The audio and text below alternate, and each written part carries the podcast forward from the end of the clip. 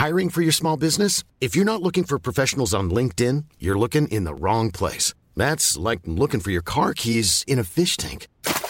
LinkedIn helps you hire professionals you can't find anywhere else, even those who aren't actively searching for a new job but might be open to the perfect role. In a given month, over 70% of LinkedIn users don't even visit other leading job sites. So start looking in the right place. With LinkedIn, you can hire professionals like a professional. Post your free job on linkedin.com/people slash people today.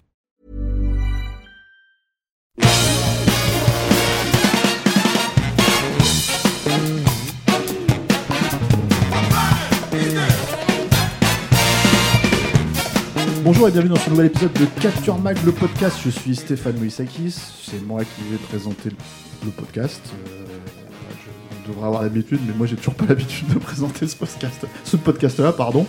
Euh, c'est C'est- l'épisode c'est- tu 28. le fais très bien, franchement. hein, moi, je veux ouais. dire, en, en toute, euh, je, je veux pas avoir l'impression de faire le faillot, mais vraiment. Mais J'étais totalement happé. C'est du là, en talent, fait. hein, Je c'est sais pas pourquoi c'est Julien s'est talent. inter- interposé c'est là. quand même du talent. Moi, je trouve que c'est du talent.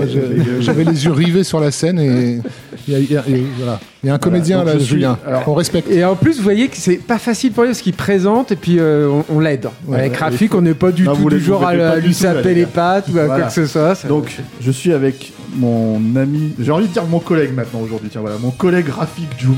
Pourquoi tu me vieillis d'un coup là? Je croyais qu'on était potes.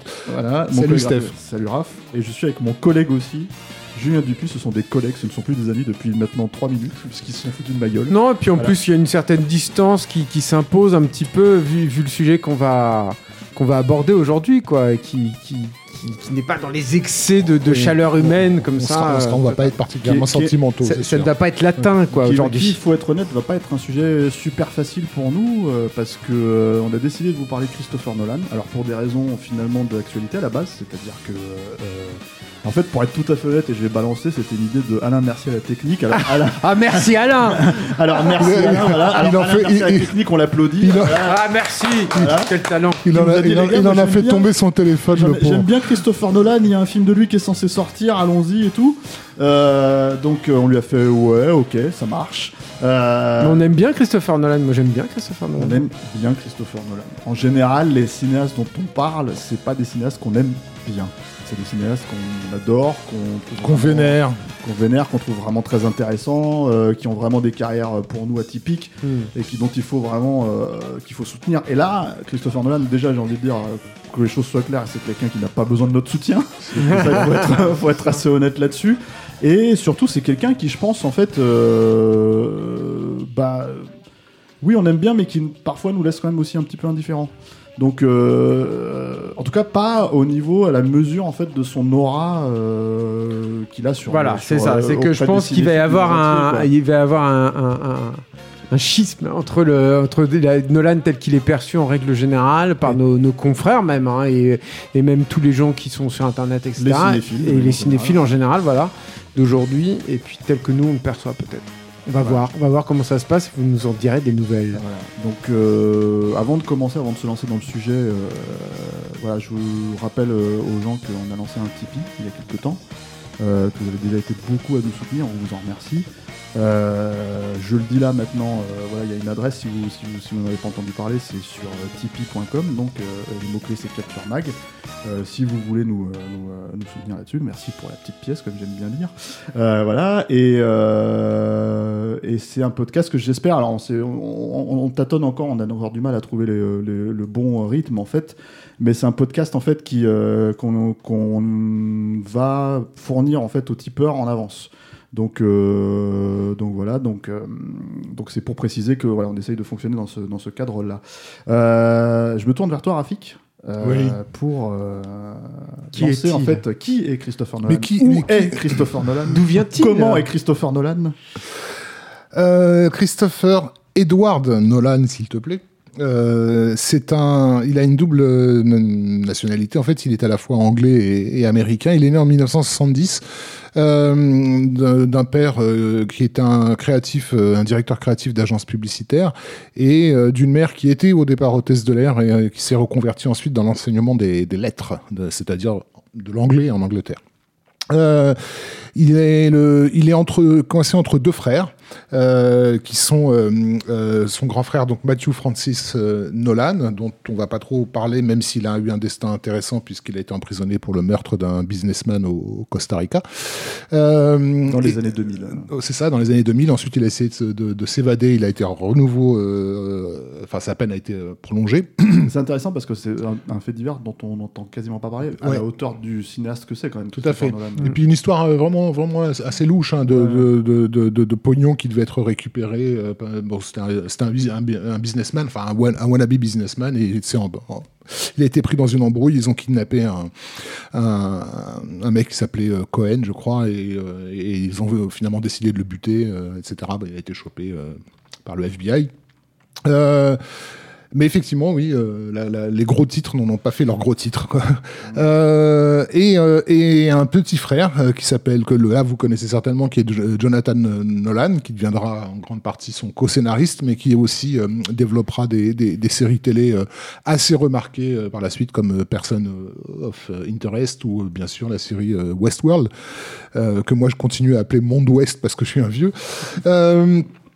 Et donc, euh, euh, il va grandir en fait entre l'Angleterre et les, et les États-Unis. Euh, J'imagine parce que son, son, son, père est obligé de faire voyager en fait la, la, la, famille, bien que ses études se fassent en Angleterre. je pense que c'est important aussi parce que c'est quelqu'un qui va se reposer beaucoup sur des lettres classiques, mm-hmm. qui va d'ailleurs faire des études de lettres à, à, à l'UCL, qui est l'University College of London. Mais sinon, donc, il passe, il passe son temps entre euh, la banlieue, le, Highgate, qui est l'endroit où il vit en Angleterre, qui est en fait euh, dans, dans le, le, comté de Hampstead, euh, c'est la banlieue nord de, Londres, et dans, la région d'Evanston, qui est autour de Chicago.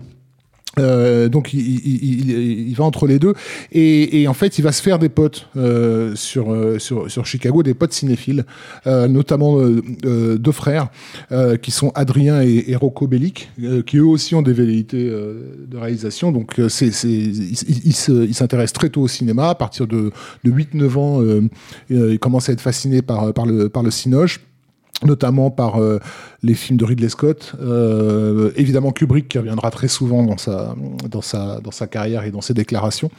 Euh, et il semblerait qu'il ait décidé à partir de 11 ans qu'il deviendrait, euh, qu'il un réalisateur. Donc c'est quand même quelque chose de longue haleine. Hein. Chez lui, c'est pas, c'est pas, c'est pas arrivé euh, tardivement. D'ailleurs, il tourne, il emprunte la caméra de son. Exactement, ouais, tout à fait. Bah, comme beaucoup de gamins de cette mm. époque-là, ses premiers essais, c'est euh, un essai en stop motion. voilà, Julien opine de la, de, la tête. C'est classique, quoi. Puis ils avaient du super vite, donc c'était plus facile. La génération suivante, ils, ils, ont été confrontés aux premières caméras VHS. Donc là, par contre, faire de la stop motion, c'était dur, mais lui, c'était le plus évident, presque. Donc pour un, cours qui s'appelle Space Wars. On vous laisse deviner à quoi c'était censé faire référence à la fin des années 70. Euh, donc un, cours en, stop motion. Et plus tard, c'est avec les, frères Bellic euh, qui va faire le, court métrage euh, Tarantella en 1989. et il bossera à nouveau avec eux sur le sur euh, sur le film euh, le premier film que que Bellic va va va réaliser euh, qui s'appelle euh, Genghis Blues euh, qui est un film que j'ai pas vu et voilà mais Bellic Bellic en fait se retrouvera à faire des documentaires qui seront disponibles sur les sur les, les éditions DVD et Blu-ray des mmh. films de de, de de, de, Nolan donc voilà il, donc en gros c'est c'est c'est ça qui va le mener petit à petit à à faire son premier, euh, son, euh, son, premier cours qui est euh, l'arsenic, qui n'a pas été, qui n'est pas visible. celui qui est visible, en fait, c'est un, truc qui s'appelle Doodlebug, qu'il a fait en 1997, qu'on peut donc voir sur, sur, Internet et qui met en scène un, un, un mec complètement frappé et paranoïaque qui est enfermé dans un, dans un appartement. C'est un truc en noir et blanc, 16 mm, donc déjà ça préfigure son premier nom. un type donc parano enfermé dans un appart qui est en train de chasser un einer Sekt qui se révèle n'être autre qu'une version toute petite de lui-même en fait. Voilà. C'est probablement son seul film fantastique euh, vraiment ouvertement fantastique ou en tout cas ouvertement métaphorique. Euh, et, euh, et, il décide de l'écraser euh, avant qu'à la, la, toute fin on s'aperçoive que lui-même est, est, guetté par un par un géant qui est donc lui-même. Donc on a déjà euh, beaucoup des, des, des, on va dire des thématiques hein, qui vont parcourir sa mm. carrière, qui, qui soient celles des univers emboîtés, de, de, de pas seulement de l'aliénation mais de l'auto-aliénation. Mm. et bien sûr la question de la, réalité par rapport à l'introspection, à l'interprétation subjective de, celle-ci. Et c'est en 98 donc qu'il va réaliser son premier long métrage. Et je tiens ici à à dire que c'est euh, la première personne à m'en avoir parlé est un certain euh, Stéphane Moïsakis, euh, qui, euh, qui à l'époque euh, qui est revenu d'une projection de presse et, et, a tenté de me convaincre qu'il avait vu un film tout à fait étonnant et remarquable de quelqu'un, disait-il, qu'il faut suivre. Euh, et, et il, a, il, a, fait un très mauvais boulot parce qu'en fait, en me racontant le film, il me donnait absolument pas envie d'y aller. Donc c'est un film qui s'appelait Following.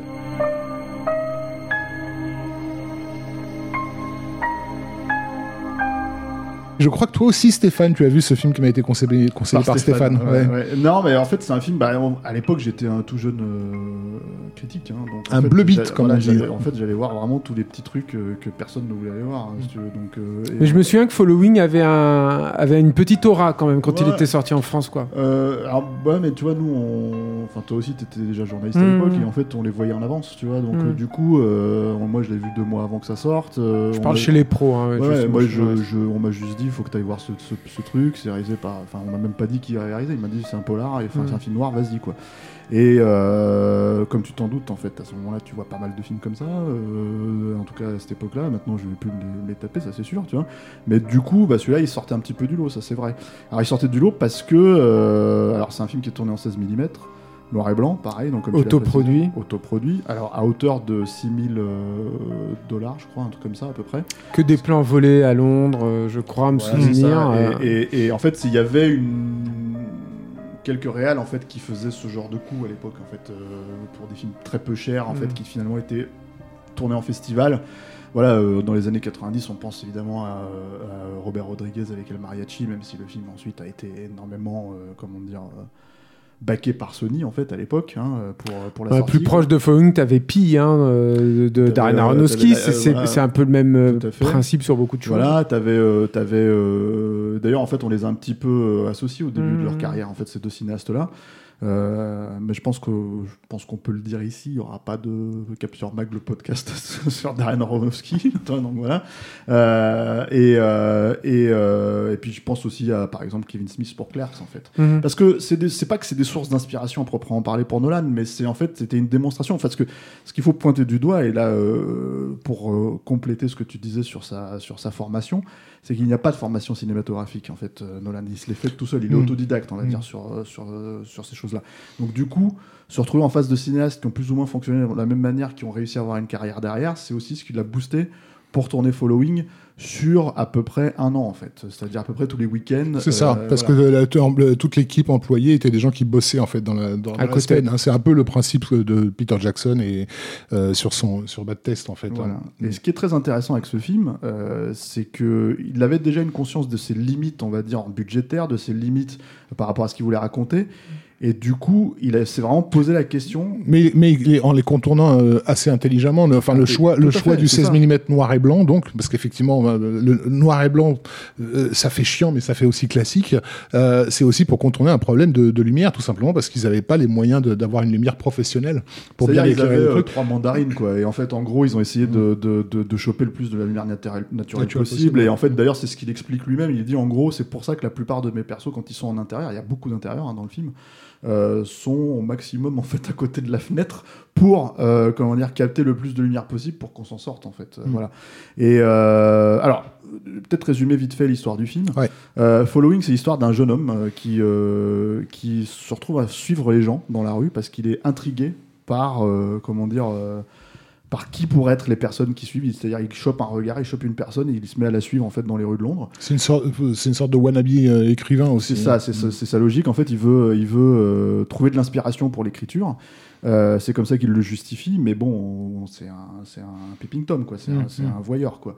Et en gros, il tombe sur un type qui est un voleur et qui l'embringue en fait un peu dans son un cambrioleur, un cambrioleur, voilà, et qui l'embringue un petit peu dans son dans son dans son histoire. Donc c'est un plot de film noir assez euh, simple, mais moi je trouve déjà intrigant de base, hein, c'est-à-dire qu'il y a ce truc euh, ce truc que tu veux pas lui enlever quoi. Et euh, je trouve que bon après le film il se délite un petit peu. Moi je l'ai revu. En fait, alors c'est peut-être un truc qu'il faut préciser, je sais pas pour vous.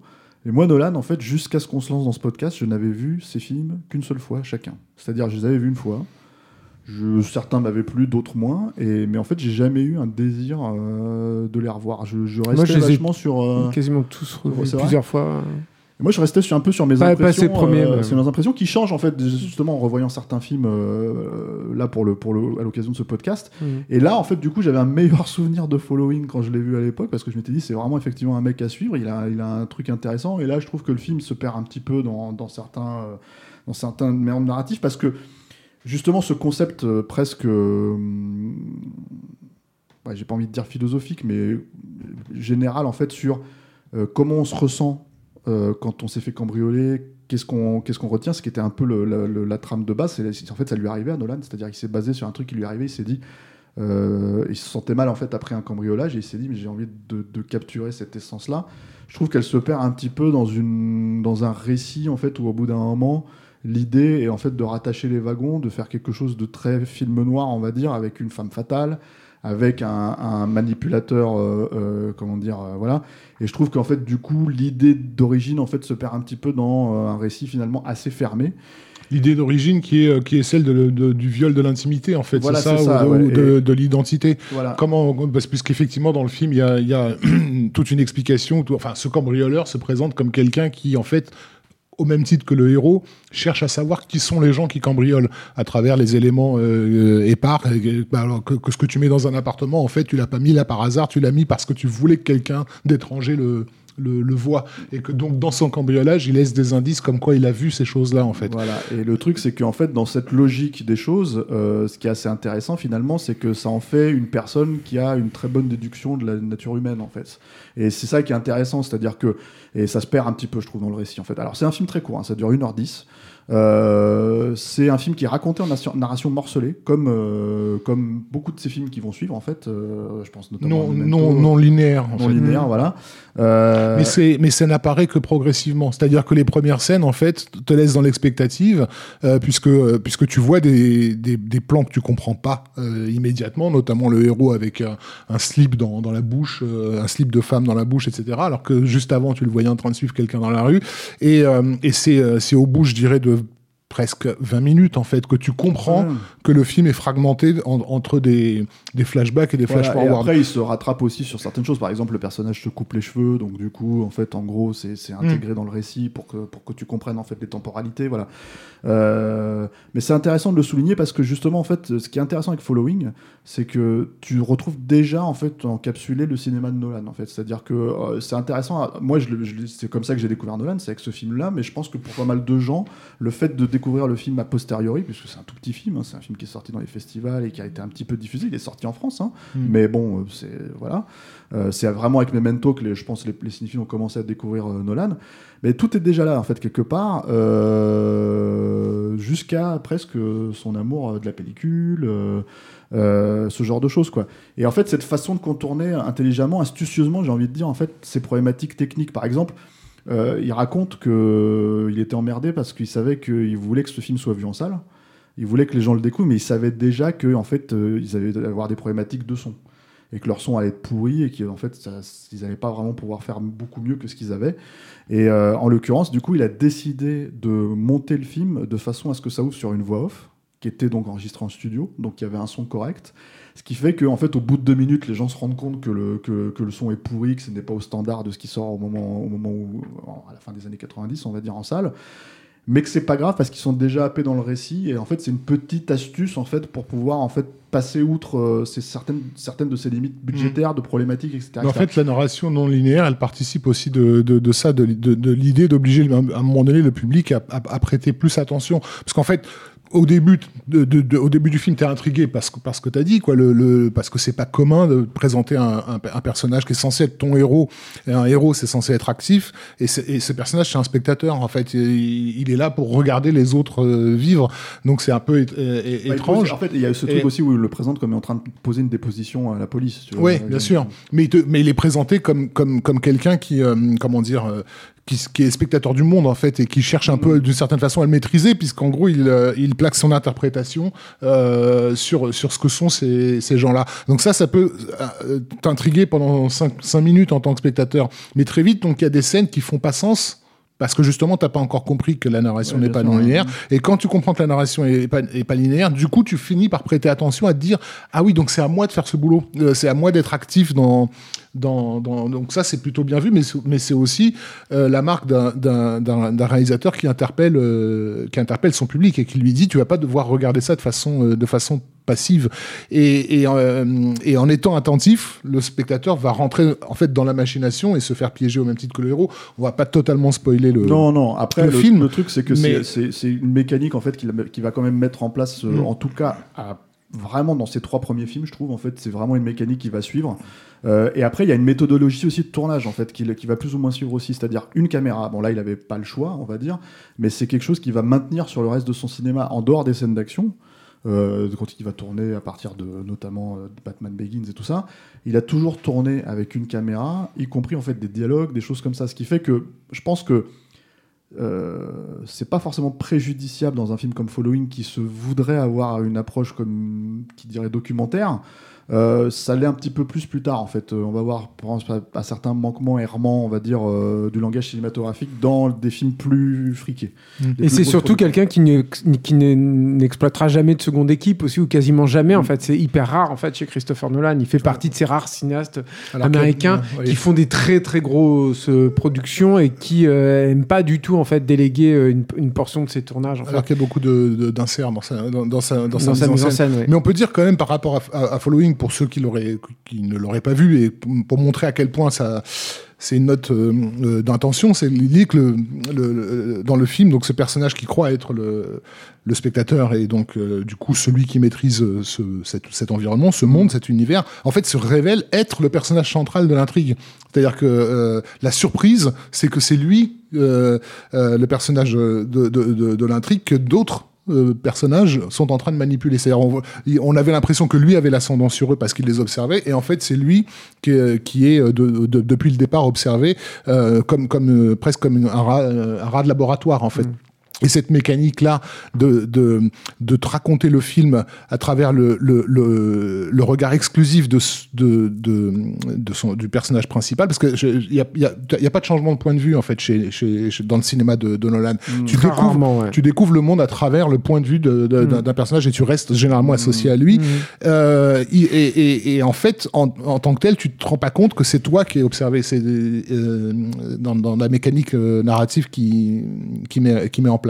Et dans Following, c'est évident. C'est-à-dire, c'est moins évident dans ces autres films, mais, dans Following, c'est presque posé comme ça, puisque tout le, toute la narration du film repose bah, là-dessus, sur ce changement de perspective. C'est exactement la même chose dans Memento, quand même, hein, malgré tout. Quoi. le film ne fonctionne que sur ce, point de vue unique. Quoi. Mais justement, on va passer à Memento. Alors, très mm. rapide, hein, pour terminer sur Following, juste un truc. Euh, alors, c'est, on a cité les films euh, qui, encore une fois, n'ont pas forcément le même euh, thème ou les mêmes, les mêmes tonalité ou ce genre de choses comme El Mariachi, comme euh, Clerks, tout ça.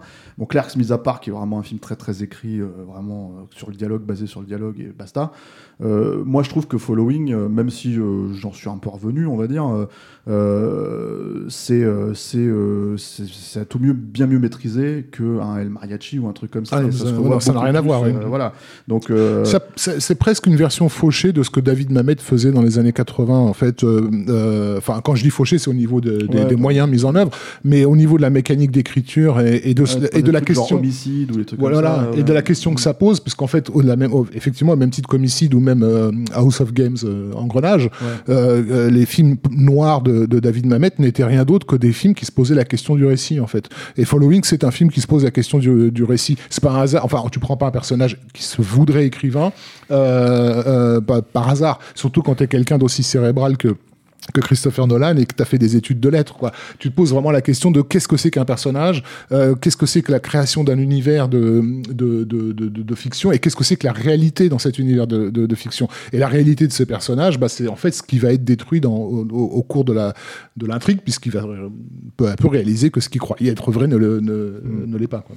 Alors du coup, je me tourne vers toi, Il y, a une petite ah, anecdote, ouais. pardon, euh, alors c'est complètement anecdotique, mais je trouve ça marrant, c'est qu'à un moment donné dans dans le film, le, le héros euh, euh, donc euh, fréquente ce cambrioleur, va faire plusieurs cambriolages avec lui, et ce cambrioleur lui, lui dit, en gros, à toi de choisir notre, notre prochaine cible, la personne qu'on dont on essaiera de deviner qui c'est.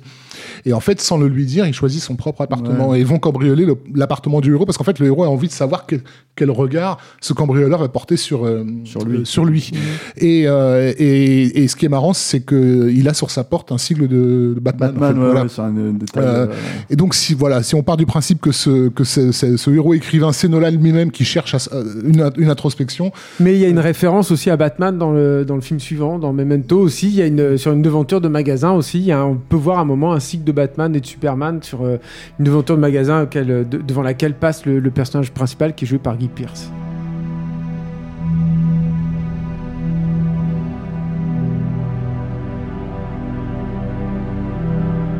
Memento, c'est un, c'est euh, donc c'est son, c'est son film suivant et Nolan euh, aura pour habitude de dire euh, par la suite que c'est pour lui le plus gros saut en fait qu'il ait fait de toute sa carrière. Mm. Ce qui peut sembler rétrospectivement étonnant parce que je veux dire, il va, il va après, il va, il va vraiment rentrer dans des très grosses productions avec des franchises un peu lourdes, ou alors il va se mettre à travailler avec des très grosses stars, ce qui n'est pas encore tout à fait le cas de Memento.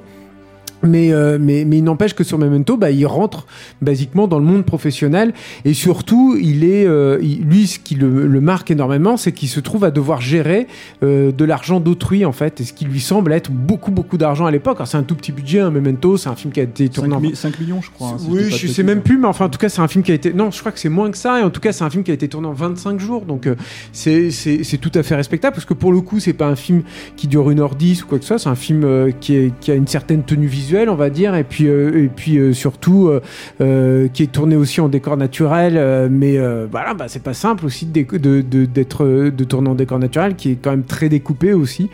Et, d'ailleurs, découpé, j'ai envie de dire, avec un certain professionnalisme pour un second film, quoi. Ça se, voilà, ça se, pose quand même là. Et, et, le truc qui est intéressant, c'est qu'effectivement, vous avez commencé à en parler tous les deux, Rafik et, Steph, là, sur, sur, sur Following, mais il y, a un truc qui se pose définitivement la chez Nolan qui, restera sur la totalité de sa carrière, qui est euh, le, sens des responsabilités, j'ai envie de dire, de ce cinéaste par rapport à son budget, mais je pense qu'il est aussi un garant de sa liberté. Euh, Nolan, très vite, il sera euh, coproducteur avec sa femme, Emma Thomas, de tous ses films à venir, et c'est quelqu'un qui va être connu pour ne pas dépasser ses budgets, ne pas dépasser ses plannings de tournage, rester dans les clous, ce qui n'est pas forcément évident pour quelqu'un qui va être qui va acquérir le, statut qui sera le sien euh, dans les années qui, suivent, surtout avec des, suites aussi lourdes que les, Dark Knight Rises ou Dark Knight tout simplement. Quoi. Euh, Memento fait aussi euh, partie, moi il me semble, du moment où euh, Christopher Nolan va être euh, totalement en adéquation avec le, goût du moment. ça, c'est quelqu'un aussi qui, moi, me semble sentir l'époque dans laquelle il est. Et ça, ça va être une de ses grandes forces et aussi ce qui va me sembler être une des clés en fait de réussite du personnage. Je pense qu'on va en parler forcément avec le rapport entre ces Batman et le 11 septembre. Mais là, il c'est vrai que quand Memento sort, je sais pas si vous vous en souvenez, mais il y a une vague comme ça, il y a une tendance du cinéma à faire ce que les critiques de l'époque appelaient euh, des films cerveau. Alors bon, je trouve c'est une, une, formule un peu toute faite. Et sur, euh, sur deux ans, effectivement, qui on, pas forcément... eu, euh, mais ça n'arrêtait pas. Une, trentaine de bah films. Oui, bah, les, plus connus, ceux qui sont restés, on parlait de Pi d'ailleurs tout à l'heure, bon, mm. j'aurais pu le rapprocher à ça, mais, mais même il y avait... je pense que... Requiem for a Dream, est-ce qu'on met ça là-dedans Oui, bah, non, plus vraiment, mais en fait, moi je pensais plutôt à, Fight Club, par exemple, qui, reste le plus mm. connu de l'époque, mm. et, et, le plus réussi, celui en tout cas qui à mon avis le plus resté, qui était Perfect Blue aussi, qui sont des films qui à mon avis, euh, euh, voilà, tu, sentais qu'il y avait un, il y avait un, pont entre tous ces films où tout à coup il y avait une espèce de, de, réflexion encore une fois sur le point de vue et sur euh, comment tu peux jouer sur l'identification du spectateur et retourner l'identification du spectateur contre lui. Parce qu'alors en fait Memento c'est l'histoire d'un personnage euh, qui est extrêmement mystérieux. Et donc tout le jeu du film va essayer de savoir qui il est vraiment, d'où il vient et, quel est son but.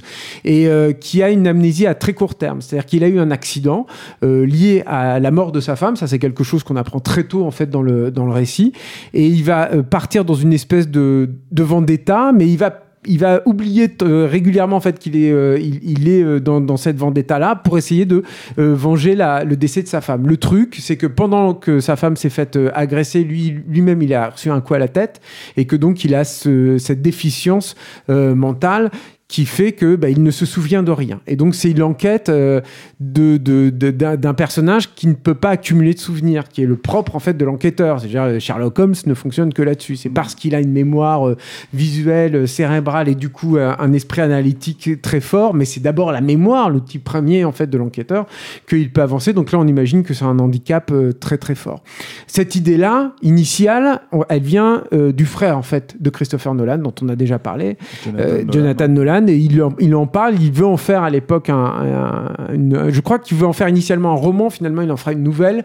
Ils en parlent comme ça, de façon un peu informelle, euh, pendant un déménagement, au moment, je crois, où Christopher Nolan est en train de s'installer aussi à Los Angeles. C'est là aussi euh, où Memento, mine de rien, il y a un film séminal, parce qu'il commence à avoir une relation aussi avec une ville en particulier, Los Angeles. Qui est Los Angeles, parce que Nolan aussi va s'imposer très rapidement comme un cinéaste j'ai envie de dire quasi exclusivement urbain aussi. ce sera assez rare finalement qu'ils sortent de ça. Euh, en tout cas, Après, bon, sera... dans tout cas la première partie de sa carrière. En tout cas, c'est la première partie, oui, jusqu'à la jusqu'à Dark Knight Rises.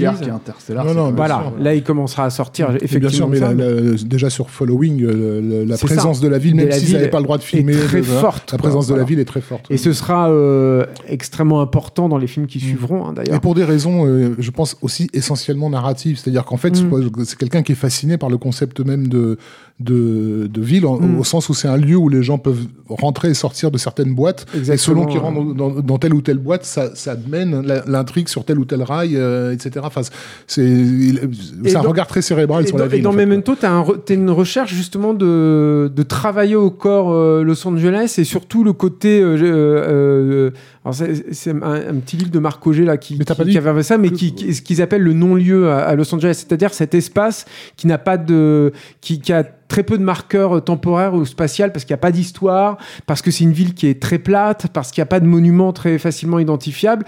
Et il, moi, c'est comme ça en tout cas que je vois le film. En fait, il cherche en fait à créer le trouble aussi, euh, à, refléter en tout cas le trouble de son personnage principal à travers son appréciation comme ça de l'espace et de la ville et de ce mm. décor en particulier. C'est-à-dire que Memento, c'est pas un film à mon avis qui pourrait exister à Paris, où là, euh, par contre, tu as des marqueurs temporels et spatiaux dans tous les coins en fait. Quoi. Alors que là, justement, il, à plein d'endroits, il se retrouve dans des, des zones, tu sais pas trop, c'est des charges ou c'est ces motels euh, un peu informes où euh, toutes les chambres. À un moment d'ailleurs, il y a une scène où, le héros se plante en fait de, de chambre, il défonce la mauvaise porte et, c'est une scène mine de rien qui est très importante dans l'appréciation de l'espace, c'est-à-dire que le personnage n'est pas aidé non plus par son environnement. Stéphane, tu veux dire quelque chose Non, juste préciser que donc en fait comme comme comme c'est un film qui a aussi une narration morcelée, hmm. en fait il y a une il y a l'idée de perdre le spectateur dans le récit d'une enquête, euh, voilà, de la, en fait, de l'attacher au personnage principal. Mais ce qui est intéressant on l'a peut-être, je l'ai pas précisé sur ce Falling, je préférais en, parler là dans Memento, c'est que c'est un film parce qu'il est construit de cette manière-là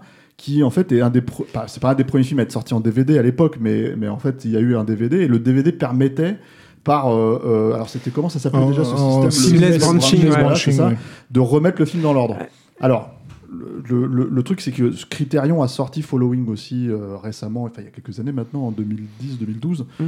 Et en fait, ils ont utilisé le même système pour remettre Following dans l'ordre. J'ai pas vu ce que ça donne dans, Following, mais j'ai regardé. Je me rappelle à l'époque, moi j'ai découvert Memento, pas en salle, mais en, vidéo. Je l'avais mhm. raté en salle. Mhm. Et euh, j'avais été relativement déçu par le film, en fait, par rapport euh, justement à, à, Following. Et, et je me suis dit, tiens, je vais essayer de le mettre dans l'ordre avec leur système. Alors c'est hyper rudimentaire, hein. tu sens le, chargement du truc, c'était assez, assez mm. machin mais je trouvais que le film perdait énormément de sa force en fait de ce qui en fait parce que parce que c'est raconté dans l'ordre l'intrigue n'a pas finalement en fait il y a deux problèmes euh, principaux moi pour moi hein, dans Memento c'est que d'une part euh, finalement l'intrigue en elle-même n'est pas très intéressante euh, et, et, et, d'autre part le, le, le, système de narration et l'architecture en fait du film est extrêmement systématique en fait. C'est-à-dire que c'est très mécanique et, euh, et, et, ça devient, moi, du coup, je trouve qu'il y a un sentiment de lassitude qui arrive. C'est-à-dire qu'en fait, le film, il est construit sur euh, deux lignes temporelles parallèles. Il y a une ligne temporelle et qui sont très clairement, euh, il marque une distinction visuelle très forte. C'est-à-dire qu'il y a une ligne temporelle qui est euh, chronologique euh, et qui sert euh, basiquement d'exposition, même s'il brouille un peu les pistes, qui montre, en tout cas dans une large première partie du film, le personnage de, de, Guy Pierce qui est en train de parler au téléphone et d'exposer la situation à un personnage qu'on révélera plus tard dans le film. et parallèlement à ça, en fait, il y a une série de scénettes qui sont morcelées et qui te sont présentées à l'envers. C'est-à-dire que le film débute avec la, mort, l'assassinat d'un personnage qui est joué par euh, Joe Pantoliano. Et, euh, et, en fait, à partir de là, on essaye de voir comment le personnage de Guy Pierce en est venu à tuer, à tuer ce personnage-là. Et en fait, c'est là aussi où c'est un, un, premier film et je pense qu'il aura beaucoup appris, notamment dans la construction de Inception, où justement il va, il va avoir l'habileté d'exploser tout ça, il me semble.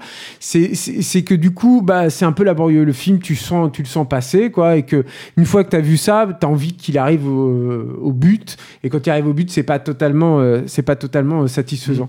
avant la critique, je voulais quand même parler aussi du contexte de production graphique. Tu voulais rajouter quelque chose aussi là-dessus, peut-être, non? Euh, bah, Non, mais par rapport à l'idée des marqueurs dont tu as, dont tu as parlé, justement cette idée que Los Angeles, euh, c'est une ville euh, elle-même amnésique d'une certaine façon, qui n'a pas de passé, puisqu'en fait, tous les marqueurs du film sont les marqueurs que le héros euh, laisse, en fait, les indices que le héros se laisse pour pouvoir justement se souvenir de là où il en est.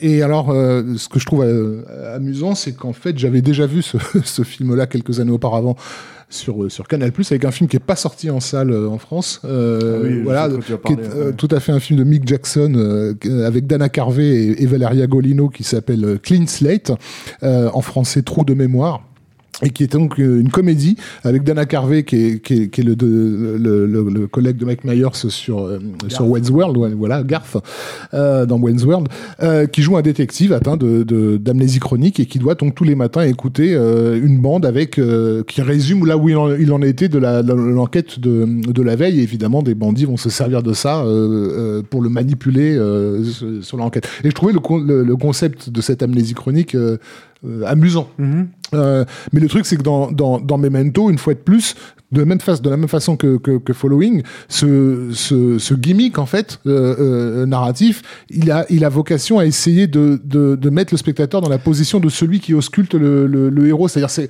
c'est une construction d'identité en fait, Memento. Euh, c'est c'est on, on, a quelque chose de totalement morcelé et c'est le héros et donc le spectateur qui doit faire l'effort à partir de là de construire un, un, un sens en fait mm. de, de, de, de, ce puzzle là qui, à mon avis, alors je, je, je, vais peut-être me brûler la main, hein, vient de, de l'étude de, de, des études de lettres de, de oh oui mais totalement hein. et notamment Lui, ici de Borges hein, donc euh, oui, alors donc mais bon mais sauf que Borges c'est c'est je dirais un c'est un écrivain en, l'occurrence. moi je pensais plutôt à, à Ludwig euh, Wittgenstein euh, qui, a, qui, a, qui, a, qui, a, qui, a, eu deux euh, bouquins qui ont, qui ont, été publiés dans les années 60 qui sont remarques philosophiques et, et, et de la certitude et qui euh, voilà je vais pas faire un, tout un cours sur, sur Wittgenstein mais en gros c'est un des spécialistes de la, de, de la perception de, de, de, la réalité, en fait, et de, de, comment on se construit sa propre, comment on se construit une réalité à partir de, de quels éléments, et, et, et, et, qui avait cette réflexion qui était que l'introspection ne mène jamais à une définition, mmh. euh, elle ne peut mener qu'à un diagnostic psychologique de, de l'introspecteur. Euh, et c'est exactement ce qui se passe avec euh, dans, dans, dans Memento, c'est qu'en mmh. fait, ce personnage-là, il est en train de faire une une autothérapie, mais certainement pas en train de courir après ce qu'il pense être une, euh, une vérité, en tout, cas, en tout cas un réel, parce que ce réel-là n'existe pas, il, il, lui est, euh, il, lui échappe. Euh, oui, bien sûr, il n'y a, a, pas de finalité euh, finalement dans le, dans le finalité finalement dans, dans, dans Memento, mais, mais, mais, le, mais le truc aussi, c'est que c'est aussi un, un film sur la la vacuité de la vengeance. C'est-à-dire que tu peux pas avoir de finalité quand tu fonctionnes comme ça et quand tu peux rechercher la vengeance. C'est aussi ce que te raconte, euh, ce que te raconte euh, Memento. Mm. Euh, on ne peut pas aussi parler de Memento sans parler de ce qui se passe dans l'industrie, dans la situation de Christopher Nolan à l'époque. C'est-à-dire que j'ai évoqué le fait qu'il était déjà à son corps défendant, hein, je pense, hein, un homme de, de, de dans, dans, le vent. Hein, il avait un sujet dans le vent, etc. Memento, c'est un film qui a été. Euh, alors, je pense que déjà, euh, son, son, tout premier film, il avait déjà commencé, à, il commençait à être repéré par les agents, etc.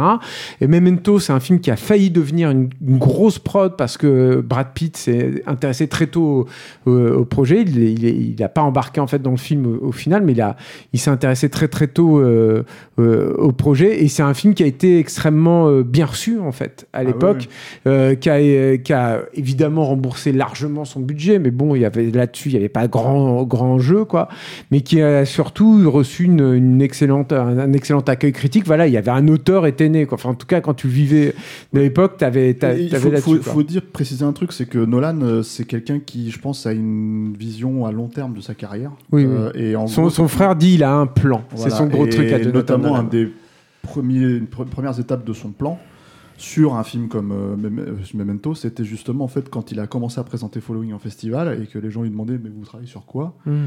Il avait en fait le scénar sous la main, c'est-à-dire qu'en fait en gros le film s'est fait très très vite parce qu'il le dit en fait c'est un, des conseils qu'il donne aux jeunes cinéastes, il leur dit il faut que en fait quand vous présentez un de vos films il faut que vous ayez déjà en fait le suivant en main, hmm. prêt à tourner en fait parce que vous savez jamais sur qui vous allez tomber. Euh, le prochain producteur, le prochain financier, etc., etc. Et en fait, en gros, là-dessus, ce que je, ce que j'entends par là, c'est que euh, voilà, c'est pour lui c'était très très clair qu'il voulait faire une carrière en fait là-dedans et c'était très très clair qu'il mettait les étapes en place quoi.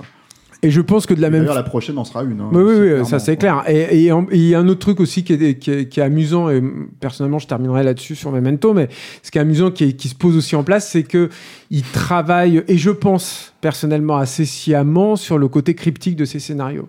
Euh, alors ça lui joue des tours, c'est-à-dire que par exemple, il a pas au, au, début, le, je crois, le directeur de la photo Marc Vago pour le pour le pour, pour, faire la photo de Memento. Le mec qui comprend pas le scénario, il dit non, je veux pas. Et du coup, c'est Wally Pfister hein, qui sera euh, son directeur de la photo, son chef op pendant très longtemps, euh, qui, qui, qui, emporte le truc. Qui dit ah moi j'ai compris le scénario. Bon, Wally Pfister dira plus tard non mais j'avais pas compris le scénario non plus.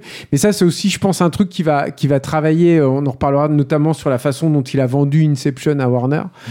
euh, qui est pas euh, qui est pas inintéressant. Et je pense que ça c'est c'est quelque chose aussi qui va sur lequel il va travailler sciemment en fait ce côté extrêmement cérébral et, et, et finalement très gratifiant c'est-à-dire, si tu comprends mon film, c'est que tu es quelqu'un d'intelligent. Je pense que ça, c'est un, un, truc auquel il tient et, et qui, qui va, qui va faire beaucoup pour son aura. Et en même temps, il montre, il montre en deux films successifs qu'il est justement en train de travailler sur une, une, question qui est récurrent, qui va être récurrente dans, dans, dans, dans, dans toute sa carrière et qui est celle justement de la constitution même, de, de ce qui fait en fait un un personnage, c'est-à-dire un, récit est basé, sur les personnages et, du coup la question c'est qu'est-ce qu'est-ce qu'un qu'est-ce qu'un personnage et, quel est le contrat en fait qui est signé avec le avec le spectateur dans, je dirais, dans, la, dans le partage d'une réalité commune qui est la réalité de la fiction, en fait. Mmh. Euh, en tant que. Le, le, problème de. Pas problème, c'est pas un problème, mais le fait est que le, on pourrait dire de Nolan que c'est quelqu'un de, de, très, de très cérébral, mais en fait, moi j'ai le sentiment, dès Insomnia, que, qui cherche à sa façon à échapper à, à, ça. Et, et, notamment, par exemple, beaucoup de, de, de, gens qu'on dit cérébraux ou intellectuels ont tendance à avoir une, une, une, empathie toute particulière pour les, pour les dialogues. Et en fait, dans, dans Insomnia, tu vois que ce qui compte n'est pas les dialogues. Ce qui compte, c'est les éléments euh, visuels et notamment tout le film est basé sur des écrits, sur des cartes, sur des plans, sur des hmm. schémas. Et, et, et, et, la raison pour laquelle ils sont euh, autant mis en avant, justement comme les seuls marqueurs auquel le spectateur et le héros peuvent se, se rattacher, c'est qu'ils ne sont pas questionnés. C'est-à-dire la vérité, elle est, elle est là. La vérité. Euh, tu, tu, vois que le héros a écrit quelque chose, donc il était sincère. euh, on, passe déjà à Insomnia, mais on va, on va, on va préciser peut-être une chose par rapport à ce que tu dis. Non, là j'étais sur Memento là. Ah t'as dit Insomnia, c'est pour ça que. Ah pardon, je me suis trompé. Non non, je parlais de, de, de Memento. Le, tout, le, toute l'organisation du héros, c'est de se laisser des indices en fait, et des hmm. indices notamment écrits et ou visuels, des photographies, des choses comme ça. Et en fait, à aucun moment le spectateur ne va questionner ça. On sait que dans un film, les héros, les personnages se mentent les uns les autres. Donc tout ce qui est de l'ordre du dialogue, c'est on prend, on le prend avec une certaine. si c'est questionné tout le temps. Enfin, à, quel niveau tu veux dire? Parce que lui, justement, c'est la, tout le truc de, de Memento, c'est qu'il, euh, il, alors parfois il, n'interprète pas, il interprète mal, et du coup, en fait, il se conduit lui-même sur le mauvais chemin et sur le mensonge. Oui, mais mais mais mais, le, spectateur ne le prend pas comme un mensonge. Le fait d'avoir un schéma bah, au bout d'un moment, si. Si tu rencontres, pas à fait d'accord avec Alors, je dans, les échanges, dans les échanges dialogués qu'il a avec d'autres d'autres euh, interlocuteurs dans le film, le, le, spectateur est sur ses gardes. Il est sur ses gardes sur, par rapport à ce qui se dit, euh, qui est en train de mentir à qui en fait. Mhm. euh, alors que le, par rapport aux notes que le héros se, laisse, se laisse à lui-même, le spectateur les prend, a tendance à les prendre telles quelles. Ah, je suis pas Même si le film ensuite t'invite à, à, les, ah, il à, très très tôt en fait.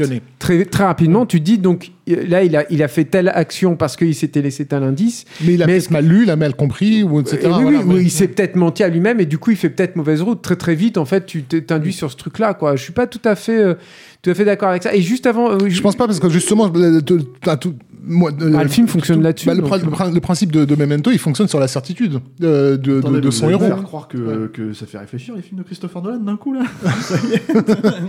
non, mais c'est une, une question qui est au cœur de, ce, de, son de, de non, mais complètement, bien sûr. Mais il y a juste un truc aussi, je voulais dire euh, parce que euh, on le dira peut-être pas tout le temps et tout, mais il y a, y a, Memento aussi a une vraie belle idée visuelle, en tout cas qui ouvre le film. C'est-à-dire que c'est un film qui moi visuellement me euh, à part ce rapport avec Los Angeles, me, me stimule pas trop. Quoi. Il est un peu pauvre. Euh, ouais, ouais, mais, euh, mais par contre, il y a quand même une super belle idée, et qui annonce Tenet d'ailleurs, c'est assez marrant ça, c'est qu'il y a la, la, séquence d'ouverture est une séquence tournée en arrière, enfin, mm.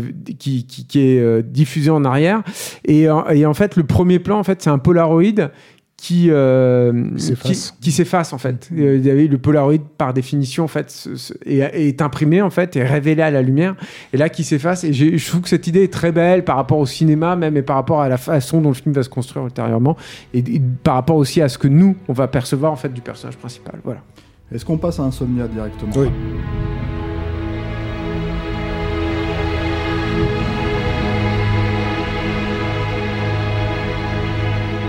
Je te lance un peu dessus, Rafik, mais en fait, préciser une chose importante c'est le seul film de sa carrière qu'il n'a pas écrit. Hmm. C'est-à-dire, c'est son premier film de studio pour Warner. Euh, c'est un remake. C'est le remake d'un film norvégien de 97.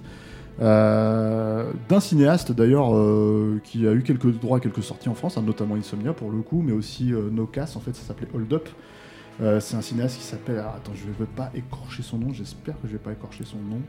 Skullsberg. Ah, non, non, c'est. Eric. Non, mais en plus, d'autant plus que je l'ai interviewé pour un documentaire. Hein, euh, Eric euh, Eric Skullsberg. voilà. Et, et c'est un cinéaste en fait qui a aussi. S-K-J-O-L-D-B-J-A-E dans le A. R-G. Ok? C'est facile. Eric Skullsberg. Et donc. euh, qui a aussi en fait une approche du réel. C'est-à-dire, euh, parce que ça, c'est un truc fait, qu'il faut qu'on précise avec Nolan, c'est que c'est quelqu'un qui est, comme on l'a dit, extrêmement cartésien.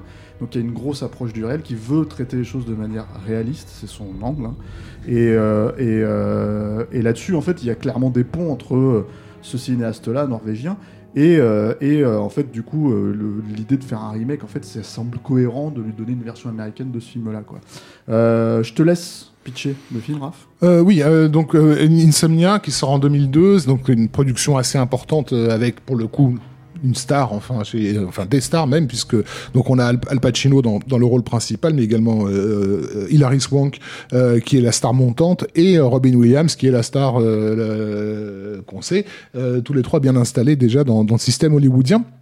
Euh, euh, donc production de luxe euh, qui, qui est un, un film noir euh, à la lumière en fait. C'est-à-dire euh, basiquement avec un concept, voilà, avec un concept qui est justement de, de en tout cas de jouer sur les, les ce qu'on croit être l'esthétique du film noir. Donc c'est l'histoire de deux enquêteurs qui se rendent en, en Alaska aider une jeune enquêtrice sur un meurtre qu'elle n'arrive pas à, à, résoudre donc qui est joué par la jeune enquêtrice par Hilary Swank.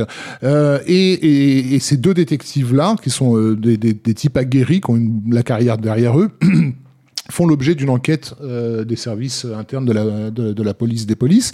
Euh, et, et l'un des deux euh, avoue à son collègue, donc Pacino, qui va témoigner contre lui, en fait. Enfin, qui, en gros, il va le balancer, quoi. et Pacino de lui dire, si on tombe, bah, à ce moment-là, tous les gens qu'on a mis en tôle, certains vont, vont risquent de sortir, en fait, voilà. Euh, et ce qui va se passer, c'est que donc ils vont mener leur enquête, euh, remonter la, sur, sur, ce qu'ils croient être le meurtrier, donc qui sera, qui lui est joué par euh, par Robin Williams. Et dans un échange de, de, coups, de feu, le personnage de Pacino va tuer son collègue en fait, euh, en croyant avoir euh, tiré sur le sur le meurtrier. Et, et, bien sûr, il se doute que vu l'enquête dont il dont, dont il fait l'objet, il va ça va être, ça va être ça, voilà, personne ne croira voilà, que, que c'était un accident. Et donc, il se met à, à, à maquiller son, son, son, crime, à, voilà, à échanger euh, euh, les balles. Enfin, il y a tout, toute une histoire. Mais il y a une personne mais, qui sait. Sauf que ben, c'est le meurtrier. Voilà. Euh, et du coup, va se, va se jouer entre lui et le meurtrier un jeu de, de, de, de chantage. Et pendant que la, elle, la jeune fille jouée par Hilary Swank, elle est en train d'enquêter. Et, et, et son enquête l'amène à mettre en doute la la, la, culpabilité donc de celui qu'elle admire plus que tout au monde, qui est le, ouais, est ce personnage. alors il y a un point spécifique important à préciser voilà. aussi. C'est que donc euh, ils sont dans une région où le, le, le jour de, et la nuit durent six mois. Voilà, voilà le soleil ne se couche pas. Et donc du coup, euh, le héros euh, Pacino donc va commencer à perdre peu à peu ses, ses, ses, repères, donc ses repères temporels qui vont qui vont commencer à jouer sur son, son système et justement lui créer des insomnies, d'où le titre du, du film, et, et, et, et mettre en, en, en évidence le fait qu'il perdent peu à peu euh, euh, pied en fait. C'est un, un, un, film, c'est une plongée aux, aux, enfers de ce personnage-là. Donc là, le, le, jeu sur le film noir, il est intéressant parce que donc on est tout le temps dans, exposé à la lumière. Le soleil ne se couche, ne se couche jamais. On est dans un endroit enneigé, donc la, la, la lumière est très blanche. Donc c'est un film noir tout en blanc. Euh, Comme et c'était d'ailleurs l'original. Hein. C'était la logique, ouais, ouais. la logique même si ça se voulait beaucoup plus euh, naturaliste mmh. et ça voulait capter euh, vraiment le, une espèce de j'ai envie de dire de rythmique du quotidien en fait donc c'est, tout à fait et, et, et, une fois de plus euh, donc euh, une, une, fois de plus ça met en scène des personnages qui cherchent à maîtriser ce qu'ils pensent être le, le réel. On, on, a des enquêteurs, donc des gens qui sont à la recherche de ce qui s'est passé, de, de, de, de, ce qui est réel ou pas, mais qui en même temps vont être vont, vont, vont, vont créer les conditions du, du, mensonge en l'occurrence, puisqu'ils vont jouer sur les indices qu'ils qui, qui, qui, trouvent pour, pour brouiller les pistes. Euh, et, le personnage principal va se retrouver lui-même l'objet de l'écriture scénaristique de, de, de l'antagoniste qui est joué par, par, par Robin Williams. C'est pas la première fois, et c'était déjà le cas dans Memento, je pense que c'est intéressant et c'est un truc qu'obsède euh, euh, Nolan, qui semble l'obséder, cette idée que le héros devienne son propre euh, antagoniste en fait. Euh, puisqu'à un moment donné, on sait plus, le spectateur est amené à non seulement à, à, croire en la culpabilité de son, de son héros, mais à croire en l'innocence de, de celui qui est, euh, qui est le meurtrier, mmh. euh, qui est obligé d'user d'astuces absolument ingénieuses et incroyables pour se sortir de, d'un pétrin dont, on, dont, dont, dont, il prétend être la, la, la, la, victime, en fait. Quoi. Euh, donc, une fois de plus, un film qui amène le spectateur à, à à, questionner, non pas, enfin bon, déjà, les, comme je disais tout à l'heure, le fait que les personnages se mentent les uns les autres, mais en se rattachant à des marqueurs euh, physiques et euh, qui, par, lesquels se crée une réalité, savoir ce qu'il en est euh, dans un environnement qui lui lui, lui interdit tout repère en fait.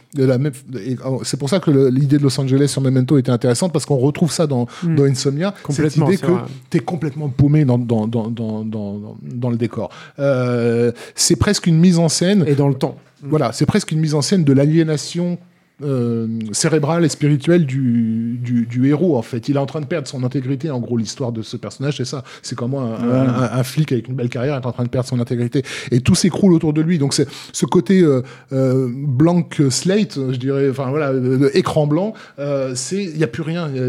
Tout, tout, tout, tout est en train de tomber. Donc je trouve que visuellement c'est pour moi en tout cas à l'époque où je l'ai vu j'ai été assez impressionné parce que euh, je trouvais que le, le, le, visuel répondait vraiment à, à, à, ce que le récit essayait de, de mettre en place et notamment un élément que, que Nolan va utiliser alors systématiquement par la suite euh, qui est celui de, de l'eau en fait euh, euh comme étant mm. le, la, la, la, mise en scène justement de, la, de, de, de cette, bah, de cette noyade euh, mentale en fait dans lequel le personnage puisqu'il y a donc à un moment donné une, une course poursuite bah, l'ouverture Inception, par exemple. Voilà. Euh, Mais il y, ouais. y, a une course poursuite dans, dans, dans, dans, Insomnia où il se retrouve à courir sur des rondins de bois qui flottent mmh. dans, dans, dans l'eau et le personnage donc de Pacino tombe euh, entre les deux rondins et se retrouve coincé en dessous et donc il, bah, il, forcément il manque de il manque de, de, de, de se noyer et l'utilisation de l'eau comme métaphore de la submersion euh, mentale euh, je la trouve brillante, enfin à ce moment-là en tout cas, parce que vraiment il y, a, cette idée de pression, de prix au piège, d'une force extérieure qui, qui, voilà, qui le, euh, je, cherche le mot, je l'ai plus, mais voilà, enfin quand on parle d'aliénation, on, pense à ça en fait. On pense à cette, à cette pression euh, extrême qui empêche de, de, de, respirer. Et c'est quelque chose que, voilà, l'eau, ça va être un, élément déterminant, je trouve. Une fois qu'il va faire le lien entre le, la symbolique de l'eau et, euh, et, et, cette, ce questionnement qu'il a sur, le, sur la construction du mental et la construction du réel par le mental, euh, il, fera tout. Enfin, c'est presque l'autoroute de ses films suivants qui, qui se, qui se Jusqu'à Batman Begins, hein, d'ailleurs, hein, dans les, les, scènes d'entraînement, euh, mmh. sur, la glace, sur la glace, il y a ça. aussi, effectivement. Après, le truc, c'est alors qu'il faut préciser, donc ça dans, dans, dans, Interstellar, avec la, planète d'eau qui, qui, est celle où la vague va littéralement effacer toutes les, toutes les années qu'il croyait Chapeau Rafik j'avais jamais pensé à ça, bravo Après, il faut préciser que c'est un film, euh, c'est un film, euh, comment dire, euh, c'est un film de studio. Et quelque part, en fait, il y a presque le meilleur des deux mondes. C'est-à-dire que lui, il arrive à se retrouver là-dedans. Ah oui, pardon, un film de studio au sens de major. Ouais, ouais, major, parce que c'est un film, pour le coup, qui est énormément tourné en extérieur. Énormément tourné en extérieur, et qui d'ailleurs, lui, justement, je pense que c'est euh, c'est presque un test, en fait, pour, mm. euh, pour le film suivant, pour Batman Begins, puisque, en gros, la question, c'est est-ce que tu peux diriger des stars? Mm. La question, c'est ce que les studios se posent vraiment comme, euh, comme questionnement, en fait, vis-à-vis de. Tu sais, parce que le film d'après, c'est Batman Begins, mais c'est le tentpole pour, euh, pour euh, Warner à cette époque-là. Il fallait vraiment euh, trouver un cinéaste, il fallait faire oublier, comment dire, Batman et Robin. Batman et Robin, ce genre de choses. Mais après. Comment ça, l'échec? Quel échec? Mais, il a fait exactement ce qu'il ce désirait faire avec Batman et Robin, je crois. C'est l'accomplissement de Joel Schumacher, Batman et Robin. Ah, artistique, tu veux dire, certes, mais, euh, mais, euh, mais comment dire, euh, en niveau de thune. En niveau de thune, ouais, c'était pas ça. Ce qu'ils ont claqué, non, je pense que Non, non, on mais je pense que à l'époque, ils étaient déjà en train de s'excuser de l'avoir fait assez bah, Attendez, attendez, on n'est on est pas Batman. Ouais. mais le truc, en fait, avec ce que je voulais dire par rapport à ça, c'est que c'est un exercice, en fait, mm. aussi. C'est-à-dire que l'idée de réaliser un film qui n'est pas écrit par lui, l'idée de devoir diriger des stars, l'idée de justement en fait sortir en fait d'un finalement d'un canevas assez simple en fait mais en même temps lui donner une ampleur un scope. euh, euh, voilà un scope assez important. Euh, et tout est là en fait tout est mis en place. Et surtout le film est un succès. Mm. c'est-à-dire c'est pas un succès mirobolant mais c'est un vrai succès. Et du coup quelque part c'est là où la carrière de Nolan aurait pu changer, c'est-à-dire être faite ou, enfin, fait ou cassée, on va dire, quelque part, parce qu'il y avait une prise de risque, certes, comment dire, minimal quand tu réfléchis hein, par rapport, à, par rapport à, ce qu'on peut faire avec ce genre de choses, mais euh, mine de rien importante parce qu'il pouvait retourner à faire des petits films mm. derrière et c'est pas du tout ce qui va se passer. Et moi j'ai presque envie de dire que mais ça, mais ça, le, ça le marque comme, comme auteur en fait. Et le fait que ce soit justement sur un scénario qu'il a, qu'il a pas écrit il se réapproprie complètement Totalement, le film. Ça, tu vois Insomnia aujourd'hui oui c'est du Nolan du début à la fin mais ce que j'allais dire en fait c'est que moi j'ai toujours eu ce sentiment que Nolan il est presque devenu réalisateur de blockbuster par euh, défaut. C'est-à-dire que en gros par survie c'est-à-dire, je pense qu'un film comme Batman Begins, il l'a fait, il l'a fait par survie, on va dire quelque part, ça l'intéresse aussi, mais il l'a fait parce qu'à un moment donné, il fallait s'associer. C'est quelqu'un aussi qui a besoin, il le dit, hein, euh, euh, tous les films avec lesquels il a grandi, euh, c'est des films en fait sur lesquels il, l'aspect populaire des films et l'aspect rigoureux et, comment dire important en fait, on va dire, c'est-à-dire faire du cinéma. se marie très bien et, autorisant aussi voilà, parce que, bah, on a cité donc ouais, Ridley Scott qui à l'époque euh, où, Nolan le, découvre était effectivement typiquement à, la, à, la, à, la, lisière euh, entre, entre un cinéma extrêmement commercial et un cinéma très exigeant et, pardon, et, autorisant. Quoi. Voilà, c'est ça. Et du coup, en fait, voilà, là, là on en arrive en fait à, l'idée qu'il a vraiment réussi. C'est, euh, euh, et moi, moi, personnellement, je trouve que c'est quasiment un de ses meilleurs films en fait. Oui, je suis d'accord. Mais c'est vraiment très bien. Hein. Voilà, et, euh, et c'est un film qui tient très bien la route. Hmm. mais on en arrive à Batman Begins. Alors, ce qui est intéressant, je vais te lancer dessus, Julien. ce qui est intéressant avec Batman Begins, c'est qu'on en a un petit peu parlé très vite en fait de ce, de ce relationnel entre Aronofsky et, et, Nolan. Mais il y a un écho, il y a un écho à, lui, sur Batman Begins, puisqu'à hmm. l'époque, ça devait être Batman, Batman Year One, pardon. Year One, qui du Frank Miller. il en reste des, morceaux d'ailleurs dans Batman Begins. Euh, qui devait être réalisé par Darren Aronofsky qui lâche le projet mhm. euh, que Nolan finit par récupérer.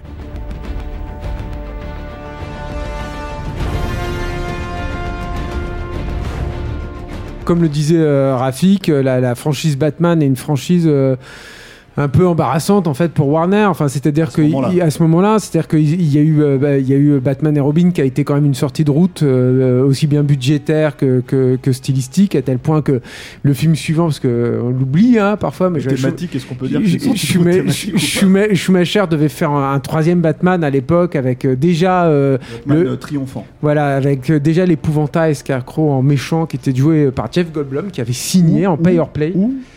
John Travolta, il y avait aussi John Travolta. Ouais, mais c'est Jeff euh, Goldblum qui avait signé, donc euh, voilà. Donc euh, ça aussi, peut-être qu'on peut imaginer qu'il y avait un reste de Scarecrow qui traînait quelque part dans le développement à Warner quand Christopher Nolan arrive, et donc il y a cette adaptation beaucoup plus littérale et beaucoup plus réaliste de, Batman Year One de Darren Aronofsky, qui était allé assez loin en fait finalement dans le développement et la pré-production. Il y avait déjà eu des, dessins de pré-production, notamment sur le, le design qui était pour autant qu'on puisse en juger. Moi, j'ai jamais trop vu Aronofsky en parler, donc je sais pas, mais, euh, mais apparemment, c'était. T'avais l'impression de voir plus un film d'époque, en fait, de, de, remonter plus aux origines mm. du serial, en fait, euh, mm. ce qui va quasiment totalement disparaître euh, chez Christopher Nolan.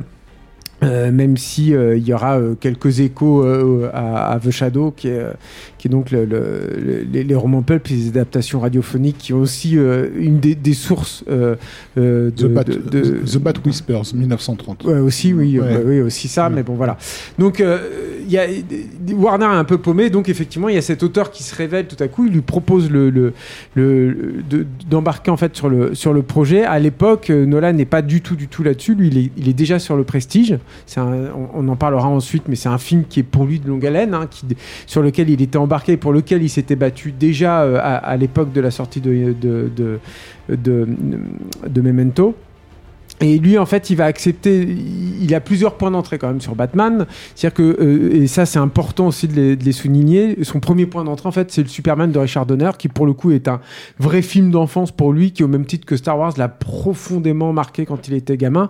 Et ce qui l'a euh, énormément marqué, c'est le principe même euh, de, Richard Donner à l'époque, puisque si on se souvient bien en fait de la conception du Superman de Richard Donner, c'était vous allez croire qu'un homme peut voler. C'était ce qu'il avait inscrit au fronton en mmh. fait de son bureau, etc et, euh, qui est devenu la tagline du film, devenu la tagline du film effectivement après, mais qui était effectivement de je vais te faire croire au concept de Superman. Je vais pas le prendre avec distance, je vais pas être camp, je vais rien euh, du tout. Ça va être littéral, tu vas croire à ce personnage-là donc lui, il le fera à sa façon. On n'est pas là pour, pour parler de ce film magnifique. Euh, dans Capture, il le fera à sa façon. Mais une, une logique de faire aussi un film épique. C'est-à-dire vraiment, voilà, ce qui est aussi le cas de, la volonté, en tout cas, de Nolan sur Batman. Exactement, c'est ça. C'est-à-dire de réunir, comme chez Richard Donner, c'est aussi l'autre truc qui retient, tu as tout à fait raison de, le souligner, qui était de faire un, cast d'ensemble. Ce qui s'est complètement perdu à Hollywood à l'époque où il fait Batman Begins, qui, qui s'est pas vraiment retrouvé d'ailleurs aujourd'hui, peut-être un tout petit peu avec certaines euh, marveleries, mais en tout cas de réunir un un vrai cast prestigieux. C'est-à-dire l'affiche aussi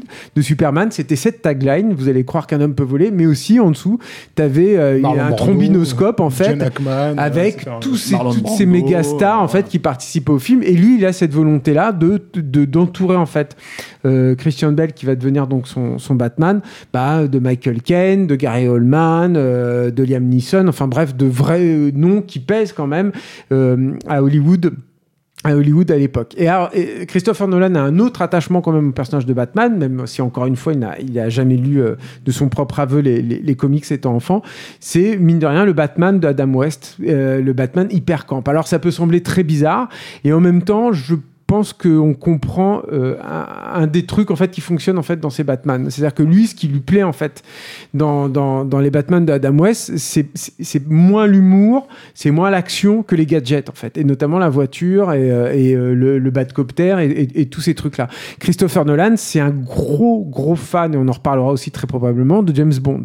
Et, et il a un vrai attachement au, à la technologie matérielle dont peuvent s'entourer ces, ces, personnages pour pour combattre le crime, enfin en tout cas accomplir leurs exploits de la même façon qu'il a une approche finalement euh, très, euh, j'ai envie de dire scientifique finalement en fait du récit, de la construction du héros et de la construction de, de ces récits. Euh, il a, euh, il va avoir, il y, a, il y, a, un attachement comme ça au, au, au, comment dire, au talent matériel en fait de, de, de, de ces personnages, à, à, leur capacité à construire leurs outils pour euh, sublimer en fait, euh, sublimer l'humain. Et, euh, et, je pense que ça c'est important dans, dans, ce qui va réussir en fait dans Batman, c'est-à-dire que ces Batman, il y a, un, moi j'ai souvent un problème assez fondamental avec ces Batman qui est, qui sont des films qui oublient euh, l'essence même de Batman, qui est bah, c'est un super-héros avec lequel t'aimes jouer et t'aimes, t'as envie d'avoir la, la, petite figurine quand t'es gamin et, et, et, te battre avec. Ça, tu le retrouves pas en fait chez Nolan. Oui, mais, c'est, mais c'est quand même discutable mais, sur certains points parce que, pas sur celui-là en, en, en l'occurrence, mais l'essence de Batman en fait tel qu'il a retranscrit jusque-là, hein, euh, mm. euh, même s'il il euh, y a des chefs-d'œuvre hein, qui existent, hein, Batman Returns c'en est un par mm. exemple, ce sont pas des films en fait qui ont vraiment adapté Batman non, non plus. Aucun, Donc, non, bien sûr, mais en même temps qui ont saisi à chaque fois, c'est des films qui, qui saisissent un truc de Batman. C'est ça aussi qui est intéressant ouais, de ce, ce, personnage et qui en fait un personnage fascinant, c'est que c'est un personnage multifacette et tu peux euh, rentrer dans l'univers de Batman de plein plein de façons en fait différentes. Et Nolan, lui, va adopter euh, encore autre chose. Alors, attends, je finis juste sur ce truc-là, ouais. c'est que ce côté hyper ludique et finalement hyper fun, hyper exaltant en fait des aventures de Batman, parce que moi je trouve que les Batman sont pas forcément exaltants, en tout cas pas dans leur action et tout. Bah, ce sera finalement et ça restera jusqu'à Dark Knight Rises sur le matériel en fait, sur les notamment sur les véhicules de Batman, mais pas seulement aussi sur ses gadgets et tout. Ça, c'est fun, ça, c'est rigolo, ça, c'est amusant. Et ça, moi, je trouve d'ailleurs que Idan le pion sur les, derniers James Bond à ce niveau-là, quoi. C'est-à-dire qu'ils sont vraiment, vraiment super. Et d'ailleurs, pour l'anecdote, euh, le, tout toute la, le design en fait de Batman Begins est construit autour de la Batmobile. C'est-à-dire que Christopher Nolan arrive avec Nathan Crowley, qui est son euh, chef décorateur, qui est aussi un collaborateur très fidèle en fait de, de, de, Nolan, qui est très très important en fait sur tous ses films et encore plus sur Batman Begins, je, je, je, vais venir dans un instant, mais il arrive en disant, écoute, il faut qu'on réussisse à obtenir notre Batmobile. Si on réussit à créer notre Batmobile, à créer un véhicule qui nous appartienne, qui puisse être crédible aussi en même temps. Voilà. Nous, à partir de là, on pourra indexer en fait toute la direction artistique des films autour de ça. Et donc, il crée le Tumblr, qui est pour moi, hein, après c'est toujours très très subjectif, mais qui est un véhicule qui fonctionne du feu de Dieu. J'aime, j'aime, je préfère la Batmobile de Burton. Oui, c'est pas la même chose, quoi, mais euh, voilà, c'est un, un, moi je trouve que c'est un très beau véhicule qui effectivement fonctionne de façon plastique et tout. Je trouve Nolan, c'est encore une fois pas forcément un mec que tu retiens pour ses façon plastique et pratique en fait, parce ouais. que tu peux penser éventuellement que ça fait des dégâts. Euh, oui, oui, voilà. Au, à celle, à celle, à celle oui, bah, qui est purement cosmétique, c'est voilà, qui est hyper fantasmatique en fait. Complètement, oui, oui, bien sûr. dire les, les, moments les plus étranges du Batman de Burton, c'est le moment où la Batmobile arrive au milieu, les mecs tirent dessus, en fait, elle, elle, sort une petite boule, elle la balance, en fait, c'est une grenade, c'est ce genre de conneries. Ouais, c'est n'importe quoi. C'est n'importe quoi. Mais, comme tu as dit un Bat-missile, mais c'est superbe. C'est génial, mais c'est d'un point de vue plus poétique chez Burton, y compris d'ailleurs dans le dans le design d'Anton First de la Batmobile. Hein. Et euh, mais pas chez Nolan. Nolan, il y a un sens, il y a une fonction. Il, il donne même des références très précises de véhicules. Euh, je les ai plus en tête, malheureusement, j'aurais dû les noter, mais je sais qu'il y a une Porsche dedans, il y a un tank, il y a un Hummer aussi. Il cite le Hummer. Il cite les cockpits de certains avions de, de chasse aussi. Voilà, donc il a des références, des repères comme ça qui sont euh, qui sont extrêmement réalistes. Et, euh, après, les autres points d'entrée donc de, de, Christopher Nolan, c'est de se dire effectivement, ce qui est aujourd'hui bon une évidence quand tu vois les films, mais de se dire on va faire un film de super-héros hyper réaliste. Il faut qu'on croit à ce personnage. Évidemment, c'est un truc que tu peux te permettre avec, Batman parce qu'il n'y a pas d'éléments à proprement parler fantastiques. Et ça va être tout le jeu en fait des films qui vont suivre. C'est que quand Batman est confronté notamment chez ses antagonistes à un élément fantastique, en l'occurrence, dans le premier, c'est Ra's al Ghul, qui est censé être un personnage euh, immortel dans, dans, dans, dans, le comics. Euh, et bien, comment lui, va, il va gérer ça, en fait, Christopher Nolan, sachant que lui, il se positionne dans un univers qui est vrai, qui oui. est l'univers, euh, l'univers contemporain. Donc, lui, donc, il parle, en fait, il parle de, de, de ce principe-là, et il parle aussi de ce principe-là en, en, en, réaction par rapport au film de, de Tim Burton qu'il aime beaucoup. Alors, il, alors, moi, j'ai une micro-anecdote là-dessus. Vas-y, dis, dis. Il aime le premier, ouais. il déteste le deuxième. Il déteste le deuxième, et, ça m'étonne pas. C'est hein, c'est normal. Le scénariste Daniel Waters qui me l'a raconté. Qui te l'a raconté. Parce qu'en fait, il était allé voir une projection à l'époque euh, de Dark Knight. Mm. Et du coup, il y avait une, c'était une projection comme il, comme il y en a quelques-unes à Los Angeles, en fait, dans des très grandes salles où il y a, où il y a Nolan qui faisait une présentation et qui disait, voilà, en fait, à un moment donné, euh, il me raconte ça quand je l'ai interviewé à Los Angeles, Daniel Waters. Et en fait, euh, donc t'as as le scénariste de Batman Returns qui est dans la salle pour aller voir Dark Knight, qui est un film qu'il aime beaucoup avec le cinéaste qui présente le film. Et là, en fait, Nolan n'est évidemment pas au courant qu'il y a le scénariste de, Batman Returns qui est là. Et, en fait, il dit voilà, alors moi, j'aime beaucoup le premier Tim Burton, effectivement, quand le, quand le, le type qui mène la masterclass lui, lui pose la question. il dit mais par contre pas, pas cette horreur de Batman Returns tu vois et puis en fait il le balaye comme ça du doigt et, apparemment dans son ego Daniel Autor ça a été assez blessé par, par, par le truc quoi donc euh, il, en parle tu, sens qu'il en rigole mais tu sens que voilà et, euh, et c'était c'est comme ça que moi j'ai appris que, que Nolan n'aimait pas Alors, Batman Returns bon il y a une des raisons pour celle-là et qui se qui s'entend enfin moi pour moi Batman Returns c'est un chef-d'œuvre total donc je n'aurais pas donné l'impression de, hein. de de, de, cracher sur le film. Hein. Mais non, non, mais il y a un truc qui est intéressant en fait dans le, la démarche de, de Nolan, c'est qu'il dit euh, qu'en fait c'est des films qui n'ont plus de contraste. C'est-à-dire que lui, son ambition en fait, c'est de créer un univers euh, réaliste, mais en même temps qui puisse accueillir Batman.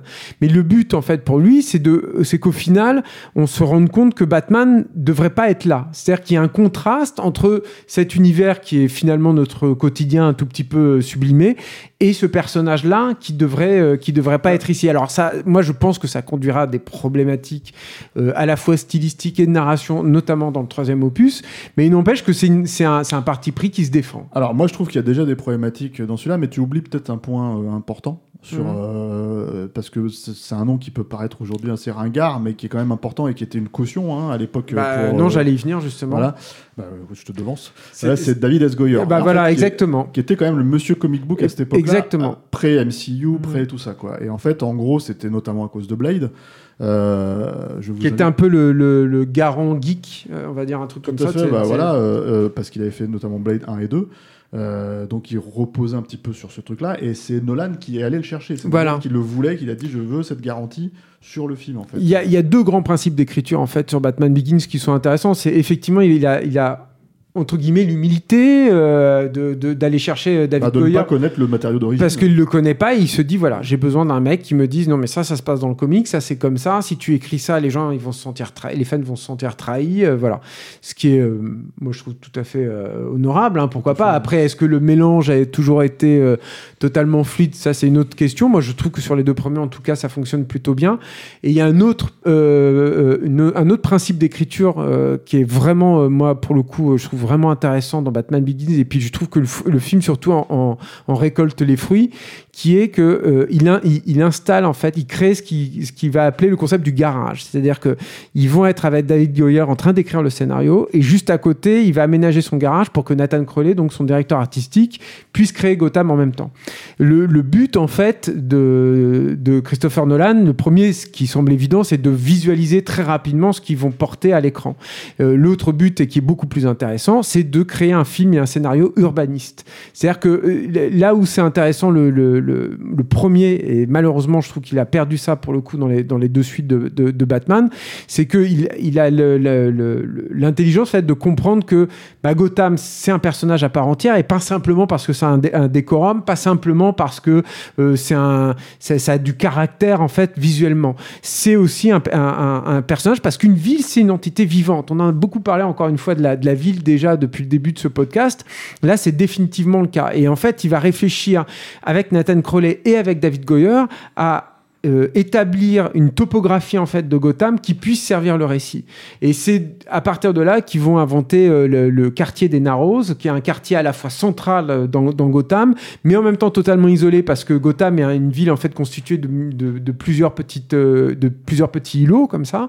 C'est une espèce de Manhattan surdimensionné. Oui, alors avec un manque de cohérence par moment, je trouve. oui, bien sûr, totalement, mais ça fonctionne déjà mieux dans le premier que dans ce qui va se passer. par exemple, je, je parle de manque de cohérence par rapport à ce que même tu peux imaginer comme visualisation de Gotham. C'est-à-dire que quand ce soit la série animée ou que ce soit les films de Burton, mm. c'est des films qui sont extrêmement. Enfin, c'est très travaillé sur ce mm. point-là et je trouve que justement, en fait, euh, euh Batman Begins pallie en comparaison. Quoi. Ouais, mais ça, moi je trouve que ça va. C'est un truc qui va, encore une fois, qui va perdre totalement par la suite. Mais... Il cherche plus à le faire. Il cherche même plus à le faire, mais. Que les choses soient claires. Le, Batman, euh, Dark Knight, c'est euh, Chicago. Ouais, là, c'est ça. Dark Knight Rises, c'est New York. Et en plus, c'est tellement ça qu'en fait il le masque même plus. C'est-à-dire que dans, la, dans, la, dans une des très grosses scènes de Dark Knight, on en parlera peut-être plus tard, mais mm. il y a carrément en fait euh, Sweet Home Chicago écrit, il, le, il, le, masque plus en fait. Ouais, ils s'en moquent. Et euh, et, alors que là, donc voilà, il y a cette, euh, cette réflexion-là, c'est-à-dire que euh, le, le, le, père de, de, de, Bruce, Wayne, de Bruce, Wayne, en fait, euh, un, un, des, enfin le bienfait ah, majeur en fait qui, qui, fait à la ville,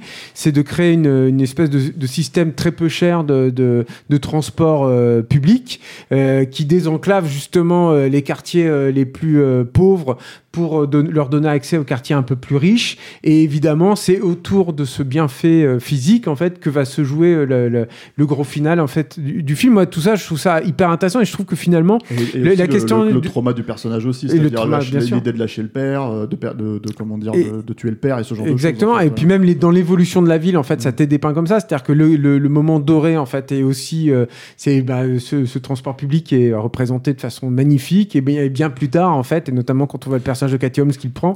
On voit que ça a été laissé à l'abandon et que c'est c'est complètement hyper intéressante moi je trouve hyper foisonnante dans Batman Begins. C'est un film très dense ouais. très dense très généreux. c'est pour moi en fait c'est le premier film où j'ai vraiment vu les limites de Christopher Nolan en tant que cinéaste. C'est-à-dire vraiment euh, euh, alors moi, j'ai cette théorie euh, qui est toute personnelle, hein, euh, qui est que, en fait, euh, pour savoir si un bon si un cinéaste est un bon cinéaste, même si dans le cadre, c'est pas forcément toujours eux qui réalisent ces scènes-là, pour moi, en fait, c'est ce qui sait mettre, conceptualiser et mettre en scène une scène d'action, quoi.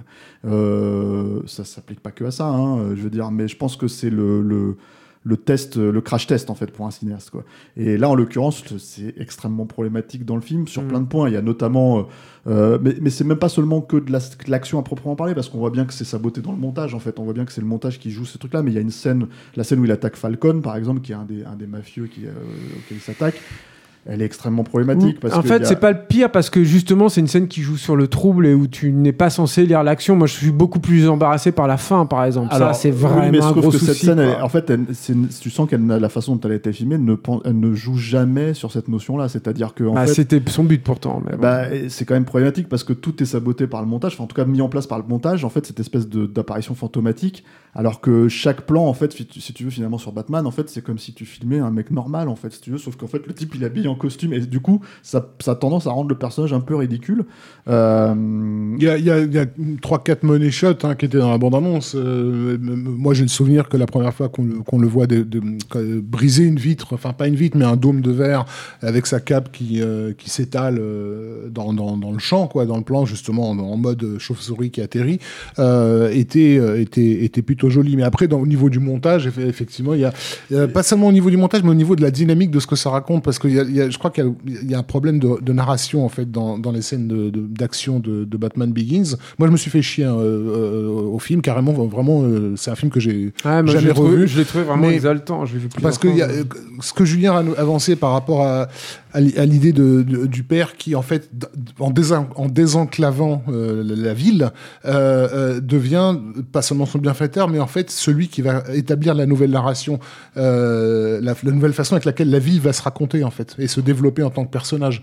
Euh, il y a, y a dans, dans, dans, le film des indices qui te font dire que, d'une certaine façon, Bruce Wayne, euh, il sait pas où il doit se situer dans cet héritage-là, en fait. Si lui-même est un, devient un manipulateur de la ville, un scénariste de la ville, en fait, si tu veux, mhm.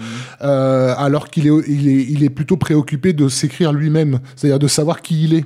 Euh, puisque c'est un origin story. Donc, ça, qui dit origin story dit que tu assistes à la création d'un personnage euh, point par point. Et, et, pour raccorder avec ce que Nolan essaye déjà de faire dans ses films précédents, on peut se douter que ça a été sa porte d'entrée dans, dans l'univers de Batman, euh, cette origin story, c'est-à-dire la façon avec laquelle on crée euh, un, un, un, personnage. Mais et, et, donc du coup, les scènes de combat qui peuvent le, mieux fonctionner, c'est celles qui participent pleinement, c'est-à-dire les scènes d'entraînement, je pense avec oui oui avec elles sont relativement comment dire, euh, fonctionnel. mais... avec Razal Ghoul. Euh, oui, bah, en fait, c'est un spoil aussi, c'est ça le truc. Non, non, je parlais du début de, la constitution du, personnage. Bah, tu parles, on, je sais plus si c'est Julien qui a évoqué le, combat sur, euh, sur le lac gelé, par exemple, qui est un moment qui reste, c'est-à-dire un moment qui, qui, est, cinématographique, mais il est cinématographique parce qu'il a du sens, en fait. Le visuel correspond à ce qui est en train de se, de, de, se jouer dans la construction du, du, personnage. Là où les autres scènes que vous citez, dont j'ai absolument aucun souvenir, par bah ailleurs. Si, la scène finale, c'est complètement ça, quoi. C'est-à-dire que tu as, la scène finale où ils se battent euh, sur, le, sur, le, sur le train, justement, avec Gordon en plus qui est en backup derrière, mais qui est quand même un peu à la traîne, mais qui peut les suivre grâce aux atouts que lui a donné euh, bah, Batman. grâce au Tumblr, en fait. Grâce, au Tumblr, donc tu as, la dynamique entre les deux personnages, c'est-à-dire qu'il est là en backup, mais il est un peu à la traîne, mais il est quand même là, et c'est lui qui permet, en fait, aux, forces armes, euh, enfin, aux forces de police, en fait, de ne pas entraver la bonne action, en fait, de, de, de Dark Knight. Et tout, tout le truc, en fait, c'est que le le, Liam Neeson essaye de détourner en fait l'utilisation qui est faite de ce métro là en, en, trimballant cette espèce de machine là qui euh, qui, euh, qui fait évaporer l'eau euh, trop rapidement Et euh, alors que Batman lui essaye en fait de de de, et avec la destruction de, de sauvegarder le leg paternel qu'il est contraint finalement de détruire quoi. Qu'il accepte de détruire. Euh, mais le truc si tu veux c'est que voilà après euh, c'est la scène en soi.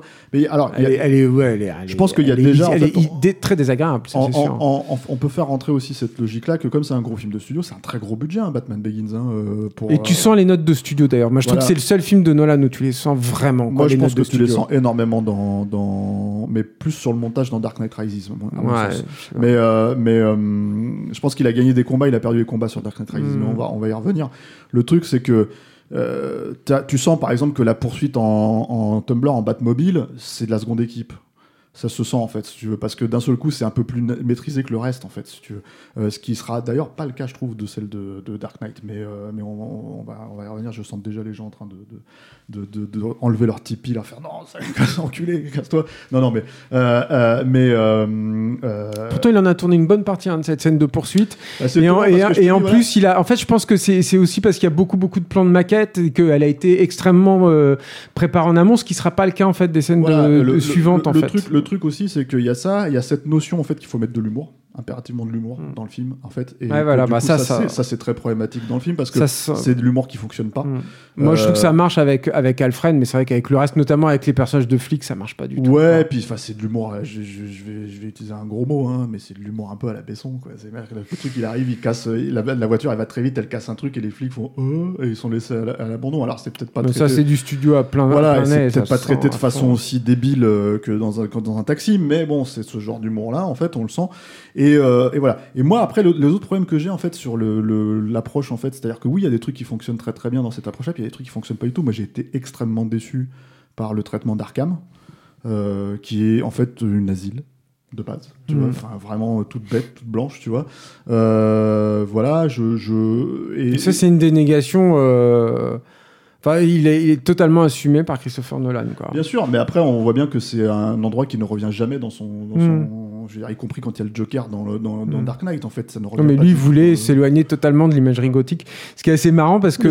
S'éloigner de l'imagerie gothique, pourquoi pas, mais après, ça peut être recréé, filmé d'une certaine manière, quoi. Et, euh, euh, et, voilà. Par exemple, il y, a, euh, il y a des notions assez intéressantes le, dans l'emploi, notamment de, de l'épouvantail, en fait. C'est-à-dire que moi, j'aime bien comment il utilise, même si c'est peut-être un peu grossier, mais j'aime bien comment il intègre Manbat en fait, par exemple. Dans, c'est super. Dans, le récit, ça marche vachement bien en plus. Hein. Quand il quand il quand il injecte en fait, quand il lui met un coup de d'hallucinogène. mais juste pour l'anecdote, ce qui est rigolo en fait, parce qu'on parlait de cette euh, ce refus en totalement d'approche gothique en fait sur le le truc, mais en fait euh, Christian Bell il a vachement milité hein, pour avoir le, le, personnage de, de, Bruce Wayne, évidemment sans doute. Hein, D'ailleurs, si vous cherchez sur internet en fait des trucs de casting, ce qui est assez marrant, c'est qu'ils ont fait passer pas mal de casting et un, une des personnes qui a, qui a, qui a failli être cassée, donc qui a passé un, casting pour, euh, pour euh, le personnage de Bruce Wayne, c'est euh, Killian Murphy qui joue. Mm.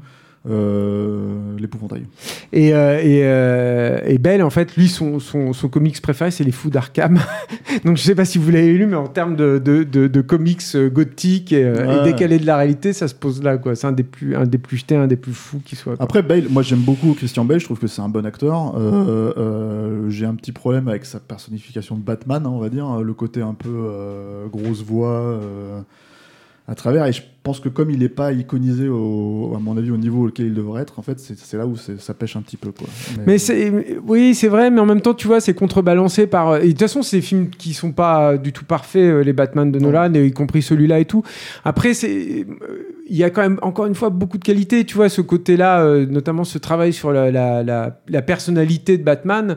Moi, ce que je trouve intéressant, par exemple, c'est d'avoir, euh, et c'est là où je l'apprécie moi, Christopher Nolan, c'est de, c'est d'avoir trahi le comics entre entre, guillemets, c'est-à-dire que le, spectacle qu'il va voir avec ses parents, c'est pas un film. Euh, c'est souvent Zorro euh, dans, dans, dans, les comics ou dans les films.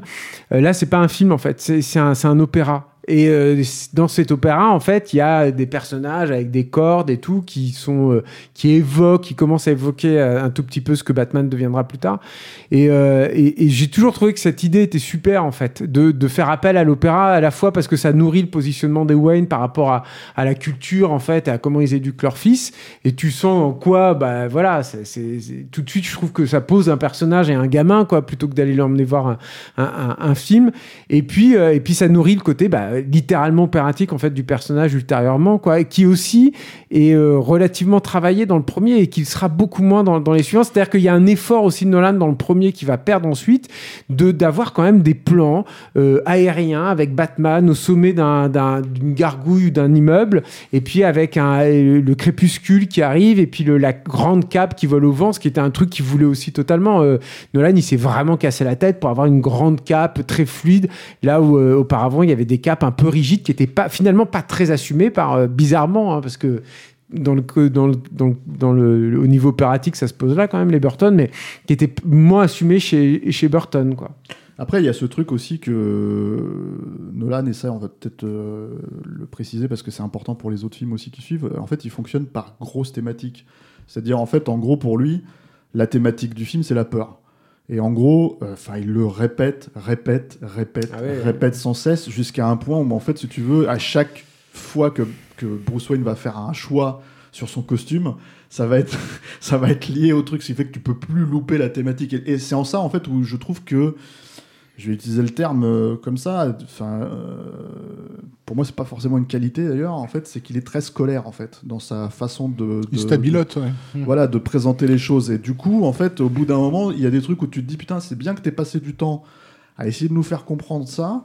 Mais ça aurait été bien que tu passes un peu plus de temps, par exemple, à jouer sur le twist. Tu vois, par exemple, sur l'espèce de, de, de, qui est Rassal Ghoul dans le film, où en fait, où c'est vraiment ah, très mal amené. C'est complètement raté. C'est complètement raté, et c'est complètement raté parce que tout simplement, en fait, je pense que dès qu'il y a une notion qui est plus, non pas philosophique, mais j'ai presque envie de dire poétique, ou, euh, ou euh, euh, si c'est pas inscrit dans le récit, il va le perdre en fait souvent. Euh, euh, c'est un mec qui se lâche pas, euh, Nolan, de toute façon, je pense. C'est un mec qui se laisse pas aller en fait. Il n'y a, pas de lâcher prise sur ses récits ou sur ses trucs comme ça.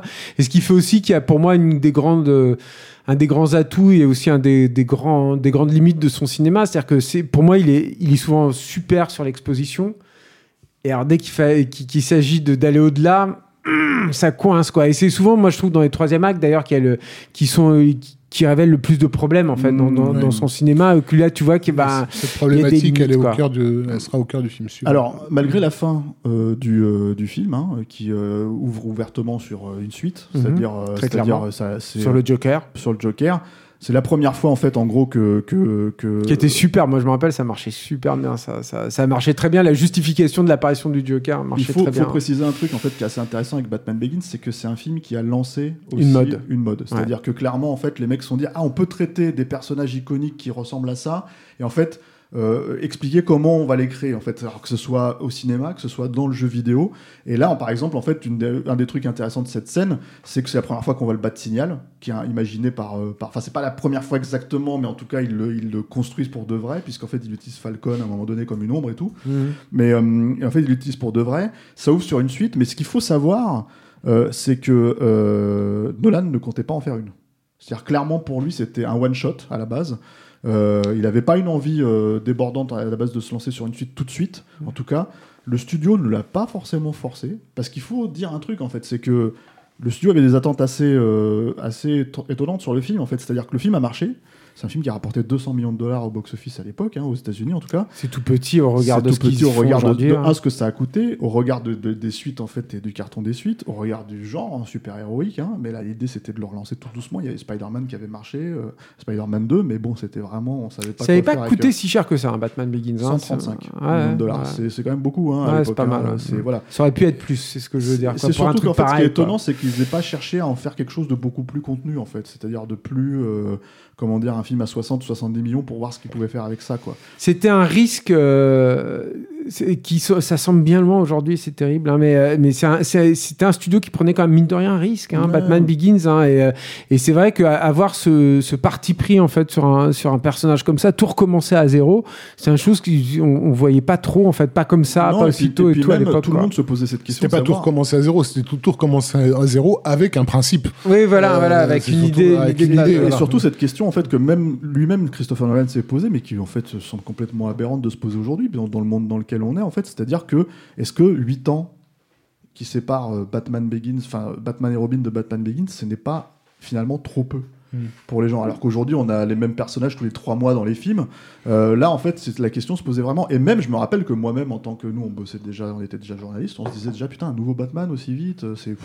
Tu vois, enfin, ils, ils, y vont, quoi, tu vois. Moi, je me posais cette question-là. Et en fait, le truc, c'est que je pense que le succès du film, euh, modéré, Hein, mais euh, succès quand même, est dû un petit peu à ça aussi, quoi. C'est-à-dire à euh, la, mauvaise euh, presse de Batman et Robin, à se poser la question de est-ce que vraiment on, on, en est là, quoi. Je pense que surtout il a, il a redonné de la noblesse à, cette, à ce titre phare en fait de Warner.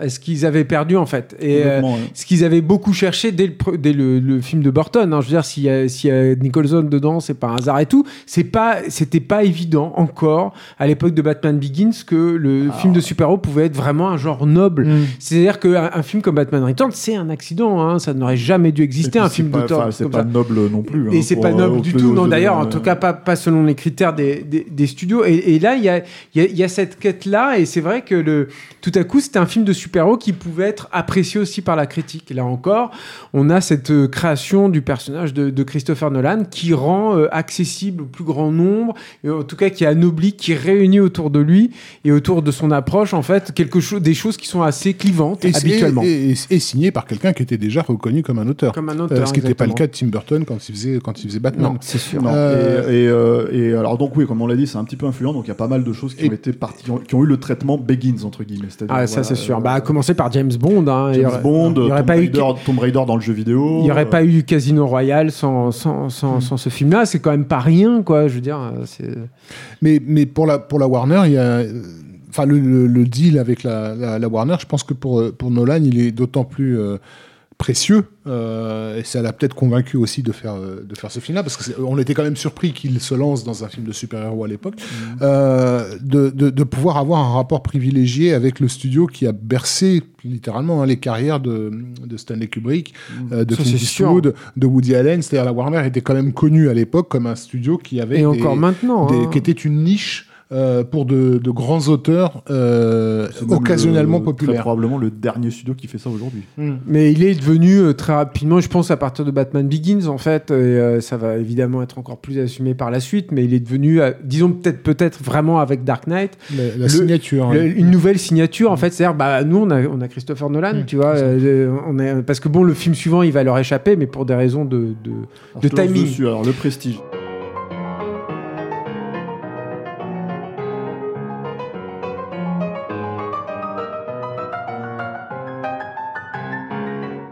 Le prestige qu'il avait repoussé pour, euh, pour faire Batman Begins, effectivement. C'est-à-dire que c'est un film, euh, bah, comme je l'ai euh, sous-entendu tout à l'heure, mais je vais repréciser ma pensée. C'est un, un, film qui est adapté d'un roman, et un roman de Christopher Priest qui attire pas mal les convoitises, en particulier Sam Mendes est très très intéressé en fait par le, par, pour, acheter, pour acheter ses droits. Donc Sam Mendes, lui, sort de American Beauty, donc il, a, il a quand même un sacré, un sacré poids. Quoi. Film à Oscar. film à Oscar, tout ça, machin, truc muche, bon. Et, euh, et, euh, et, mais Christopher Nolan. Sam Mendes, dont on ne fera jamais un capture Mac Et non, c'est probable.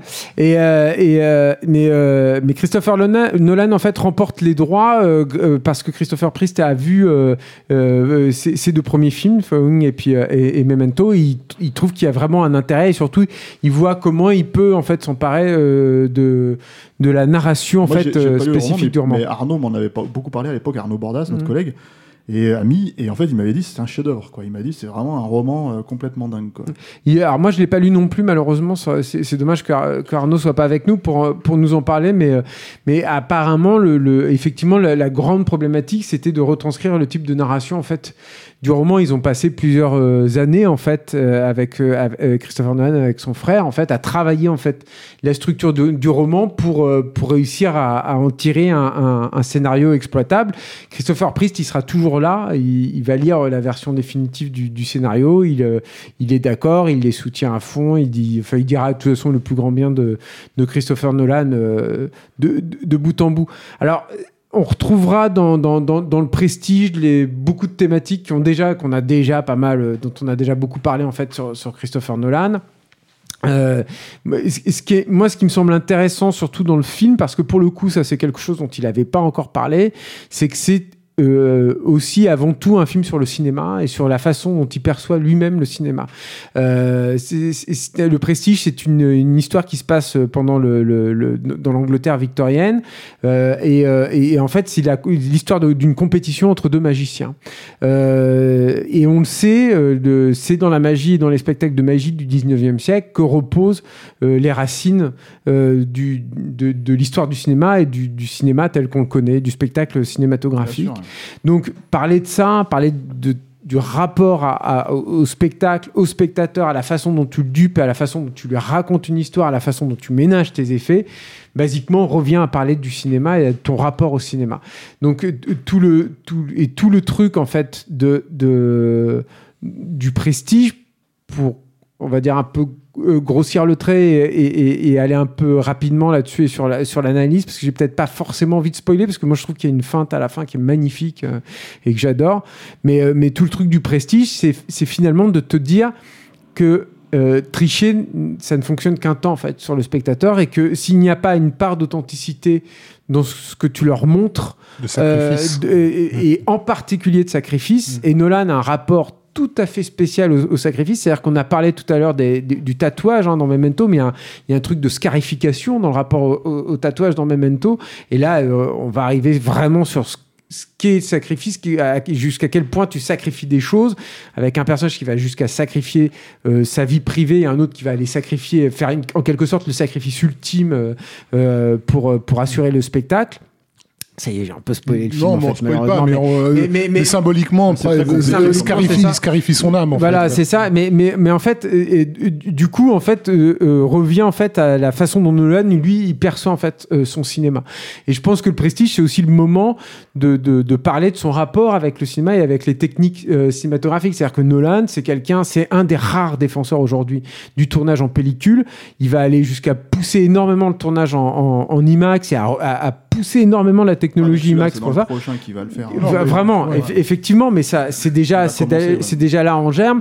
Dès euh, Batman Begins, il est, en, il est en guerre contre le studio et contre une partie de son équipe parce que lui il veut tout faire en vrai et en dur.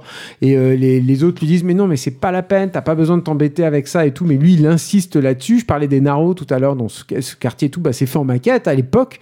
Déjà, c'est, ça peut sembler anachronique. Je veux dire, même les Schumacher, bon, avec un résultat tout à fait discutable, mais dans les Schumacher, Gotham est partiellement, intégralement en CGI hein, sur certains plans. Oui, mais le Donc, Schumacher, enfin, pour, le, pour, faire juste une petite aparté, c'était un film expérimental, euh, pas sur plein d'aspects, en fait, en tout cas technologique. Et le truc, c'est que. Je parle de Forever, hein, mais. Euh, ah, Forever, Mais, mais euh, et, et, donc voilà, il y a une anecdote derrière assez rigolote, j'ai oublié de citer, mais je, vais le dire quand même parce que c'est marrant, sur Batman Begins, où, où les, les mecs de Double Negative, qui était la boîte anglaise qui faisait les effets spéciaux, en fait, lui disaient, mais pour certains plans, c'est pas la peine de mettre en danger les, cascadeurs. Nous, on peut faire un Batman euh, en, numérique qui soit euh, crédible. Et Christopher Nolan ne les croit pas.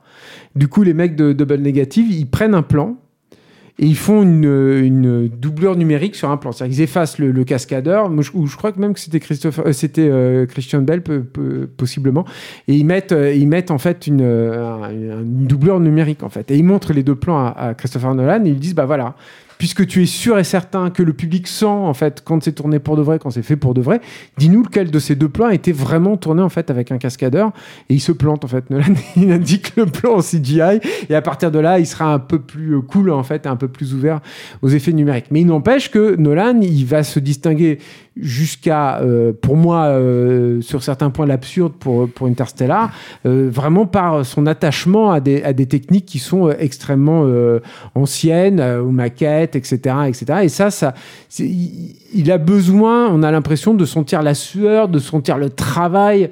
parce, que, parce qu'aussi, il se méfie de, de, de l'âge que peuvent prendre les films lorsqu'ils sont datés par leurs effets spéciaux.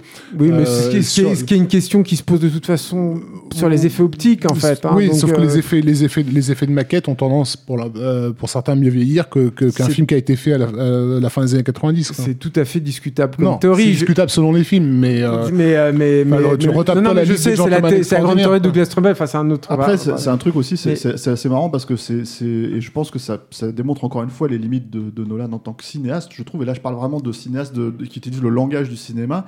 C'est qu'en se reposant sur cette logique-là, ça l'autorise à ne pas, en fait, si tu veux, les mettre en scène ce qui, quelque part, autant qu'il le, devrait, justement pour faire fonctionner ça.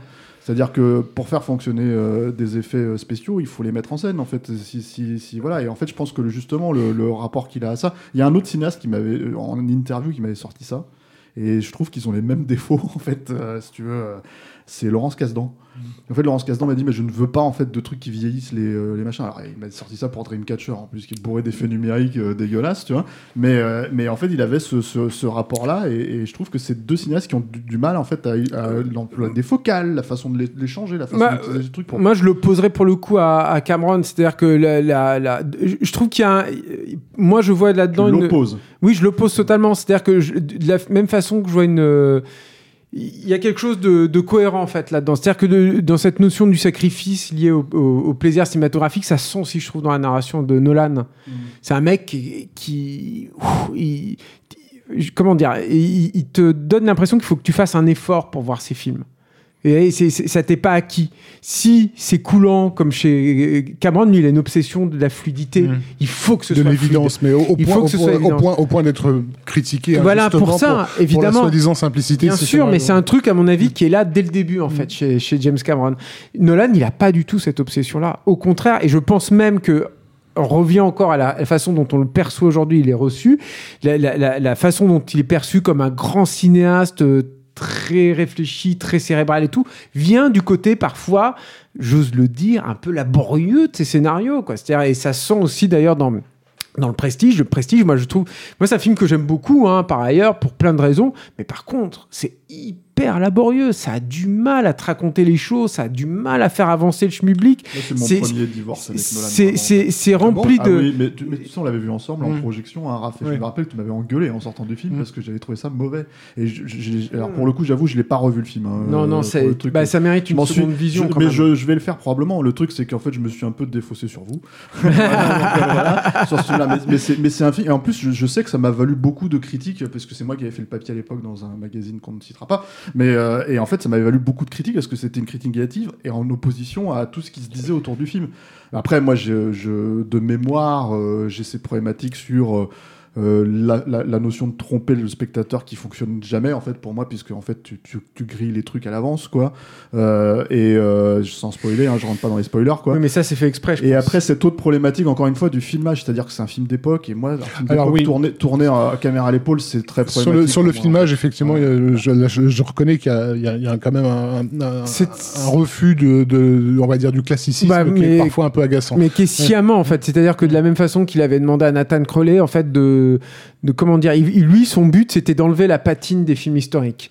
Donc il avait dit à Nathan Crowley, il dit en fait le, souvent cette époque-là, euh, on, la représente comme un truc un peu guindé, etc. Il a dit non, moi je veux que ce soit une ville extrêmement vivante. Et par exemple, moi, je trouve que ce qui intéresse, ça fait partie des choses que j'aime beaucoup dans le film. Il dit par exemple, c'était une époque où on a découvert la publicité en fait, où c'est vraiment ça a inondé en fait la rue. Et moi j'aime beaucoup en fait ce, rapport-là, par exemple à la pub, ça en fait une ville euh, extrêmement euh, justement vivante en fait. T'as l'impression qu'elle existe devant, de, devant tes yeux. Après, il y a un recours alors qui, est, beaucoup, beaucoup moins systématique d'ailleurs que dans mon souvenir quand je l'ai revu pour le, podcast, mais quand même qui est là, à la caméra à l'épaule, qui peut effectivement poser problème. Moi, je, cite ça parce que je sais que c'est Stéphane m'en euh, m'avait souvent parlé, cité en fait ce, ce, trope en fait de mise en scène comme étant une de ces barrières en fait à, à rentrer dans, dans l'ambiance du film. Après, moi, il y a, y, a, y a, beaucoup de choses que j'aime. étonné qu'on ait autant parlé de ça du prestige. Si, si, mais, mais après, euh, ou peut-être qu'on en parle après, je sais plus, mais enfin, peu importe. Mais euh, après, je trouve qu'il y a quand même des choses. Par exemple, je trouve que plastiquement, c'est un des rares films où de temps en temps, il réussit des choses belles et décorrélé de la réalité. Et ça, finalement, bah, chez Nolan, ça sera pas très, très fréquent. Et moi, notamment, j'aime beaucoup en fait tout ce qui a, a trait à Nikola Tesla. En fait, il y a des scènes dedans avec la, notamment avec des bulbes de d'ampoules en fait qui sont qui sont plantées en fait dans le sol, euh, dans un décor assez blanchâtre comme ça, un, peu irréaliste. je trouve que ça marche vraiment bien. Et je trouve que d'un point de vue général, le, le, personnage de Tesla fonctionne bien. C'est-à-dire qu'il a il a eu une idée qui qui fonctionne, qui, qui est super et c'est un truc qui refera, qui essaiera de faire plus tard, mais sans grand succès à mon sens, c'est euh, c'est le casting un peu surprise en fait. Mm. Euh, Christopher Nolan, et là pour Tesla, il fait des pieds et des mains pour aller récupérer David Bowie.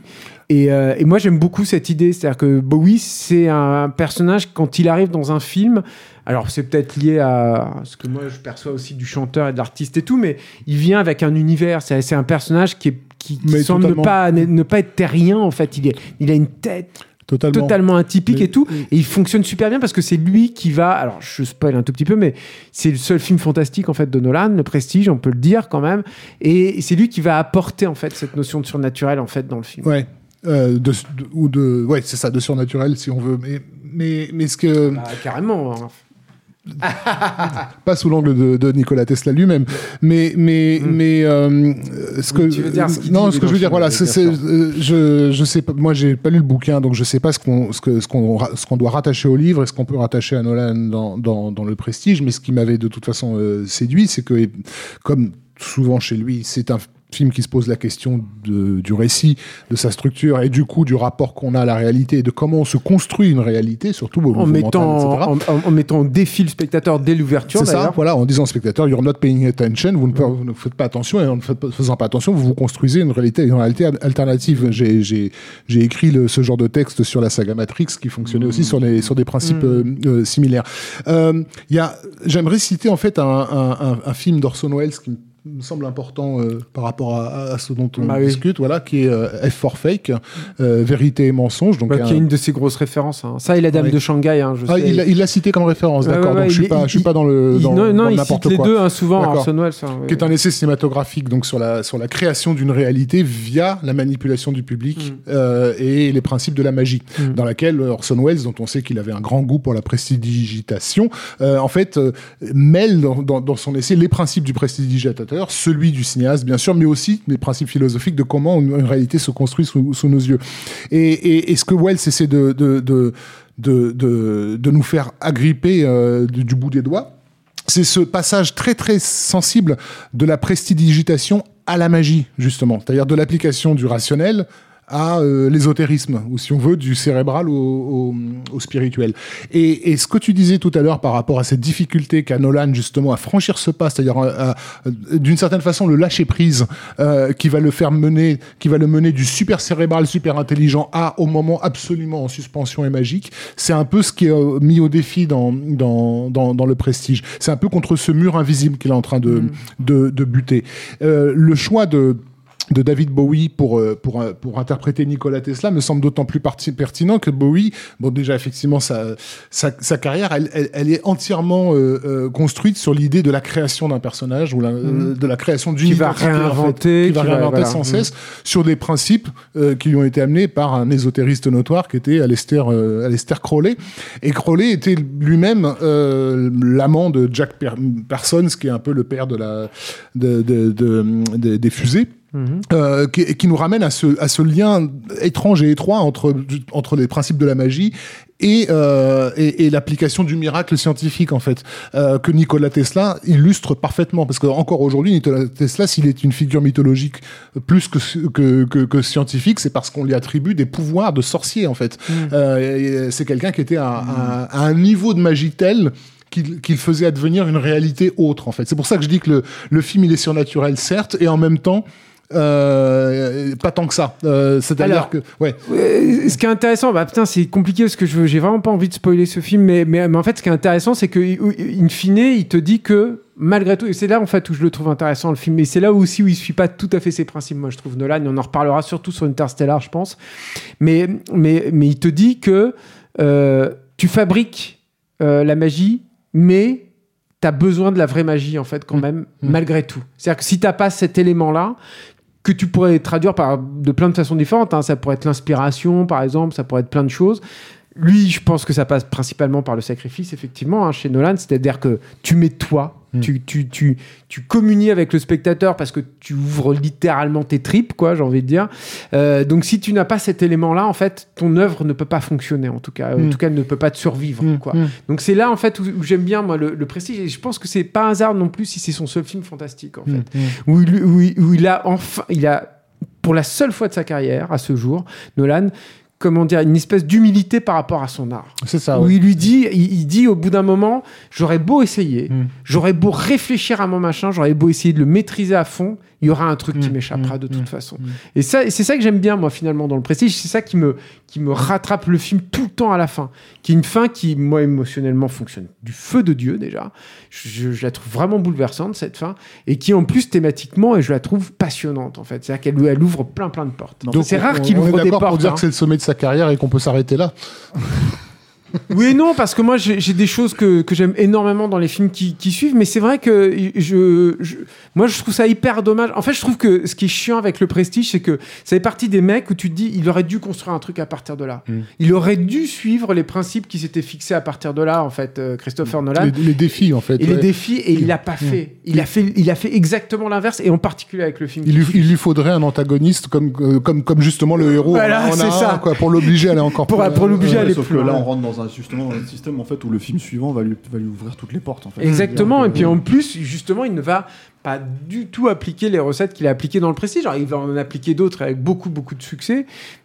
Mais c'est pas ça en fait. Le Dark Knight là, pour moi, il, y a à la fois une ouverture en fait de ce qui va être vraiment super aussi chez chez Nolan. Et moi, je sais qu'il m'a retourné sur certains trucs, mais on va être amené à en parler, je pense.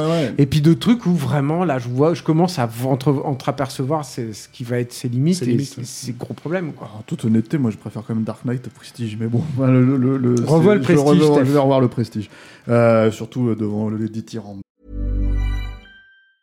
Burrow is a furniture company known for timeless design and thoughtful construction, and free shipping, and that extends to their outdoor collection. Their outdoor furniture is built to withstand the elements, featuring rust-proof stainless steel hardware, weather-ready teak, and quick-dry foam cushions. For Memorial Day, get 15% off your Burrow purchase at burrow.com slash ACAST, and up to 25% off outdoor. That's up to 25% off outdoor furniture at burrow.com slash ACAST.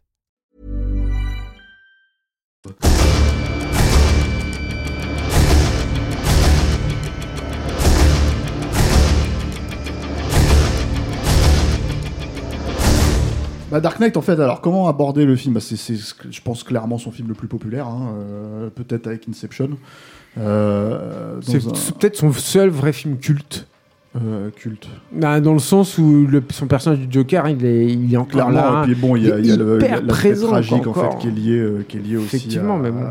Je pense que c'est dû aussi à la, réussite de l'écriture du personnage. Hein. Bien sûr. Alors, il y a, euh, donc comme je disais en fait tout à l'heure, euh, à la base, c'est pas forcément une suite qu'il avait envisagé de faire, et en fait, il a mis plus ou moins trois mois après la sortie de Batman Begins et le succès, on va dire, pour se poser avec David Goyer en l'occurrence et lui dire bon bah parlons de la suite. Et en fait ils sont partis sur l'idée euh, de vraiment de tracer le fil sur qu'est-ce qui avait été raconté à la fin du premier de Batman Begins et de partir là-dessus quoi. Euh, l'une des influences assez évidentes quand tu ouvres le film, euh, c'est tellement évident que voilà, c'est Michael Mann, c'est sa volonté. Et on a fait un épisode sur Michael Mann, on vous renvoie là-dessus, c'est l'épisode 20, là on fait le 28, donc c'est le 26 je crois, voilà, si je dis pas de bêtises, il y a quelques mois. Euh, pour dire que c'est pour moi deux cinéastes qui sont mais fondamentalement opposés, c'est-à-dire en tout cas dans leur approche euh, de l'outil du langage cinématographique. Mais de tout, hein, euh, c'est pas un romantique, hein, Christopher Nolan, hein, par exemple. Je Par exemple, euh, mais, le truc c'est qu'il y a, y, a, y a, quand même cette notion où euh, on peut dire que quelqu'un comme, comme, comme Michael Mann recherche aussi une réalité qui va transformer en hyper-réalité, hmm. ce qui n'est pas le cas de Nolan. En fait, Nolan va se, se borner à, à, à, justement avoir cette limite-là et ne pas chercher en fait à la rendre cinématographique. Et enfin, cinégénique, mais mais cinégénique ouais, que, plus, plus que ouais mais, ce que je, en fait, je vais en dire, c'est ce que j'avais un peu touché du doigt en fait comme problématique, je pense chez Nolan, c'est que quand je parlais, quand je le comparais plus ou moins à Laurence Kasdan, c'est que cette idée en fait que si on utilise par exemple là, là en l'occurrence chez Nolan, la c'est la première fois qu'il va parler de l'IMAX, c'est la première fois qu'il va utiliser l'IMAX en fait, le, tournage en IMAX. Je crois il y a 18 minutes sur le film. Euh, dont la scène d'ouverture. Dont la scène d'ouverture, qui est une scène d'ouverture qui fait une référence. énorme hein, à l'époque, hein. c'était un sacré truc. Hein. C'était, c'était, c'était coûteux, c'était, compliqué à utiliser. Euh, voilà, là ça concerne. C'est très facile si vous avez le Blu-ray, c'est très facile de voir euh, lesquelles scènes sont les scènes en, tournant en IMAX. Parce que les, formats sont pas les mêmes. Voilà, mm. le format de l'IMAX c'est du 1,43 si je dis pas de bêtises, c'est ça et le reste du film est plus ou moins. Sur votre télé, ça sera un peu plus carré, voilà, c'est ça. Euh, donc, déjà, en fait, si vous le regardez en Blu-ray, c'est déjà quand même un petit peu zoomé dedans hein, pour, pour, pour, avoir le format 1,77 de des, télés de, des télés actuelles. le reste du film, pourquoi est tourné en scope? Ça, je ne sais pas. si tu veux, pourquoi il n'a pas finalement décidé d'uniformiser en fait les deux quoi. Ce qui veut dire que quand on voit. C'est souvent le cas chez les, chez les cinéastes qui sont attachés à l'IMAX. Hein. Ils estiment qu'en dehors de l'IMAX, le, le, le, format le plus immersif en fait pour le spectateur, c'est ça reste le scope. Ça reste le 35. Donc voilà, souvent ils utilisent. Ça, le truc qui est intéressant, euh, c'est que pour la plupart des gens qui ont vu le film en salle à l'époque, donc il faut savoir qu'il y a des caches en fait qui sont mis en fait dans ces séquences-là, ce qui fait qu'en fait on perd une, énorme portion de la de, de l'image quoi. Euh, voilà. Mais je reviens sur l'idée que, que donc cette scène d'ouverture, c'est une scène d'ouverture qui rend hommage direct à, à, Hit, à Hit euh, en prenant même carrément un acteur de Hit pour le positionner dedans. Et c'est un truc que fera un petit peu Nolan euh, derrière, et je trouve qu'il y a un petit peu Enfin, je sais pas si c'est malhonnête en fait, parce que je trouve pas, je pense pas que ça soit malhonnête, mais c'est encore une fois une des limitations du mec. C'est-à-dire que par exemple, si tu veux, dans Inception, il va utiliser la vie en rose, hop, euh, la, musique, en fait, il va aller chercher l'actrice qui a, qui, a, joué le personnage. C'est à l'envers. Oui, mais bon. Si c'était Ashiwara Ray qui devait jouer ce personnage-là, je pense qu'il aurait peut-être utilisé euh, une autre musique, j'en sais rien. Oui, mais c'est étonnant en fait d'avoir un, un, renvoi à quelque chose que le, la vie en rose, enfin le, biopic sur euh, Edith Piaf, mm. c'est un film qui a eu beaucoup de résonance en fait à l'international. Hein. C'est ce qui a mm. permis la carrière internationale de, Marion Cotillard. Donc, euh, donc je trouve ça un peu étrange, comme je trouve logique se dire ah bah je peux faire une référence directe à ça et en même temps je vais chercher le, comédien pour lui faire plus ou moins jouer euh, un truc qui, renvoie à ça quoi. Et là en l'occurrence, je pense que ça procède du même euh, du même mécanisme que David Bowie finalement dans le Prestige, c'est-à-dire de faire appel à au contexte en fait qui, entoure le, comédien, de penser qu'un comédien arrive avec son propre bagage et voir son propre univers et l'exploiter quoi. voilà. Alors moi, comme je n'ai pas découvert Dark Knight en IMAX, euh, je peux pas euh, préciser en fait quel effet ça peut faire en fait de voir ça. Euh, je pense que ça. Il faut être très honnête. Hein. je pense qu'il y en a aucun de nous trois qui a déjà vu un Nolan en IMAX. Non. Et, alors, je pense que c'est important de le dire parce que moi, je sais, j'ai euh, notamment un ami qui s'appelle Eric Fantone que je salue bien bas, mais, mais qui, est, qui, est vraiment devenu fan de Nolan à partir du moment où il a vu ses films en IMAX. Voilà. Et Donc il faut quand même le signaler, quoi. C'est peut-être une des. là où notre regard est biaisé. Hein. Peut-être, par contre, que euh, certains euh, spectateurs qui auraient vu des films en IMAX euh, au moment où le film ou Dark Knight allait sortir ont vu cette scène en IMAX, puisque c'est ce qui a servi aussi de bande-annonce à l'époque. Je sais pas si vous vous souvenez. Mhm. C'était vraiment en fait un, digeste de cette séquence-là, en fait pour pour vendre le format en fait aux spectateurs quoi. maintenant, il faut savoir que la plupart des films qui sortaient en IMAX à cette époque-là, c'était des films qui étaient gonflés. Hein, donc mhm. voilà quoi. donc cette scène, on l'a pas vue en IMAX. Et je pense que ce qui est vraiment intéressant dans cette scène, euh, au-delà de la pompe de hit, qui est pour finalement pas très intéressante à mon sens, et d'ailleurs même dans le reste du film, plus loin, ça sera encore plus problématique, euh, c'est la présentation du Joker. Hmm. Le Joker, c'est l'attraction principale de Dark Knight. Je pense que c'est effectivement la raison pour le succès du film.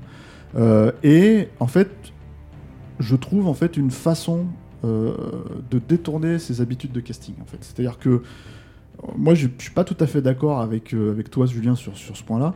Euh, moi, je trouve que les castings de, Nolan sont de goût, mais un peu faciles.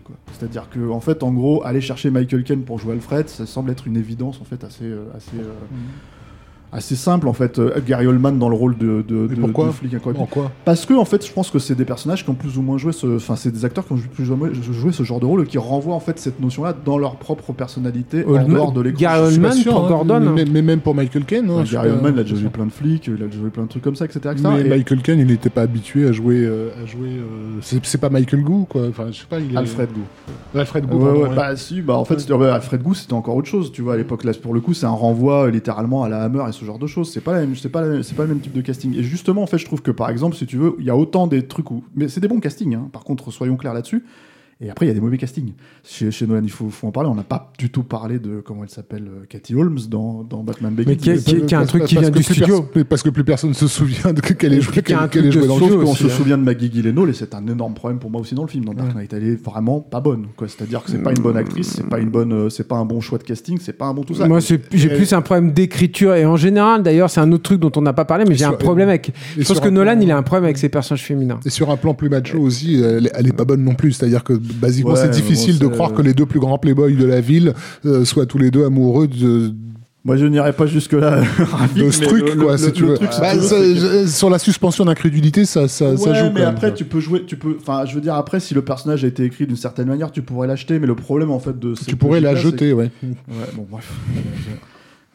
Et donc, euh, je reviens sur l'idée, c'est que pour moi, le, le choix de casting Death Ledger était un choix vraiment inattendu. C'est-à-dire que je pense qu'il y a quelque chose que, que certains cinéastes ont vu chez lui euh, et qui ressort clairement. malheureusement, le, comédien est mort très peu de temps après le tournage de Dark Knight. Euh, mais si vous vous souvenez, ça devait être euh, le nouveau Mad Max aussi pour George Miller. Et il y a quelque chose en fait qui ne ressort pas de ça en fait quand tu regardes les films qu'il a fait auparavant, c'est-à-dire que c'est quand même. Bah, en fait, tu sais comment ils sont rencontrés avec Christopher Nolan, hein, Heath Ledger et Christopher Nolan. Non, bah, ils sont rencontrés parce qu'il a, il a, il, a fait partie en fait des comédiens qui ont auditionné pour le rôle de Bruce Wayne, de Batman, ah dans Batman Begins. Et en fait, Nolan, c'est à ce moment-là, et, euh, et Heath Ledger aussi, hein, d'ailleurs, ils se sont mis d'accord là-dessus. Ils se sont dit non, mais en fait, ça colle pas. Hmm. C'est pas là, en fait, que tu dois aller. c'est en face. Toi, tu vas en face, quoi. Donc, euh, donc voilà, en fait, c'est comme ça. Effectivement, il y, y, a cet a priori parce que c'était un beau gosse et tout, quoi. Mais et dans des rôles de beau gosse. Hein, voilà. que, voilà, il a oui, mais justement, des rôles de beau, gosse auxquels, il amenait une certaine dangerosité, y compris, je pense, un film comme Chevalier, etc. Tout à fait, je suis d'accord. Moi, je trouve que c'est un excellent acteur, hein, euh, euh, euh Ledger. Mais ce que je veux dire, c'est que dans le typecast hollywoodien, bah en fait le faire jouer un rôle de Joker l'enlaidir justement enfin le, le, rendre vraiment dégueulasse parce qu'il mm. est dégueulasse hein, euh, je veux dire le, le, ça c'est un truc que tu peux pas enlever aussi au film hein. Nicholson c'est Nicholson avec un sourire plastré sur la gueule hein, mm. et, la, tronche blanche c'est pas la même chose quoi euh, euh, il est très malsain quoi il est malsain voilà en fait et jouer ce rôle là et le pousser jusqu'au bout comme ils le font dans le film c'est pour moi la grosse attraction et surtout la grosse attraction presque quasi inattendue il faut se rappeler euh, même si en fait euh, l'histoire a tendance à l'oublier hein, dans sa grande mansuétude, l'internet général en fait c'est quand même euh, ligué pour dire mais c'est quoi ce choix de merde en fait et, tout le monde a gueulé, il y avait des photos qui avaient fuité avec son maquillage, avec on voyait que c'était une cicatrice, tout le monde s'était mis à râler dessus et moi le premier. Et, et, moi, je me souviens très très bien m'être dit, non mais de toute façon, le problème avec, avec Christopher Nolan sur le Joker, c'est qu'il réussira pas à me faire rire parce que Nolan c'est un autre truc hein. le Nolan et l'humour c'est pas rigolo c'est pas trop un rigolo quoi. Et je me suis dit c'est un problème je veux dire, si, si, si, le Joker me, me fait pas rigoler, c'est un problème. Il m'a eu complètement avec la scène. Avec le, le, gag, du, le, du, crayon, du, crayon, qui est pour moi une scène brillante. Hein. Vraiment, faut mm. trouver quoi, ce truc-là où à la fois j'ai fait exactement ce que le Joker devrait te provoquer chez toi, quoi. C'est-à-dire ah, bah un rire d'effroi, quoi. Mm. Voilà, c'est formidable en fait d'avoir réussi. Et c'est surtout dans cette notion que le, Joker, en fait, dans ses incarnations précédentes, que ce soit dans euh, le Batman des années 60, que ce soit chez, chez, chez Tim Burton, ne fait pas peur. En fait, c'est pas un personnage mm. qui faisait peur, c'est un personnage qui faisait éventuellement rire. Euh, plus, je trouve. Alors que dans les BD, notamment, je pense à celle de Bernie Wrightson dans les 70s, il est effrayant. Quoi. il est drôle, mais effrayant. Euh, pareil avec, euh, avec Sourier, quoi, mm. Killing Joke. Hein, c'est, voilà. Et, il, y avait déjà, il était déjà effrayant dans le dessin animé aussi, mine de rien, et notamment dans le masque du fantôme. Oui, bien sûr. Ouais. Après, le truc, c'est que ce qui est assez marrant, moi, je trouve, alors je sais pas ce que vous en pensez par rapport à ça, mais en fait, c'est de la même manière qu'on avait, on avait parlé du fait que Batman Begins, la thématique du film, en fait, c'était la peur. Ici, c'est le chaos. Et donc, en fait, il est clairement assimilé. L'anarchie, le chaos, enfin le nihilisme plutôt que l'anarchie. Bah, l'anarchie, c'est le terme employé par Nolan partout, hein, quand il en parlait à l'époque du film. Euh, euh, le chaos. Alors, c'est un film, euh, je pense qu'on peut. Enfin, ça fait toujours un peu chier de sortir ce genre de truc, mais là, c'est tellement pensé de cette manière-là que je pense que c'est vraiment le cas. C'est un film post-11 septembre. Mais déjà, le premier Batman, hein.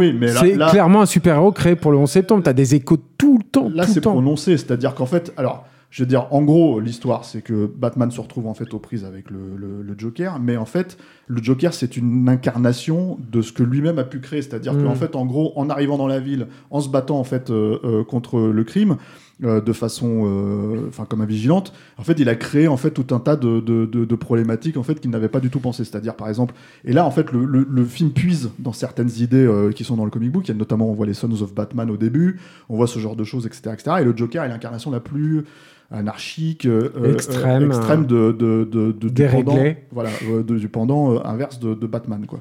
Euh, donc du coup, on se retrouve dans, cette, dans cette logique-là. Et à côté de ça, l'idée, c'est qu'il y a une figure politique émergente qui ressort, qui est celle d'Harvey Dent, qui est la rigueur incarnée, quoi, la justice incarnée, et le chevalier blanc, voilà. Donc ça, je le dis, dans le film, c'est surrépété, surrépété, surrépété. Et du coup, voilà. Alors moi, je, moi, je trouve que c'est un film qui est très intéressant. Mais tu vois, ouais. Vas-y, je t'en prie. C'est vrai que c'est problématique pour nous qui avons grandi dans, dans, cette, dans cette culture un peu pulp, un peu geek, etc. Et, et, qui captons immédiatement ces, ces éléments-là. Mais pour un public qui, lui, n'est pas habitué, ben, genre, Harvey Dent, euh, avant, avant qu'on ne sorte The Dark Knight, j'ai pas l'impression que les spectateurs aient compris, euh, en regardant euh, Billy D. Williams chez Tim Burton, qu'il était censé reroprésenté justement l'ambivalence l'ambivalence de la justice. Sans quoi, même parler de Batman Forever. Euh, que le fait que, quand, voilà, que, que le fait qu'il joue avec cette, avec, avec cette pièce était justement le, un renvoi à la notion de justice telle que les, les Scandinaves l'utilisent depuis la mythologie, quoi, de, celle d'Odin et de Fenrir. Euh, et, que c'est pour ça qu'il a un, visage coupé en deux, littéralement. Monstrueux et beau à la fois. Euh, donc, parce, que nous, on a, grandi avec l'idée que cette culture pulp, elle portait tous ces éléments mythologiques, euh, et donc qui dit mythologique dit aussi philosophique, politique euh, et tout ce qui en découle. Mais le grand public, qui, qui a déjà du mal à accepter qu'un personnage puisse euh, avoir une cape et se balader dans la rue en pleine nuit, tu vois, c'est déjà la limite de sa suspension d'incrédulité. Le faire switcher directement en mode euh, symbolique immédiatement, c'est si tu l'aides pas, si tu le poses pas au cul. Faut s'entendre sur ce que ça veut dire le grand public, parce que même à cette époque-là déjà, en fait, en gros, on avait, euh, on avait, euh, et, c'est des incarnations mm. parfaitement fantastiques. Hein. un carton avec Superman, un carton avec les Spider-Man de Sam Raimi. Donc le truc, si tu veux, c'est que les X-Men. Les X-Men. Ouais, mais les X-Men, c'est pour le coup, c'est traité à la manière. Ouais, mais comme on l'a, oui, comme, comme on l'a dit, qui, qui, qui, conserve cet aspect coloré, camp, etc. Là où justement les, les, les Batman de, de Nolan ont la prétention de ramener ça dans notre, ah mais dans notre réalité, en tout cas dans notre représentation de la réalité. Oh, que les choses soient claires, en fait, je veux dire, euh, euh, à l'époque, les films comic book n'étaient pas aussi présents qu'aujourd'hui, même si c'était déjà en train d'émerger de manière assez prononcée. Il y avait quand même ces 3-4 gros films euh, de studio qui sortaient chaque année. le film a été considéré, c'était le terme à l'époque, hein, le parrain du film de super-héros, c'est-à-dire que c'était vraiment logique. Il y a eu une grosse problématique autour du fait que le film a été nommé aux Oscars, mais a été complètement snobé. Euh, par voilà, il y a encore une fois Internet euh, dans, sa logique en fait est parti dans le sens inverse de ce qu'ils ont critiqué avec le, Joker en fait, c'est-à-dire qu'ils sont ils sont carrément critiqué l'Académie parce que en gros si tu veux le film n'avait aurait dû avoir l'Oscar du meilleur film cette année-là. Euh, je sais pas ce qu'était d'ailleurs s'il y a eu le film à la place quoi, mais mais c'était ça semblait complètement irréaliste en fait de, penser ça parce que malgré tout le film euh, maintient ses racines en fait de comic book movie, c'est-à-dire il maintient, c'est clairement un personnage. pour le coup, euh, Batman, on le voit dans, clairement dans, dans, Dark Knight. Après, il y a ah, quand même une vraie dénégation du personnage. Moi, je commençais, je, je, vois là-dedans, c'est-à-dire que il fait, il fait une euh, action, il fait une action à, à Hong Kong. Il, il, y a plein de moments, il a pas son masque et tout. Euh, il, y a, il a plus la Batcave. Euh, il, y a, il y a quasiment, il y a beaucoup moins la Batmobile.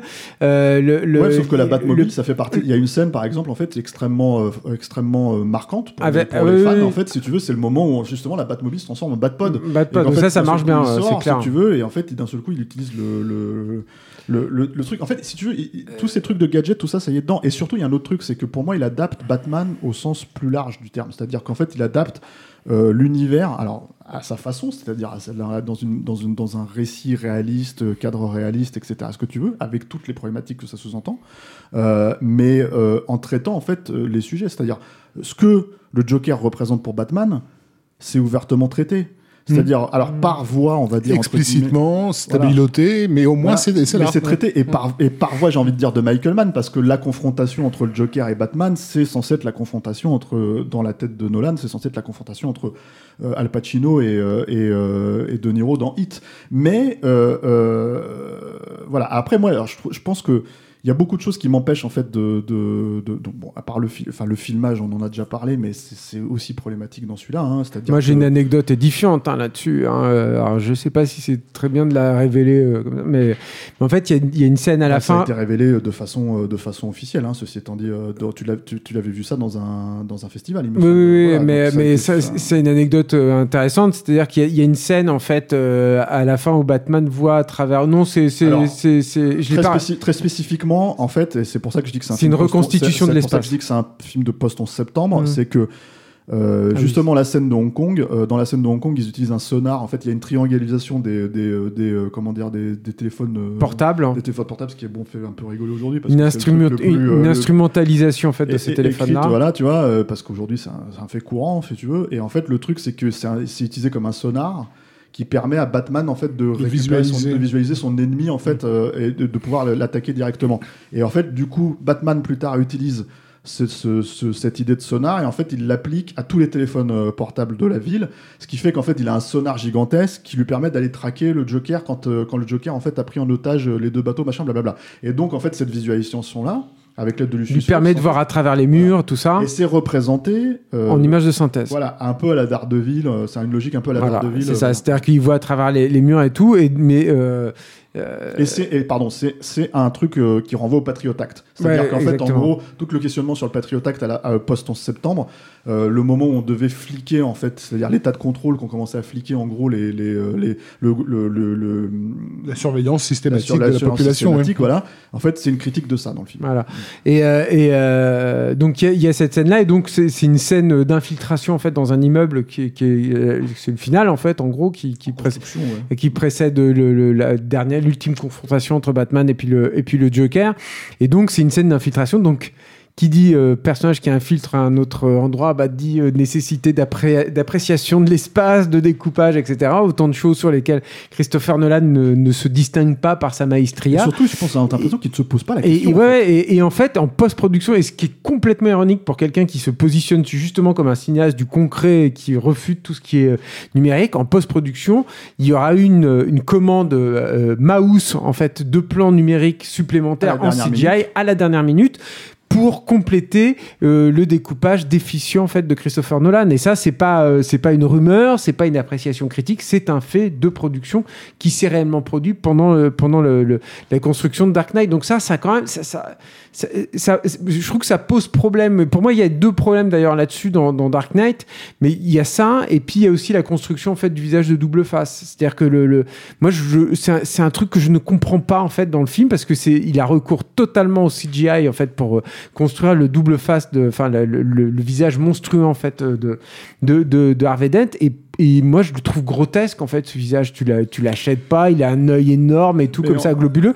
Et je, je, comprends même pas qu'un mec comme lui n'ait pas réfléchi une seconde à avoir recours à un maquillage prosthétique qu'il aurait peut-être pu euh, euh, augmenter. À la même époque, tu avais des trucs comme Les Griffes de la Nuit, qui est un film de merde, hein, ce, ce, remake et tout, mais qui, en mélangeant le prosthétique puis le numérique, arrivait à te, à te créer des effets qui fonctionnaient du feu de Dieu là-dessus, sur les visages brûlés et tout. Je comprends même pas qu'il ait fonctionné comme ça. il y a des trucs, des fois, chez lui, je, je, pense, qui m'échappent une autre limite, en fait, je trouve qui est problématique dans ce film-là, et surtout dans ce film-là, en fait, euh, et peut-être un petit peu dans les films suivants, c'est que c'est un film qui se veut très mature, très adulte, et qui est PG-13. Et en fait, je trouve que ça se sent, quoi. C'est-à-dire que vraiment, ça, hein, je trouve que ça se sent. Ça se sent sur le personnage de, double, double face, justement, sur Two-Face. C'est-à-dire que ce, ce maquillage-là, il est quand même extrêmement aseptisé.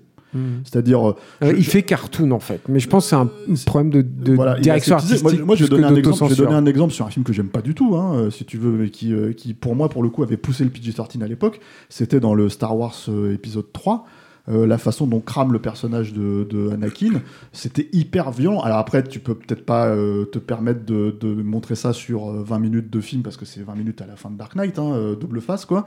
Mais c'était, moi je trouvais beaucoup plus radical et beaucoup plus prégnant. Après, l'autre truc, c'est que c'est pareil, il y, a un espèce de suicide bomber là, tu vois, qui a une bombe dans le bide. Enfin, quand tu t'attends à une explosion, tu t'attends pas à un truc filmé de loin pour, pour, pour, voilà. Quand on t'a présenté le fait que le personnage il a un truc dans le bide, tu t'attends ce qu'il explose vraiment et que tu le vois en fait.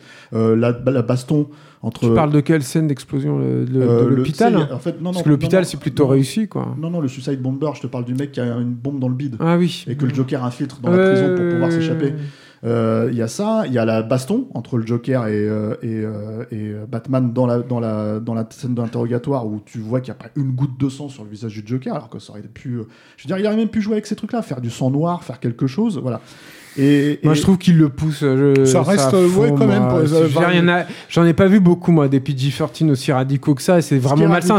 Moi, c'est un film que je montrerai pas à mes enfants hein, pour l'instant. C'est sûr et certain. C'est un peu le test ultime. Je trouve que l'essentiel est là, c'est-à-dire que tu as quand même un truc de vraiment de. de, Vous savez, moi, de- les gars, de trucs euh, vraiment les enfants hyper qui n'existent pas encore, ils ont vu euh, Die Hard dans les couilles de leur papa. Donc, euh, voilà, vous me, faites marrer avec votre film pour enfants. Mais non, mais justement, euh, euh, même s'il n'y a pas de sang, mais la scène d'interrogatoire, elle reste quand même euh, dure, violente. Ouais. les, les coups sont portés. euh, Lui, il moi, est- je trouve lui, pas- il est en fait, profondément malsain j'ai- quand j'ai il est avec son couteau avec euh, Maggie J'ai Gyllenhaal tout. revu le film hier. Alors, euh, ça, c'est un autre truc. C'est-à-dire que ça, oui, pour le coup, ça fonctionne. Et c'est d'ailleurs assez intéressant. Bah, tu, tu connais l'anecdote. Hein, euh, tu sais, tout le truc où il se lèche les babines tout le temps, c'est Mhm. apparemment, c'est une problématique qui est liée au prosthétique, en fait. C'est-à-dire qu'il était en train de perdre son prosthétique. En fait, il en a fait un tic. Mm. C'est-à-dire, il se recollait, enfin, il se recollait pas vraiment, mais il se réattachait, en fait, les prothèses, les prothèses qu'il avait autour de sa bouche avec un coup de langue. Je connaissais pas ce truc. pas cette anecdote. Et en fait, il en a fait un tic du personnage. Parce que c'était un- dégueulasse. En fait. C'était, moi j'avais vu Nolan qui disait que c'était un, un truc reptilien en fait. Ils avaient mis ça parce que ça, ça l'apparentait aux reptiles Ah, bah, qui, euh, utilisent en fait toujours leur langue le- pour, le derrière, pour, euh, hein, pour appréhender le, le- le- leur Après, environnement. après, il y a un autre truc. Alors, moi, je, je, je, je pense que un des succès, une des raisons du succès. il a plein, film- pardon, Ouais. juste pour, juste pour terminer là-dessus aussi, parce que c'est une anecdote qui peut intéresser les gens. En fait, si vous remarquez, le, costume en fait du Joker est, euh, est texturé en fait avec des, des, des, des choses qui peuvent rappeler les reptiles, donc des, des trucs, des mm, textures un peu d'écailles ou ce genre de choses quoi. Euh, un autre point. Alors, tu, tu parlais en fait des fois du- du- du- des scénarios un petit peu trop concentrés. Enfin, beaucoup, beaucoup de choses en fait qui se passent avec. euh, des fois, tu te perds un petit peu. Soi-disant, tu dois suivre. Tu vois. Euh, je pense qu'une des raisons pour lesquelles en fait sur Dark Knight ça passe très très bien auprès des spectateurs, c'est qu'en fait il y a déjà, je pense, une amorce. Alors déjà, c'est monté très très cut. Parfois, certains, certaines séquences en fait ou certains sous-intrigues en fait sont vraiment bazardées en fait d'un d'un truc à l'autre en deux en deux. C'est un mec qui me pousse l'ellipse très souvent, de toute façon. Mais je Euh, pense pour des raisons en fait. Surtout euh, depuis le prestige, quoi. euh, Mais je pense surtout pour aussi des raisons de studio. C'est-à-dire qu'à mon avis, le studio lui a dit T'as 2h30. Je pense que c'était une des contraintes du film. Euh, sur ce que tu racontes, t'as 2h30 et je pense qu'il allait très très vite en fait euh, pour je voilà et je trouve que du je, coup, trouve qu'il y a, je trouve qu'il y a quand même vraiment pas une, pas une économie euh, pour le coup de, de, de, de, de scènes de, de dialogue et d'échange. Enfin, je, je- je- le, le film fonctionne par, euh, par des, comment dire, des c'est-à-dire il y, a des- il y a des chapitres euh, que tu sais que tu vas mater en, en, Blu-ray et, et de l'entre-deux qui est vraiment une histoire de faire avancer un petit peu euh, la- Ah, mais je suis d'accord avec toi. Mais, mais le, le coup des scènes, des scènes de dialogue sur les toits des immeubles avec, euh, avec des plans à 180 degrés autour des, des, des personnages, c'est- gonflant. quoi. Ah, c'est pauvre. ouais, C'est- ouais. Mais c'est mais c'est c'est- c'est- c'est- c'est justement en fait c'est pour ça que tu as envie de leur dire mais les gars quand vous citez le parrain enfin revoyez le parrain quoi Mm. parce que c'est c'est pas filmé comme ça quoi. Et, et justement en fait c'est quelqu'un C'est euh, pas- et oui. c'est assez flagrant je trouve dans celui-là. euh, mais c'est C'est c'est pas en un fait, chorégraphe. Voilà, non, mais c'est quelqu'un qui, qui va en gros, il a, c'est un- c'est quelqu'un qui a une vision.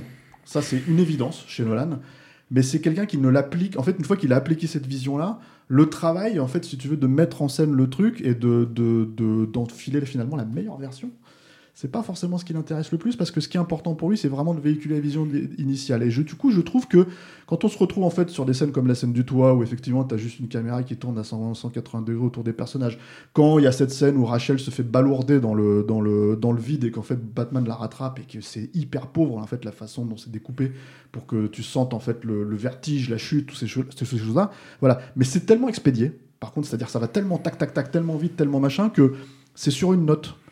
Moi, à l'époque, je faisais un comparatif, euh, c'est-à-dire que j'aime bien Dark Knight, c'est un film que je trouve plutôt pas mal, euh, euh, qui a plein de mérites, plein de choses qui fonctionnent très très bien, mais qui, euh, par exemple, n'a pas, euh, je veux dire, euh, je faisais un comparo sur les films de super-héros de l'époque, qui n'a pas une once en fait de la magie absolue d'une scène comme celle de, de la naissance du Sandman dans Spider-Man 3, qui est un film qui a plein de problèmes, hein, c'est-à-dire par Mm. ailleurs, mais qui n'a pas cette, cette comment dire, cette notion cinématographique aussi poussée quoi. Bah, Et donc, du coup, et chorégraphique, c'est c'est une danse. hein. La, scène de, la scène dont tu parles, c'est un, morceau de- c'est un morceau de comédie musicale aussi. Voilà, et, le truc que je veux dire par rapport à ça, c'est que c'était un film qui était complètement scie, euh, Spider-Man 3 qui s'est fait reprocher ça, mais qui a des problèmes scénaristiques qui sont finalement les mêmes dans Dark Knight, je trouve. C'est-à-dire, il y a plein de scènes dans Dark Knight, tu poses la question aux gens, c'est bon, allez, il va faire quoi à Hong Kong? Et les mecs, tu te font. Euh... Tu vois, et en fait, du coup, tu, tu- tu- et en fait, les gens ne savent pas Même, forcément, le fait. même l'utilisation, c'est un comparatif pertinent parce que l'utilisation de double face euh, revient un peu au pro à l'utilisation qu'il est fait de Venom dans, dans, Voilà, avec, dans Spider-Man avec, 3 où tu dis mais plus une problématique inverse, mais pourquoi que- il arrive en fait à ce moment-là? Puis c'est moi, moi qui adore ce personnage, la double face. À chaque fois, je suis, je suis effondré par les adaptations qui en sont tirées parce que alors, je parle même pas de Tommy Jones, c'était une catastrophe. Heureusement qu'il y a le dessin animé de Bruce Timm quoi, qui a été là Mmh, pour nous bah, sauver. sûr, mais, ouais. mais putain, c'est un personnage quand même qui aurait a pas été très chanceux dans les, dans les adaptations de Batman. Et là-dedans, putain, double face, il est il est bazardé comme si c'était un personnage vraiment de, de, seconde zone. Quoi. Enfin, bon. Maintenant, ceci, tout, ceci étant dit, et pour boucler un petit peu sur Dark Knight, je pense que c'est le film que tout le monde connaît, euh, donc je sais pas si notre avis est vraiment pertinent là-dessus, en toute honnêteté. quoi.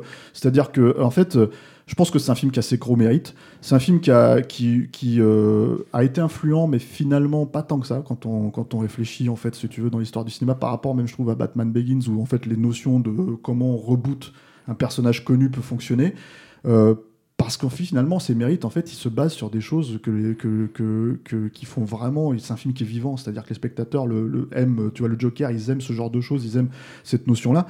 Après, euh, voilà, moi, je trouve qu'effectivement, c'est un film qui se perd dans son récit, c'est-à-dire que tout le trip, tout le trip entre les deux bateaux, en fait, et qui doivent se, se, c'est un truc qu'il aurait pu traiter avec tellement d'autres choses, en fait, avec les Sons of Batman, avec tout ça, s'il voulait vraiment maintenir cette thématique-là. Ouais, mais en même temps, pour me faire l'avocat du film, euh, il a réussi, je pense, à, à, rendre explicite pour le plus grand public des éléments qui lui étaient jusque-là cachés dans, dans, dans, dans ces récits-là, encore une fois. Mm. Euh, la, la, cette notion qui pour nous est totalement évidente avant même qu'on rentre dans la salle de, de, du Joker qui est le double en négatif de Batman et que de toute façon ils ne peuvent pas exister l'un sans l'autre, c'est réservé à, à, à, trois geeks, qui, enfin à ceux qui lisent du comic book. Euh, oui, c'est un truc qui est effectivement très connu par les amateurs de comic book, mais, mais, mais pour le grand public, c'est pas une évidence, pas une du, évidence tout, du tout. Moi, je pense que, ce que et, et, que ce soit un, mec comme, comme Nolan, encore une fois, qui stabilote bien grassement, mm. nous, c'est ce qu'on lui reproche. Euh, parce que justement, ça nous gonfle qu'on nous répète ce qu'on sait déjà depuis des années. Mais c'est aussi la raison du succès démentiel du film euh, auprès, auprès de la, d'un grand public qui s'est dit oh, mais ça veut dire tout ça, les, les films de super-héros tu vois, et, avec, et avec une logique aussi de. Il y a quand même une certaine radicalité dans certains points. Euh, le fait de faire partir, je spoil, hein, voilà, le fait de, faire, de tuer le, personnage principal féminin en fait, au milieu de film c'est à l'époque ça pouvait sembler comme un comme un, comme un, comme un, c'est inattendu ça reste quand même et ça reste inattendu puisque la façon dont par exemple euh, pour faire un comparatif dans le genre hein, euh, de film de super-héros la façon dont ils se débarrassent la moitié des super-héros dans un Avengers pour les faire revenir dans le film suivant ça n'a aucune euh, ça n'a aucune notion dramatique. Là la notion dramatique elle est simple c'est-à-dire ce personnage est mort. Quand Dark Knight Rises s'ouvre euh, c'est le personnage de Batman, on en parlera plus tard. Le personnage de Batman reste en fait euh, cloîtré pendant 8 ans parce que justement. Il fait son deuil. Hein. Il fait son deuil. Et donc, du coup, euh, on est vraiment dans une approche qui est complètement différente. Après, moi, je dirais que s'il y a une grosse influence aussi de Nolan vis-à-vis de, ce truc-là, parce que le MCU démontrera qu'il part vraiment dans un truc opposé et avec beaucoup plus de succès, puisque forcément il y a un, film derrière au lieu de un, tu vois, ou deux, c'est que en fait, en gros, ça ouvrira la porte à des trucs comme le Joker de Todd Phillips, quoi. Et en fait, euh, je veux dire, et en fait, faire on, va un on va pas s'engager là. Non, non, mais faire un stand-alone sur ce personnage-là, avec cette approche-là, avec ce truc-là, etc., etc., c'est, pour moi, hein, euh, je pense que les gens qui nous suivent le savent, tu vois, c'est une version totalement délavée de, de, de ce qu'est le, le, Joker de, de, Nolan, mais c'est là, c'est ce qui, c'était la volonté. Et du coup, euh, voilà, enfin, je pense que ça, ce succès-là, en plus, le, succès, le fait que le film fasse ce carton-là, c'est dû au carton de, du Nolan, quoi, ça c'est sûr. C'est sûr, hein, mais effectivement, donc il y a ce carton, il y a, lié, au, lié, au, Joker, mais je pense aussi lié, lié au, au, final en fait euh, du film et au discours final en fait de, de, Gordon. C'est une super scène, hein, mais, mais je pense que là, en fait, c'est comme le disait Rafik, en fait, c'est-à-dire que tout à coup, il te rappelle que ces super-héros, c'est très très très fréquemment des figures christiques, en fait, des figures. Encore une fois, on se retrouve sur la figure euh, sacrificielle et tout, et, et c'est vrai que ça peut sembler évident si tu lis beaucoup de comics, si tu as baigné tout là-dedans, mais c'est pas du tout évident pour les gens. Et c'était surtout, ça n'avait pas été traité euh, auparavant au cinéma comme ça. Et le fait que de retrouver un personnage de justicier pour lequel tu as souffert tout au long du truc, et il se dit, mais je suis là pour en chier, je suis là pour en baver, et mmh. c'est pas grave si moi je suis, je on m'expédie tout du moment que le bien survient je suis désolé, mais ça faisait quand même très longtemps que j'avais pas vu un héros de cinéma qui me rappelle ces, ces, ces valeurs-là et ça marche bien. Quoi. 2. Oui, Spider-Man 2, c'est vrai. C'est quand même le sacrifice. Pour le coup, je trouve qu'il est beaucoup mieux représenté. Il est mieux représenté, mais c'est moins, c'est moins radical et moins radical, bourrin dans la façon de le présenter. D'accord. Après, le truc, en tout cas, c'est que pour résumer, j'ai envie de dire, Nolan, il a réussi ce que, par exemple, David Fincher n'a jamais réussi à faire dans les films de studio. Euh, et je pense qu'un film comme Millennium existe aussi grâce à Dark Knight, c'est-à-dire claquer autant d'argent pour faire un film adulte et mature. Euh, euh, voilà, c'est toujours été le travail d'un mec comme Fincher, c'est-à-dire d'aller dans l'idée de faire un gros film d'auteur radical noir sombre, un vrai succès et en même temps un film grand public quoi. C'est-à-dire euh, voilà euh, il y a un peu que Millennium quoi dans cette mais c'est ce qu'il a essayé de faire. C'est d'ailleurs la raison pour laquelle il avait, il avait, il avait accepté de faire le, projet en fait. C'est-à-dire de pouvoir en fait lancer une vraie franchise comme ça. Mmh. euh, mais je pense que c'est l'existence de Millennium comme ça avec ce budget là avec des stars ces stars etc etc c'est en fait ça découle de l'énorme succès de Dark Knight. Et du coup, en fait, si tu veux, le, film qui pose clairement, pour moi, euh, Nolan comme, euh, je veux dire, non seulement en fait la, star phare de, des réalisateurs de chez, euh, de chez Warner, et quelqu'un en fait qui a maintenant open bar, quoi. C'est-à-dire, voilà. et le, le, représentant du bon goût. C'est-à-dire que les gens qui vont pas beaucoup au cinéma se disent, bah voilà, je vais voir un Christopher Nolan, ça y est, il est identifié là-dedans. C'est un film vraiment intelligent, voilà. Et le film suivant, c'est Inception, voilà. qui est je veux dire, pour le coup, son film presque le plus personnel. Hein, je veux dire, en tout cas, à ce moment-là.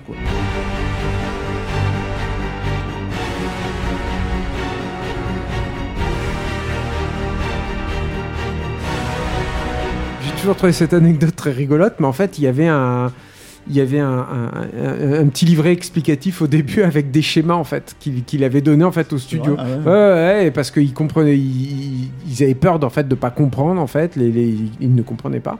C'est souvent heurté à ça en fait, Nolan. C'est-à-dire que nous on revient beaucoup sur le fait que, comme dit Rafik, c'est stabilité grassement, c'est ça l'expression que tu as, exploité, mais c'est évident peut-être pour toi, mais pas, pas du tout pour euh, le commun des mortels. et, et, en l'occurrence, ou, pire encore, un patron, un, patron de, studio. de studio. Non, non, mais et, et mine de rien, un film comme Inception est difficile en fait à, est, difficile à vendre, euh, difficile à comprendre, euh, en tout cas à la lecture. Et, euh, et, et, donc il a, il a besoin en fait de faire cet effort-là. Et il y a, je pense, un, autre personnage en fait dans son entourage, donc qu'on n'a pas encore cité, mais qui à l'époque est quand même très important, qui est Thomas Toole le, le, le, dirigeant de Legendary. Et Legendary, c'est une société euh, indépendante, mais qui vient euh, épauler Warner pour financer leurs films. Ils ont remporté beaucoup de succès à l'époque, notamment sur 300. Et ils sont là depuis Batman Begins. Et euh, Thomas Toole va être vraiment là pour pousser Nolan et notamment pousser Inception. Ça fait partie des films qui, que l'on doit à, Thomas Toole. Raph, tu peux nous résumer Inception, le concept, tout quoi? Alors, bon, Inception, c'est un alors sur le papier, c'est un heist movie, donc un film de cambriolage, euh, qui met en scène euh, un, groupe de, voleurs euh, dont, le chef est Don Cobb, interprété par Leonardo Di, DiCaprio. En fait, ce sont des, ce qu'on appelle des extracteurs. ils travaillent dans l'espionnage industriel et leur spécialité, c'est de pénétrer en fait dans l'inconscient de leurs victimes pour pouvoir en extraire les informations qu'ils ont à, voler. Donc, au lieu que ce soit un coffre-fort dans un casino, ben, c'est un coffre-fort à l'intérieur du cerveau de de, quelqu'un. Et donc ils utilisent des tas de techniques euh, spécifiques, spéciales pour pouvoir rentrer comme ça dans les, euh, dans les rêves, se projeter dans les rêves et, partager en fait le, un, rêve commun dans lequel ils vont pouvoir mettre leur plan à, exécution. Sauf qu'on va lui... Euh, euh, alors bon, il a, il a perdu euh, euh, son épouse de façon dramatique. il a envie de, de, raccrocher les gants, quitter cette carrière, et puis on fait, on finit pour voilà, une culpabilité, pardon. Et, et, on lui propose en gros un dernier contrat qui est un peu particulier puisqu'il s'agit pas cette fois-ci d'aller extraire une information, d'aller voler une information dans le cerveau de quelqu'un, mais d'aller planter euh, donc faire une inception, voilà. Euh, et donc il va bah, mettre en scène cette, euh, enfin pardon, il doit, il va devoir monter une équipe pour pouvoir, voilà, pour pouvoir mettre en scène le rêve qui permettra de, de, faire ça. Et donc c'est là où on retrouve la mécanique donc du film de du, du, du heist, du film de cambriolage, puisque donc il va aller rechercher les experts, dont une une spécialiste euh, de, de, la question de l'inconscient qui est interprétée par Hélène Page, qui travaille à Paris. Qui s'appelle Ariane. Qui s'appelle Ariane, tout à fait. Euh, bah oui, donc mythologie grecque. Euh, bah bon, c'est pas, ça fait partie des trucs qui sont pas forcément très légers quoi chez Nolan, moi je trouve, mais bon voilà. Bah, en bah, fait, tu sais, dans, même dans Insomnia, le mec il s'appelle Dormeur, tu vois. Alors pour les États-Unis, pour les Américains, ça veut pas dire mm. grand chose, mais pour mm. nous, tout de suite, on voit la référence. Exactement. bah, et le personnage de Marion Cotillard dans Inception s'appelle Mal. J'ai posé la question à, tous les membres du casting euh, à l'époque de, de, la sortie du, du, film. Il n'y en mm. avait pas un qui était au courant de la signification des, des, prénoms des, des, personnages. Ah d'accord. Christopher Nolan, pour lui, c'était une évidence. Bah euh, mais Marion Cotillard, elle savait pas. Euh, hmm. Comment il s'appelle le danseur là Je sais plus comment il s'appelle. Celui qui se bat dans le dans l'hôtel. Euh, Joseph Gordon-Levitt. Joseph Gordon-Levitt, elle n'avait pas la moindre idée non plus, etc. Parce qu'effectivement, oui, les personnages. Donc, comme l'a dit Julien, Ellen Page interprète Ariane puisque c'est elle qui va entre guillemets devoir dérouler le fil de ce, de, de, ce labyrinthe. Fabriquer le labyrinthe, donc, donc connaître, coup, dérouler le savoir euh, sur. Euh, le personnage de Cobb, en fait, euh, ça vient du verbe anglais cobble qui veut dire assembler. Donc c'est qui, est le, qui est le nom du personnage du voleur dans Following. Oui, d'accord, c'est vrai, tu as raison. Euh, ça veut dire, c'est lui qui assemble en fait. Euh, donc euh, son collègue s'appelle Arthur, c'est en gros le, le, le, chevalier servant qui est juste et droit. On a Fischer qui est le pêcheur, mais aussi ce, qui peut servir d'appât. Et bien sûr, comme l'a dit Julien, Mal, qui est une française, donc elle interprète à la fois le mal, mais aussi ce qui est caché dans une mal dans, dans, dans, dans, le film en français dans le texte. Donc oui, c'est pas très subtil, mais c'est suffisamment subtil pour que même les membres du casting ne le, ne le hmm. perçoivent, ne le perçoivent pas. Euh... Après, je pense que quand tu fais un film comme ça, euh, même si tu as lu le scénario, même si tu vois, etc., etc., quand tu as une visualisation du truc, c'est quand même difficile de raccrocher les wagons. Hein, c'est un, voilà, mais c'est un film qui va, euh, je pense, et c'est peut-être la, la, nouveauté, autant être vendu sur son casting euh, euh, relativement prestigieux, puisqu'on a quand même Leonardo DiCaprio et Marion Cotillard qui sort de son Oscar, euh, de son Oscar, mais, mais qui est pratiquement vendu aussi sur le nom de Christopher Nolan.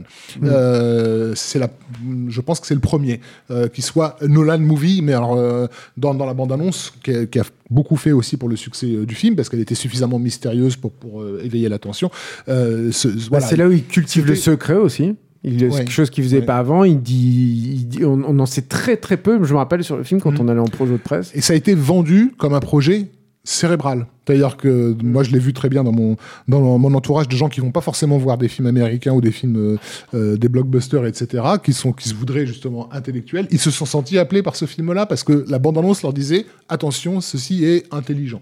Euh, et c'est, c'est pas euh, totalement innocent par rapport à, à la façon avec laquelle Nolan va, va vraiment émerger. Bah, déjà sur Dark Knight, je dirais que le, le grand public l'a immédiatement identifié au même titre qu'il aurait pu identifier un Hitchcock à une certaine époque. Mmh. sur Inception, c'est tous les, je dirais, les retardataires, ceux qui n'allaient même pas voir des films de super-héros, qui tout d'un coup ont, capté que Nolan, c'était un auteur. Et puis une création d'un univers aussi, je pense. C'est ce qui était peut-être moins évident avec Batman. Et, et, et, et aussi d'avoir réussi à rendre intelligible, là aussi, des choses qu'on avait pu voir par le passé, dans d'autres films, voire d'autres dessin animé, mais, euh, euh, mais, mais de le rendre bah, Il faut le dire, tu penses évidemment à Paprika, quoi. Enfin, je veux dire, évidemment. on peut pas, euh, on peut pas ne pas parler de Qu'on a déjà cité par rapport à Perfect Blue, qui, qui, évidemment, voilà, sur, Paprika ne raconte pratiquement que ça. Matrix, Dark City, quoi. Je veux dire, c'est à un moment donné, ces films-là. Sauf que voilà, sauf que Matrix et Dark City, je dirais que, ouais, c'est le truc avec Paprika, c'est que il y, a un caractère explicite au fait de d'utiliser le rêve et ses possibilités comme une façon de, de visiter des pans entiers l'histoire du cinéma d'une certaine façon, parce que dès la scène d'ouverture,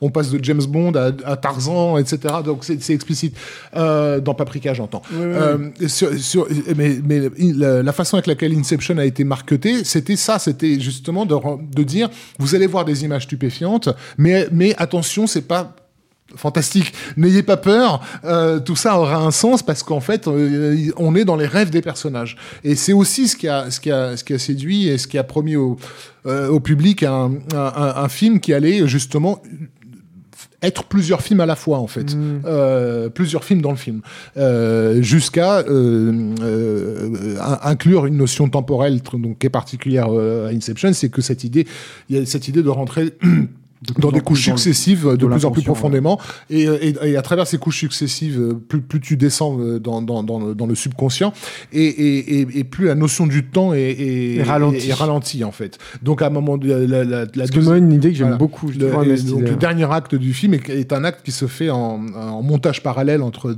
différentes temporalités.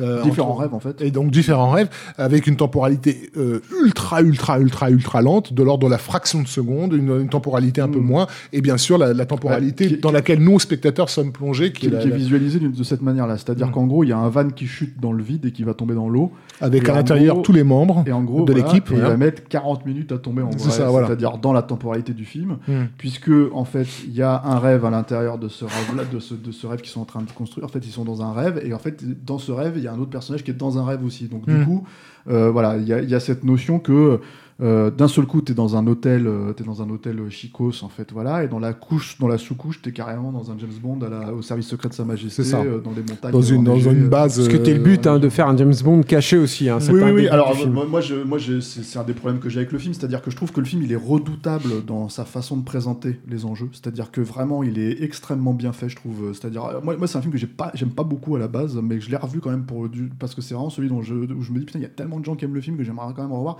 et je trouve qu'il y a des choses en fait qui fonctionne vraiment bien dans sa façon de dans présenter son exposition, les choses. Une exposition redoutable, c'est-à-dire très bien expliquée. Alors, stabilité voilà. Bien sûr mais, mais, malgré tout non mais c'est hyper efficace quoi. et en plus pour le coup il y a des idées visuelles et tout enfin, un résultat finalement en fait c'est-à-dire une fois qu'on applique parce que moi je le vois comme euh, comme un truc de logique d'écriture scénaristique. C'est-à-dire qu'en fait je t'explique comment fonctionne un scénario en fait. C'est ça l'idée. C'est-à-dire les scénarios que je mets en place euh, c'est ça, il va se passer ça dans le rêve, et en fait, voilà ce qui se passe, et voilà ce personnage, il représente ça parce que c'est mon inconscient qui le, qui, le fragmente. Donc, si, tu crois en fait que ce perso, c'est le perso dont tu as une référence en fait dans la réalité, non, c'est en fait, c'est mon subconscient. Et donc, il t'explique tout. Et une fois que tu es dans le rêve à proprement parler, bah là, ça devient un peu cheap en fait, parce que du coup, c'est la part en fait de, de l'inconscient même de, de Nolan en fait, qui est euh, oui. mise en compte. Et du coup, en fait, d'un seul coup, tu te dis, putain, mais il est chiant. Mais, mais, non, non, mais ce, dont on parle C'est le gros problème du film. Son rêve, c'est d'être James Bond dans, dans ce dont on parle depuis le début, effectivement. de, tant que tu es dans les couches supérieures, c'est-à-dire justement les couches cérébrales, rationnelles, etc., qui, qui sont appliquées, ça fonctionne très bien parce que c'est le, le, mode, le mode sur lequel euh, Nolan est le plus à l'aise et depuis le début de sa carrière, il est, il est très à l'aise avec ça. Et il tend vers quelque chose d'autre. il veut descendre justement dans ces couches inférieures, là où tu dois complètement lâcher prise. Et tu te retrouves dans les Yvelines un dimanche. Ah, trop tard. Non, mais c'est ça. C'est ça en fait. La fin, c'est vrai que tu te retrouves un truc avec, du, avec du béton et c'est hyper, hyper, décevant. Et alors, a, c'est d'autant plus décevant en plus et dommage même. Moi, j'aime beaucoup hein, Inception malgré tout et malgré euh, tout en ayant conscience de ça. Hein, mais, mais, mais, euh, mais, mais c'est d'autant plus dommage que il y a une autre. Euh, je pense qu'on peut le dire. Il y a une, un, autre récit parallèle qui est donc le récit du personnage qui est joué par Leonardo DiCaprio, qui donc a ce, ce, ce trauma vis-à-vis de sa femme et qui cherche à rentrer chez lui. Et en fait, au bout d'un moment, tu comprends que rentrer chez lui, c'est regagner une réalité. Et ce que tu la question qui reste en suspens pendant la totalité du film, c'est de savoir est-ce que c'est se réveiller? Est-ce que finalement, lui aussi, il n'est pas dans un rêve, qui est même dans un rêve et qu'il est prisonnier de ce rêve-là C'est la question qui est posée par, pour beaucoup de monde à la fin du dernier plan du film. À la fin du dernier plan, mais finalement, c'est. Mais tout le film te prépare, tout le film te prépare à, ça. Et, et, donc, le, le truc. les gens se posent la question après. Ah oui, oui, après, bien sûr, mais ça fait partie des. À mon avis, ça fait partie des raisons aussi du succès du film, hein, d'ailleurs. Mais donc, toute la question, c'est de savoir est-ce que donc lui, il est dans un rêve ou est-ce qu'il est dans une réalité Donc on l'explique pour ceux qui éventuellement n'auraient toujours pas vu Inception, même je, doute qu'il y en ait qui nous écoutent, mais mm. bon, donc le personnage de, de, DiCaprio explique qu'il faut que chacun d'entre eux ait une espèce de totem. de totem qui leur permette de savoir s'ils sont dans un rêve ou s'ils sont dans la réalité. Et lui, son totem, c'est une, toupie. Et donc quand euh, il sait qu'il est dans un rêve, parce que, voilà, parce que cette toupie là, en fait, passe son temps à tourner, elle ne tombe pas. Euh, si elle se déséquilibrait, il serait qu'il est dans la dans la réalité. Mm. Et donc voilà, le film se termine effectivement avec le personnage qui rentre chez lui, qui va retrouver ses enfants. Qui pour la première fois voient leur visage, alors qu'ils ne voient jamais leur visage auparavant. Et, euh, et, Parce que cette image des enfants, il la voit tout le temps. Il a le réflexe de faire tourner sa toupie histoire de vérifier. Finalement, il décide qu'il n'a pas besoin de la réponse et il sort dans le jardin euh, retrouver ses enfants. Et la caméra reste sur la toupie. Et la toupie commence à se déséquilibrer et ça s'arrête, le film s'arrête. Et donc on ne sait pas si elle, tombe ou et donc nous, spectateurs, ne saurons pas où, où on en est. Sauf que ce, qui est, ce qui est intéressant. Mais, mais par contre, ça ne s'arrête pas là, c'est-à-dire qu'il y a immédiatement le titre du film qui vient à ce moment-là s'afficher en plein écran, euh, Inception. Euh, parce que c'est encore un autre aspect. Genre, je sais pas si j'en parle maintenant ou si j'en parle. Euh, bah, vas-y, vas-y, continue. Parce que c'est quelque chose qu'on retrouve déjà dans le genre du heist movie, dans d'autres films de heist. C'est que le heist, en fait, est une métaphore aussi du cinéma, à nouveau. puisqu'il s'agit de, de, pour le réalisateur de pour construire son récit, de trouver la bonne équipe et d'aller chercher les meilleurs éléments pour, leur, pour les faire travailler de concert. Et, mettre en scène. mettre en scène. Et justement, comment manipuler le public pour l'amener à croire qu'il est en train de voir quelque chose alors qu'en fait, il voit autre chose. Euh, et, d'ailleurs, ce qui est intéressant, c'est que Nolan le dit, il l'a dit ouvertement, ça. C'est-à-dire, il dit, voilà, euh, par exemple, le personnage de DiCaprio, c'est le réalisateur. le personnage de, de Ellen Page, hmm. c'est la directrice artistique. Euh, le personnage de. Et c'est pas un hasard si c'est son bras droit. Joseph Gordon-Lewitt, c'est le, le, producteur, je crois. Enfin mm. voilà. Ce qui est marrant, c'est qu'il cite tout le monde sauf, euh, par exemple, comment il s'appelle Tom Hardy, c'est l'acteur. Mm. Il cite tout le monde sauf le scénariste. Ce qui est quand même drôle en fait chez lui, quoi, quand tu réfléchis. Mm. Mais bon, euh, dans, comme acte manqué, quoi. mais, mais, mais, voilà. Mais, le fait est que tout ce qui est, tout, les, tous ces éléments d'exposition qui sont donnés au spectateur sont aussi des éléments qui, qui visent à lui à le prévenir que on, euh, à, quelle sauce il va être bouffé, euh, à quelle sauce il va être lui-même euh, lui-même manipulé. Et, et, et, je trouve donc important d'évoquer ce qu'on évoquait parce que cette idée que le film se termine non pas sur le simplement sur le générique mais sur le titre Inception, c'est que le film lui-même se prétend être une inception. C'est-à-dire qu'on a fait ce coup-là sur votre cerveau à vous en tant que mmh. spectateur. Il y a un élément qui est très parlant à ce niveau-là, c'est que donc on a comme le disait Stéphane tout à l'heure, il est allé chercher l'actrice qui jouait Edith Piaf pour un film dans lequel on entend Edith Piaf, parce qu'effectivement, donc dans le film, ils ont ce système pour pouvoir se réveiller doucement qui est de, de, de, passer une chanson célèbre d'Edith Piaf qui est euh, euh, non rien de rien euh, je ne regrette rien. Et donc c'est on entend cette mélodie qui est censée les ramener à la à la, à la, à la, surface. Or si vous faites attention à la, à la musique qui est utilisée sur la dernière partie du film mhm. la musique de Hans Zimmer en fait est une version ultra ralentie de l'ouverture de cette chanson là mhm. ce qui veut dire que la musique du film elle est en train de dire au spectateur attention on s'approche de la fin il va falloir se réveiller et cette fin c'est le Inception qui est arrivé et puis et puis tu es dans une strate de rêve très très basse. C'est ça. Et donc, d'une certaine façon, il est aussi en train de dire au spectateur qui a été attentif, euh, on se fout de savoir si la toupie euh, finit de tourner ou pas tourner. De toute façon, elle n'arrêtera pas de tourner parce qu'on n'est pas dans la réalité, on est dans le film, c'est-à-dire on est dans le mmh. rêve c'est toi qui as été inceptionné. Euh, Mais d'ailleurs, en fait, c'est marrant parce que tout ce trip autour de, ça, là, en fait, il y a, bon, évidemment, sur Internet, hein, aujourd'hui, tu as énormément de, de, théories dans tous les coins, machin. Et en fait, il y a, y a, comment il s'appelle euh, il y a euh, Michael Ken qui a lâché le truc, quoi. En fait, quand il a eu reçu le scénar, il a dit Mais moi, je comprends rien à ton truc, là. Qu'est-ce que Je suis dans un rêve, je suis pas dans un rêve, mon perso et tout ça. Et en fait, Nolan lui a dit Écoute, c'est très simple. Donc là, je spoil hein, pour ceux qui n'ont pas vu le film. Hein.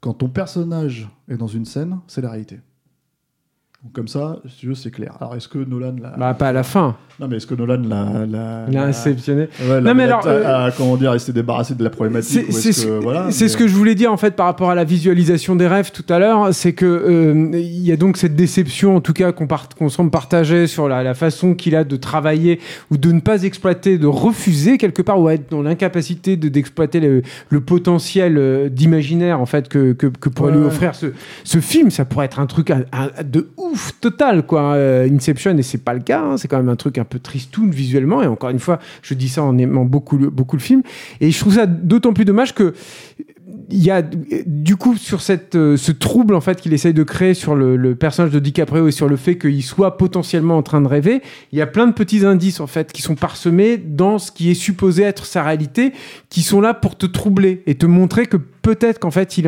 est dans une espèce d'étrangeté que tu perçois ou alors comme une fiction arrangée de film classique ou alors comme une représentation de son rêve. Et, je trouve que là-dessus, par contre, Nolan, il est assez fin en fait dans le film. Et c'est rare en fait qu'il soit assez fin. Je pensais, pour moi, l'exemple le plus flagrant, euh, c'est euh, il y a une scène de poursuite à pied en fait. Mbassa au début mm. et, euh, et, à un moment DiCaprio se retrouve coincé entre deux maisons et, n'arrive pas à avancer comme ça il y a la caméra qui le suit et, finalement il arrive à s'en sortir mais ça c'est un pur truc de rêve. Enfin, moi, c'est un truc que j'ai déjà eu vécu dans les rêves et tout, et ça marche super bien, je trouve. C'est-à-dire que justement. Il le fait quand même de temps en temps. Mais, il le fait en restant de façon concrète. C'est-à-dire que ce mur n'a pas bougé. il était comme ça. C'est-à-dire que parce que ça renvoie à Satoshi Kon encore une fois qui te fait des trucs typiques de rêve dans Paprika, qui est de courir dans un couloir et s'apercevoir en courant que le tapis est mou en fait et que tes pieds se rentrent dedans. T'auras jamais ça dans. Euh. Euh, t'auras jamais ça chez Lonal. Parce que ça, on peut se battre implique aussi encore une fois un truc de langage cinématographique, c'est-à-dire que je pense que je pense que là-dedans Hitchcock par exemple faisait des scènes de rêve en fait et, en fait il utilisait. Ah, c'est pas ce qu'il a fait de mieux. Hein, non, mais, mais d'accord, mais, mais, en attendant il utilisait les perspectives, il utilisait les choses comme ça, tu mm. vois. Alors, genre la maison du docteur Edwards, c'est assez évident. Et le truc, c'est qu'on peut avoir des problématiques là-dedans. On peut, voilà, mais il a essayé. Et là, le truc, c'est qu'en fait, Nolan n'essaye pas. C'est ça la grosse distinction. Parce qu'il y a, il bute contre. À un moment donné, il y a quelque chose qui, le, qui, lui fait peur. quand il mmh, sort de sa zone de confort, de sa zone cérébrale, c'est flippant. Mais il a mmh. envie d'y aller. Hein. C'est sûr qu'il a, il a clairement envie. Euh, sinon, il, il, aborderait pas des sujets comme, comme, comme celui-ci. Mmh. Qu'est-ce qui fait que, que chez Satoshi Kon, on, on, on, on, passe justement dans le, dans le sublime et, et, et le merveilleux? C'est qu'en fait, tout le processus cérébral, parce que c'est cérébral. Euh, euh, Paprika, il, n'a qu'un seul but, c'est de t'emmener vers la source de l'émotion en fait. Euh, c'est quelqu'un d'hyper hyper sensible. Euh, le cinéma de, Satoshi Kon, c'est du cinéma de l'hypersensibilité.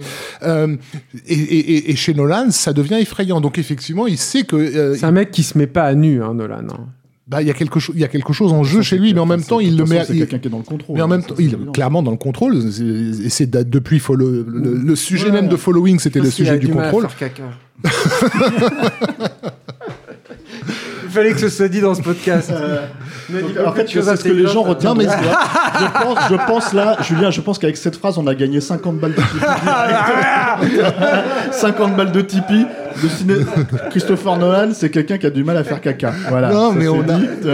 C'est intéressant parce que c'est toute sa problématique est, là parce que ça nous donne une idée de ses potentiels, de sa de ses potentialités et une idée de ses de ses limites quoi. Et c'est sur tous les films dont on a parlé, on est toujours dans ce dans ce double cas. Mais il y a un enjeu encore.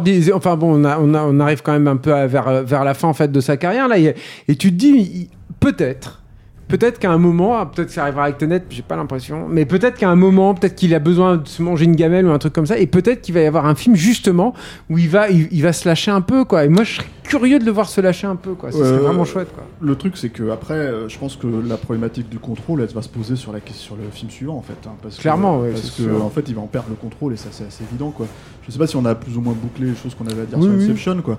Du coup, je me lance un petit peu sur Dark Knight Rises.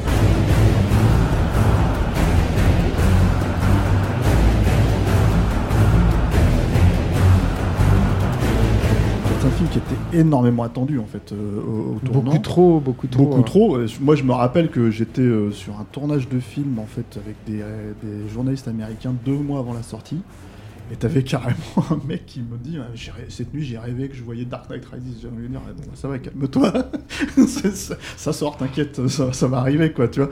Et, et, je dois te rappeler que tu transpirais quand tu as acheté GTA 5 euh, oui, oui, non, mais certes, j'étais à 4 aussi d'ailleurs, mais, euh, euh, mais, le truc en fait, si tu veux, c'est que ce qui, ce qui est, comment dire, ce qui est marrant, c'est que, si tu veux, moi je comprends qu'on puisse être transcendé par Dark Knight et tout, quoi, tu vois, mais en fait, comme tu disais, ça concerne en fait beaucoup de spectateurs qui n'ont pas l'habitude de ce genre de truc. Et les gens qui ont l'habitude de ce genre de truc, c'était les gens avec qui je traînais à ce moment-là. En fait, mm. je traînais dans ce voyage, tu vois. Et du coup, je suis étonné que les mecs soient à ce point à fond dedans, à fond euh, là-dedans quoi. C'est-à-dire que l'effet 4 ans après, ne soit pas un petit peu émoussé sur Dark Knight, hein, surtout avec euh, les trips qu'ils ont eu depuis sur Avengers et compagnie, quoi. C'est ça que je voulais dire, quoi.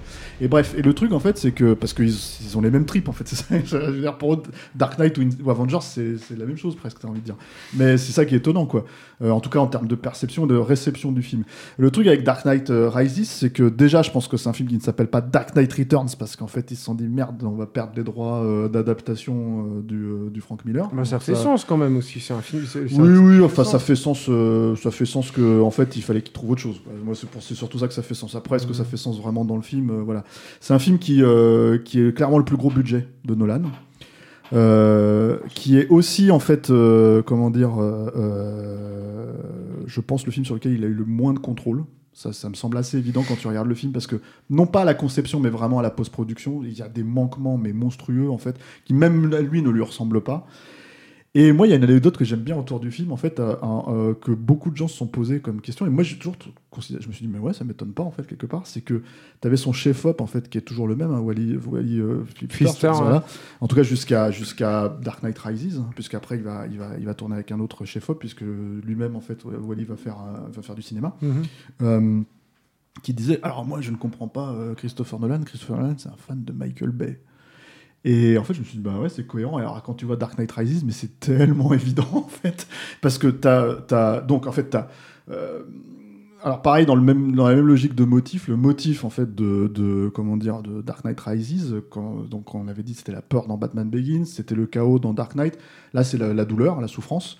Et en fait, dont on a déjà parlé, hein, il l'a déjà évoqué, et notamment la souffrance en fait donc de Batman, puisque en fait ils reprennent un arc en fait qui était dans Nightfall en fait où Bane brise la colonne vertébrale, mais aussi en fait l'idée c'est toujours dans cette idée de raconter euh, un film dans l'air du temps, dans ce qui se passe en fait, de parler en fait dans un très gros film de ce qui se passe à ce moment-là, en fait, c'est la crise économique de 2008. En fait, c'est clairement le film se positionne là-dessus.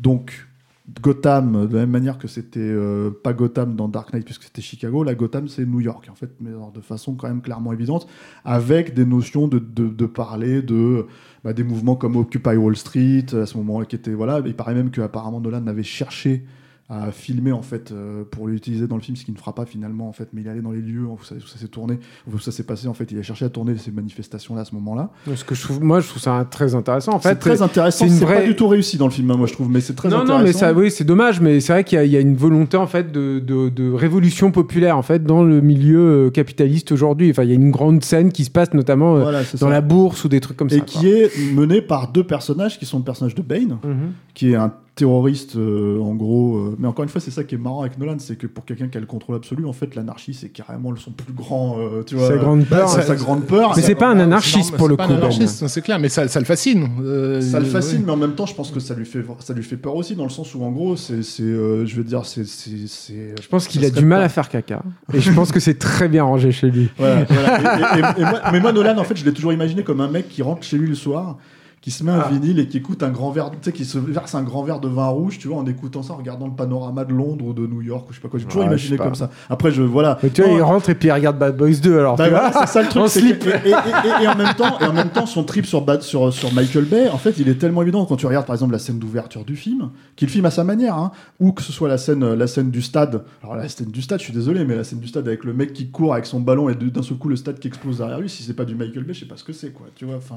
Oui, mais ce qui était d'ailleurs étonnant à époque qu'un Christopher Nolan soit dans parce que ça faisait l'objet de c'était le money shot de la bande annonce hein, ce, hmm. truc là bah c'était lié au, c'était lié au Super Bowl et tout en plus ouais euh, mais mais mais pour le coup ça m'a étonné que de choisir une scène de, de, CGI manifeste pour vendre du, du Nolan en fait. Euh, alors je crois qu'il y a de la maquette, hein, ceci étant dit. Hein. Je crois pas que ce soit que du CGI, mais c'est vrai que ça sent, ça sent l'artificiel. Après, ça, euh, pour le coup, là où c'est pas tout à fait raccord avec, avec Michael Bay, c'est que ça fait sens en fait par rapport au propos même du film et à la, à la, encore une fois au jeu topographique par rapport à la narration du film. Hein. Je veux dire euh, que le, que qu'il effondre comme ça une partie de, de Gotham, voilà. Et rapidement pour raconter hein. donc donc ce que ce que se raconte euh, Dark Knight Rises. L'idée, c'est donc euh, Batman. En fait, ça fait un écho au premier film, hein, notamment vis-à-vis de Ra's al Ghul, et etc. etc.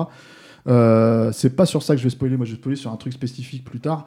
donc si vous n'avez pas vu Dark Knight Rises, matez-le quand même avant d'écouter. Euh, mais en gros, Batman, choses bien, Batman en fait se retrouve. Oui, oui, il y a des choses intéressantes. Après, il y a beaucoup, beaucoup de problèmes. euh, moi, j'aime bien la scène d'ouverture, par exemple. Hein, mm. C'est-à-dire que, alors, je, dis Michael Bay, mais en fait, c'est Cliffhanger, hein, la scène d'ouverture. Hein, oui, mais elle marche. Tu vas en parler. J'ai beaucoup. Marche parce qu'il y a un truc que j'aime beaucoup dans cette scène, c'est qu'en fait, il en fait quelque chose d'extrêmement calme. C'est-à-dire que c'est une scène qui est censée. Mais ça vient de Bane, en fait. Voilà, qui est censée être hyper percutante, hyper, euh, hyper nerveuse et tout, parce qu'il parce qu'il se passe, en tout cas, ce qui se mm. déroule. C'est-à-dire le, le, le hijack, en fait, le flyjack, tu vois, je sais pas comment on mm. dirait comme on dit quoi, d'un avion par un autre, pour extraire un mec. Et en gros. Euh, euh, et pour le coup, le fait qu'il les tourne en dur, ça marche vraiment bien, ça. ça, très, bien, pour le coup. Euh, en IMAX, hein, parce que d'un seul coup, super. Il y a, contrairement à, à. Je sais plus, il y a 40 ou 50 minutes. 50 minutes d'IMAX. Et en fait, le truc, c'est que il y a un aspect extrêmement calme dans cette scène, mm. qui je trouve vend. En fait, c'est la tonalité qui vend, qui vend pour moi la scène en, en, question, parce que du coup, j'ai vraiment l'impression pour la première fois de voir quelque chose de différent de ce genre de scène. Exactement, et, et, en plus, euh, où l'horreur euh, rejaillit d'autant plus, notamment sur, le, sur le, la prise de sang, enfin sur le, la transfusion et tout. quoi. C'est, et c'est ça qui fonctionne chez Ben d'ailleurs, et qui, qui, marche bien, moi je trouve, dans le truc de, de, de Tom Hardy, c'est que c'est le, le, mal tranquille, tu vois, la force tranquille. après, il y a plein d'autres problématiques en fait qui sont liées au personnage. Parce que bah, c'est dans la résolution finale, ça, ça va pas du tout. Quoi. ça, c'est foutu, est censé représenter parce qu'ils essayent de faire un espèce de coup de Trafalgar un petit peu comme dans genre illusionniste en fait un petit peu comme dans Batman Begins. Ça c'est un énorme problème. Voilà, il y a la problématique qui est liée à donc Marion Cotillard puisque ça va de pair hmm. euh, et sa mort euh, très célébrée qui, sur bah, Internet, qui, est, hein. devenue un même voilà. Euh, et il y a surtout moi je trouve en fait qui est très étonnant sous cette erreur elle m'a toujours étonné moi de la part de. Je pense que c'est un film qui est écrit comme Dark Knight a été écrit mais par contre, il n'est pas ramassé comme Dark Knight est ramassé, c'est-à-dire en fait dans, sa, dans son montage et dans sa façon d'avancer. Et je pense que Nolan a gagné certaines batailles en fait euh, dans, le, dans le, la façon de, de monter le film, et en fait, il en a perdu d'autres. Notamment, par exemple, il y a ce personnage de flic là, qui est interprété par Matthew Modine qui est littéralement expédié dans le film. Euh, t'as un, énorme. Alors, ça, je pense que c'est ça, pour le coup, c'est un problème de Nolan c'est que tu as un énorme problème de temporalité. Le climax, il est censé se passer sur plusieurs mois. Et ça se sent pas du tout. le sens pas une seconde parce que contrairement à Inception et plus tard Interstellar, quand il y a des notions en fait de temporalité, elles sont littéralement intégrées dans le récit. Et en fait, ça démontre une chose pour moi, hein, c'est que Nolan ne se pose jamais la question de comment on entre ou comment on sort d'une scène. C'est-à-dire en fait comment on fait pour, pour, pour, euh, pour mettre en scène les entrées de champ, les sorties de champ, ce genre de choses. Parce qu'en fait, c'est je pose ma caméra, j'en ai, j'ai fait, j'ai fait pas une prise, mais j'ai une caméra, mais je, joue avec ça et c'est basta. Et je pense que c'est pour ça qu'il use et qu'il abuse des, des ellipses, hein, d'ailleurs. Hein, non, tout et, à fait. Mais, mais, et donc là, assez mal quelque part, en fait. Ah, c'est vrai, c'est vrai. Euh, et après, il y a plein de problématiques qui sont liées, moi je trouve, en fait, à, à l'aspect, c'est-à-dire il y a le puits de Lazare dans le film mais c'est littéralement symbolique. C'est-à-dire qu'en fait, on n'est plus du tout dans le fantastique. C'est-à-dire, euh, euh, déjà, le puits de Lazare tel qu'il est représenté, c'est-à-dire qu'il y a Ra's le puits de l'immortalité, c'est un truc qui, est, enfin, c'est un creux, en fait, euh, perdu au Moyen-Orient, quoi. C'est tout, basta, en fait. Et je veux dire, peut-être dans la réalité, il y a je sais pas, X mille années, euh, si tu veux, les gens ont mythologisé cette idée-là, tu vois, cette notion-là en racontant un récit. Mais en fait, là, le problème, c'est qu'en fait, tu perds complètement cette logique-là, quoi. Moi, j'ai plus des problèmes avec la, la, la, sous-intrigue liée à Joseph Gordon-Levitt, par exemple. Ça, c'est. Bah oui, qui est censé plus, pas ou très moins, bien géré. plus ou moins un Robin Begins ou un Nightwing Begins, on sait pas exactement qui, quoi. C'est-à-dire, voilà. Euh, enfin, t'as tout un tas de trucs comme ça, en fait, euh, qui. C'est un film très bancal. C'est un film qui est très bancal. Et alors, peut-être, je sais pas, euh, c'est-à-dire pour vous, c'est-à-dire que moi, la physicalité de Bane, par exemple, qui est un truc qui est très important dans le personnage, moi je trouve qu'on la ressent pas du tout. Ah, si, moi je suis pas C'est-à-dire que lui, ça. lui, il est impressionnant. Ah ouais, ça, il ouais. n'y a pas de problème. Mais en fait, dès qu'il y a une scène d'action, et en plus là, elles sont tournées en IMAX, pareil, c'est un film qu'on n'a pas vu en IMAX. hein, Mm. Bah, en fait, d'un seul coup, la scène de baston là, au pied de, au pied de, comment t'appelles ça, des banques là, c'est. Ah non, je te parle pas de celle-là. Moi, je, quoi. je parle Ah, de celle dans, dans l'antre de, de Ben. Je la trouve déjà beaucoup plus puissante. Moi, je quoi. trouve ça un peu expédié quand même. Tu vois. Un petit peu, un petit peu, mais c'est pareil, c'est une scène qu'ils ont beaucoup coupée, sur laquelle ils ont beaucoup travaillé. Je pense qu'il y a eu des problèmes de temporalité. Moi, il y, a- y a un truc dans Dark Knight Rises pour lequel je sauve le film, en fait, qui est de la même façon que je l'avais pas vu venir, moi, sur le Joker, Nolan. Je l'ai pas vu venir sur Catwoman. Comme je l'ai dit tout à l'heure, moi, Ouais, je ouais. trouve qu'il a un vrai problème avec ses personnages féminins. C'est-à-dire que où Nolan, il y a, il y a- il y a deux options jusqu'à présent dans, dans son cinéma. C'est que, ou alors le personnage féminin est un- une espèce de d'icône inatteignable, comme ça, une espèce d'absolu euh, auquel le héros, euh, euh, et, le héros essaye de, de saisir et puis qu'il ne peut pas saisir en fait, sur lequel il casse les dents. Ou alors quand elle est présente, bah elle est, c'est pas un personnage très très intéressant ou, ou, ou- ou bien terrible quoi. Et Là, il l'accroche, il la raccroche à la thématique du film, c'est-à-dire la thématique des des- C'est des ça, et qui se, dé- qui se venge, mais d'une façon totalement, totalement différente. Mais ce qui, ce qui m'a vraiment étonné, en fait, dans le, le- la, la façon qu'il avait de, de gérer Catwoman, c'est que euh, il arrive à la sexualiser à mort et en même temps à la rendre, euh, ah, quand même, si, et à, et à la rendre, et à la rendre extrêmement. Alors, moi, euh, j'ai envie de, de- Tu vois, le truc, c'est que je me rappelle très bien, je racontais cette anecdote sur Daniel Waters tout à Mm. l'heure, en fait, et, et Daniel Waters m'avait dit, en fait, face caméra, hein, quand on Mm. l'interviewait, il m'avait dit fuck Christopher Nolan, mais c'était une chute rigolote, en fait, Mm. pour dire, euh, pour dire euh, en gros, euh, t'aimes pas Batman Returns, quoi. Mais là, enfin, sa Catwoman, elle passe après celle de Michel Pfeiffer. Et veux Non, non, mais évidemment, mais, mais il te propose quelque chose de différent, c'est-à-dire que il arrive Ah par, oui, mais bon. et par exemple, il arrive. Moi, je trouve que c'est super intéressant. Quand je parle qu'elle est sexuée, c'est dans son rapport avec les autres. Par exemple, j'adore moi le fait qu'il la présente comme une un personnage qui est euh, capable de rendre. Euh, c'est comme une addiction en fait. À plusieurs reprises en fait, il te la représente comme ça et je trouve que ça marche vraiment vraiment bien quoi. Notamment dans la scène du bar en fait où elle se fait Ouais, où elle se arrêter au début. Et euh, et- il y a ça, et il y, a le- il y a un autre truc aussi que j'aime beaucoup dans, dans le personnage et sur lequel Michel Pfeiffer jouait pas du tout. Le personnage de Michel Pfeiffer, évidemment, hein, la Catwoman de Michel Pfeiffer, elle, elle, elle- elle- elle atomise hein, celle de, de Anne Hathaway, mais Parce qu'on on parle, Mais il y a un souvent, truc- en fait, on parle souvent de Kofi ici, tu vois, il faut quand même préciser comment ton chat s'appelle. oui, oui, euh, s'appelle Miss Kitty parce que c'est le, chat de, de Catwoman. Mais, et, et- et donc, le, le truc aussi, c'est le côté euh, transformiste, en fait, de, du personnage et qu'elle utilise vraiment comme une arme littérale. Et euh, moi, Anna Tamoué, euh, qui n'est pas une actrice pour laquelle j'avais une estime délirante, je, je m'en fous un peu, quoi, à vrai dire. Mais elle, m'a- elle Ouais, m'étonne, en fait. même mieux que McGee. Non, mais elle, elle m'étonne énormément en fait dans le truc parce qu'elle elle, elle arrive, euh, ce que peu d'acteurs, je trouve, arrivent à faire, à changer littéralement de personnage face à toi. C'est un super effet spécial. Et elle le fait 3-4 fois, en fait, dans le film, comme ça. Ah non, sur moi, ça n'a pas marché. Mais moi, je suis. Moi, je la trouve hyper étonnante. Je la trouve hyper étonnante dans la scène où elle se fait choper déjà dès le début. Dans, je, dans... La, je la trouve bovine, en fait. Dans le truc. Ah non, mais ça, c'est un problème. C'est un truc physique. tout le temps en train de. Tu fais du body shaming depuis tout à l'heure, Rafik. Non, mais je parle pas de l'actrice. Je parle de la face. Le personnage est bovin. C'est-à-dire que Catwoman, pour moi, c'est un félin. Bah oui, mais non. Félin, c'est dangereux, c'est crissant, il y a de l'acidité, si tu veux, dans, dans, dans, dans, la félinité du personnage. Erta Kitt, on n'a pas cité, on a cité Michel Pfeiffer, mais Erta Kitt, elle était féline. Mm. Euh, T'avais pas forcément envie de coucher avec elle, mais tu sentais que si elle te griffait, ça allait faire mal. Alors que Nathalie, j'ai l'impression que je vais avoir du plâtre sur le visage, c'est tout, tu vois. Enfin, c'est. moi, je suis pas d'accord avec ça. Comme quoi, c'est une, une, question de perception, mais, mais moi, le, le, ce côté transformiste et aussi d'ailleurs sur le, design des combats et tout, je trouve, je trouve, que ça marche vraiment très, très bien. Et je m'attendais pas du tout. Moi, j'ai une, euh, j'ai vu le film une semaine avant la sortie du, en salle, en projo. Et en fait, j'ai été très très surpris euh, par euh, la façon dont les gens ont perçu le final du film, et que moi je percevais, mais littéralement complètement différemment.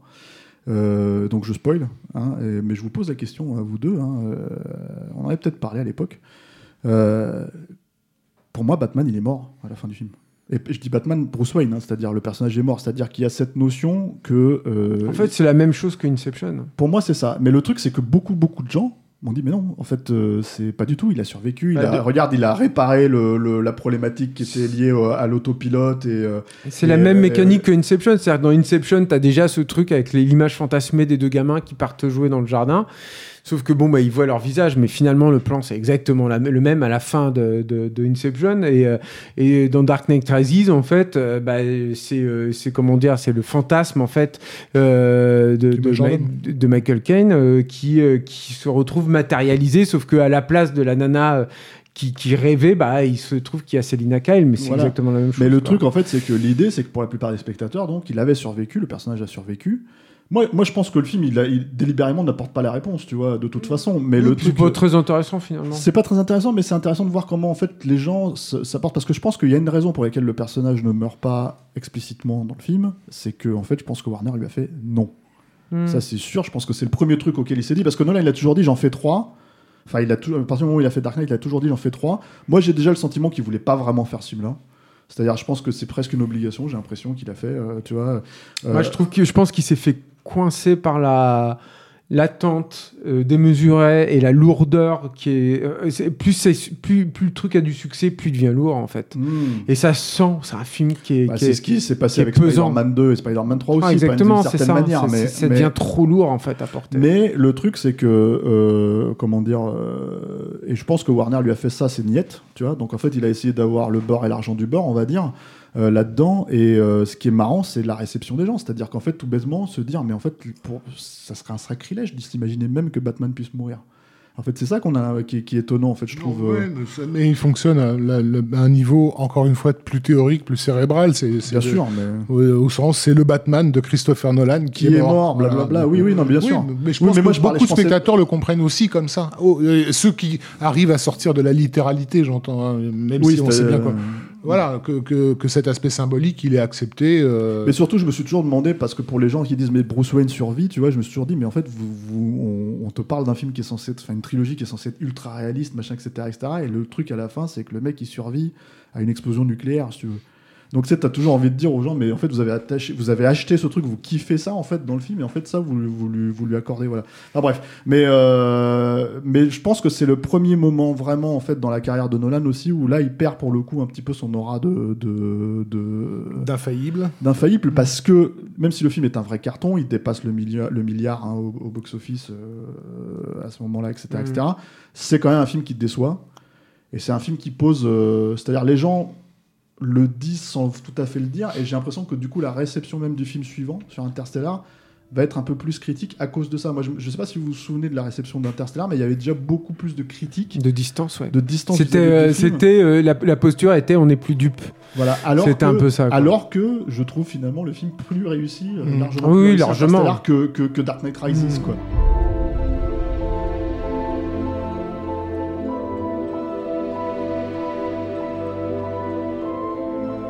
Donc Julien, je te lance sur Interstellar. C'est un projet à la base de, de, Ah non, c'est Rafik, pardon. J'étais en train de dire. Mais, ah, non, justement, c'est Rafik, ouais.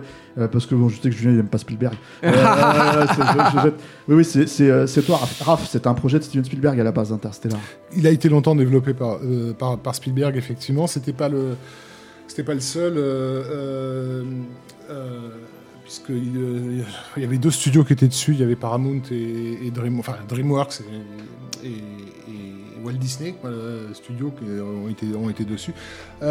c'est un truc qui est né de du désir de la productrice Linda Hobbs euh, euh, qui avait bossé avec le pardon qui avait bossé avec le, un, des physiciens théoriques qui, qui, avait déjà bossé sur le film Contact euh, mmh. en fait qui mettait aussi en scène cette idée de comment dire, de, de, dimension temporelle dans, une, dans, dans notre temporalité, d'une certaine manière.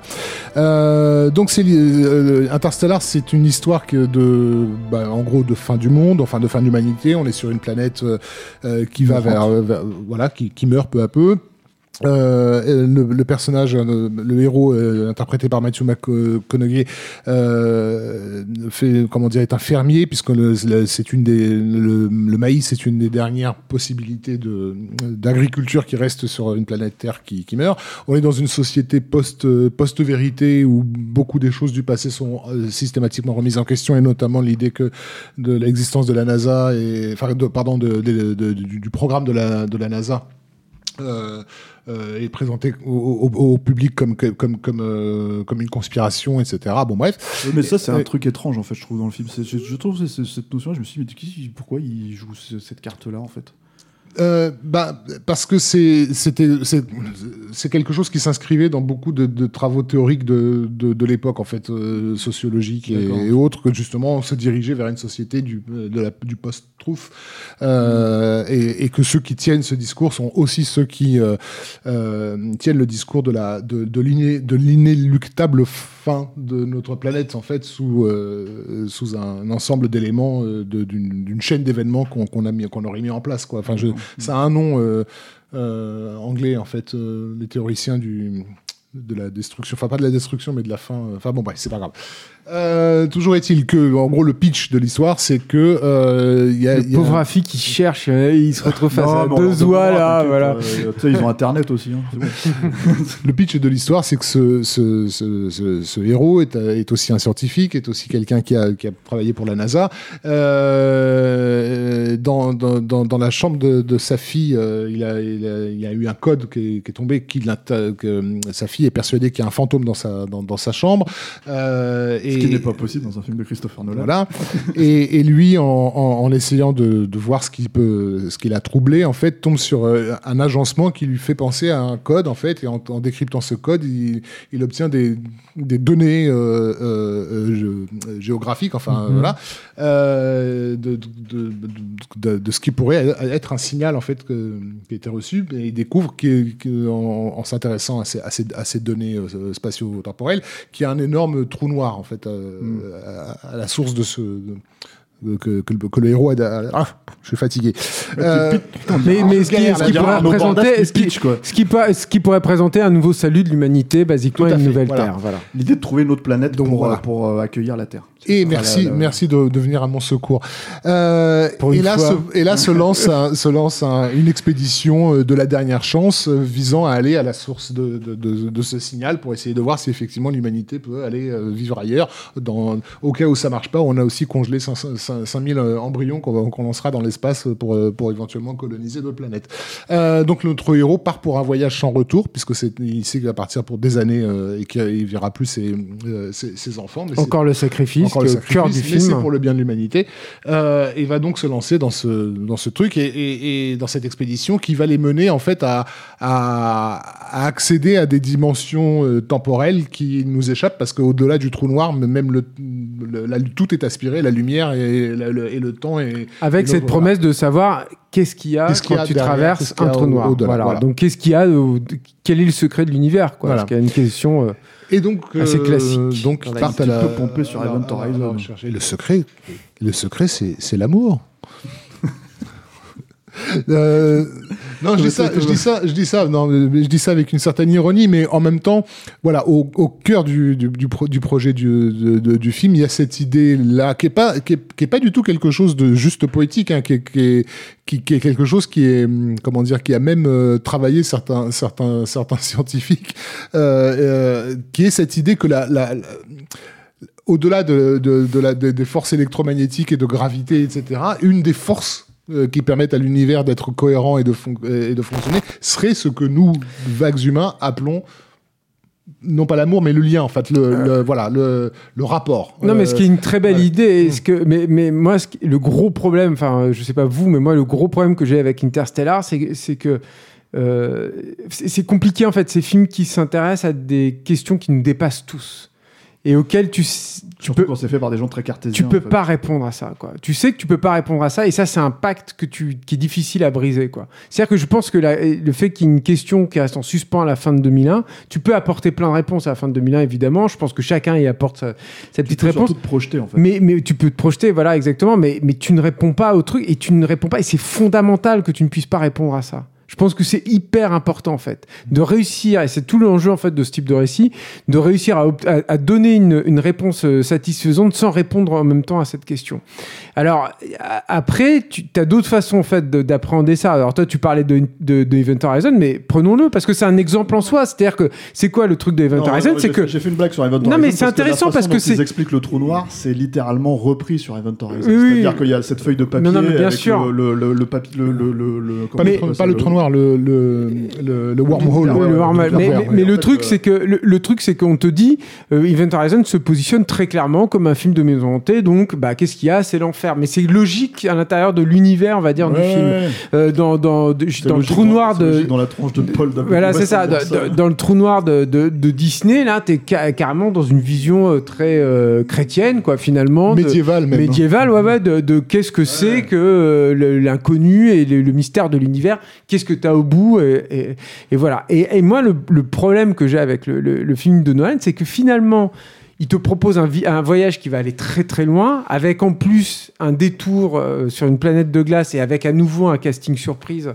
qui est, bah, on le dit, on spoil la mort là, du coup qui est, qui est Matt Damon quoi. Enfin voilà en plus c'est un détour qui a, qui a un vrai ça, problème ça, c'est marrant parce qu'ils ont et quand même réussi vachement à l'époque à masquer euh, cacher complètement le truc c'était une vraie même, surprise. quand même une, une c'est une vraie surprise mais une mmh. mauvaise surprise. Ah ouais, c'est vraiment le film fait un détour de 20 minutes ouais, pour problème, en fait faire ce que ce que Nolan a toujours plus ou moins fait quelque part hein, c'est-à-dire mmh. c'est-à-dire de dire alors je, je, voilà voilà mon sujet. le chiffon rouge quoi. Voilà mais voilà mon, mon sujet thèse, antithèse, synthèse. Voilà, mmh. et en fait, là, on rentre dans l'antithèse avec ce truc, et voilà, et en fait, en gros, paf, on te balance ce truc parce qu'il fallait à un moment donné dire, alors, y a, voilà ce qui se passe avec l'être humain quand il est bon, voilà ce qui se passe avec l'être humain quand il est mauvais, et voilà dans quelle direction on va.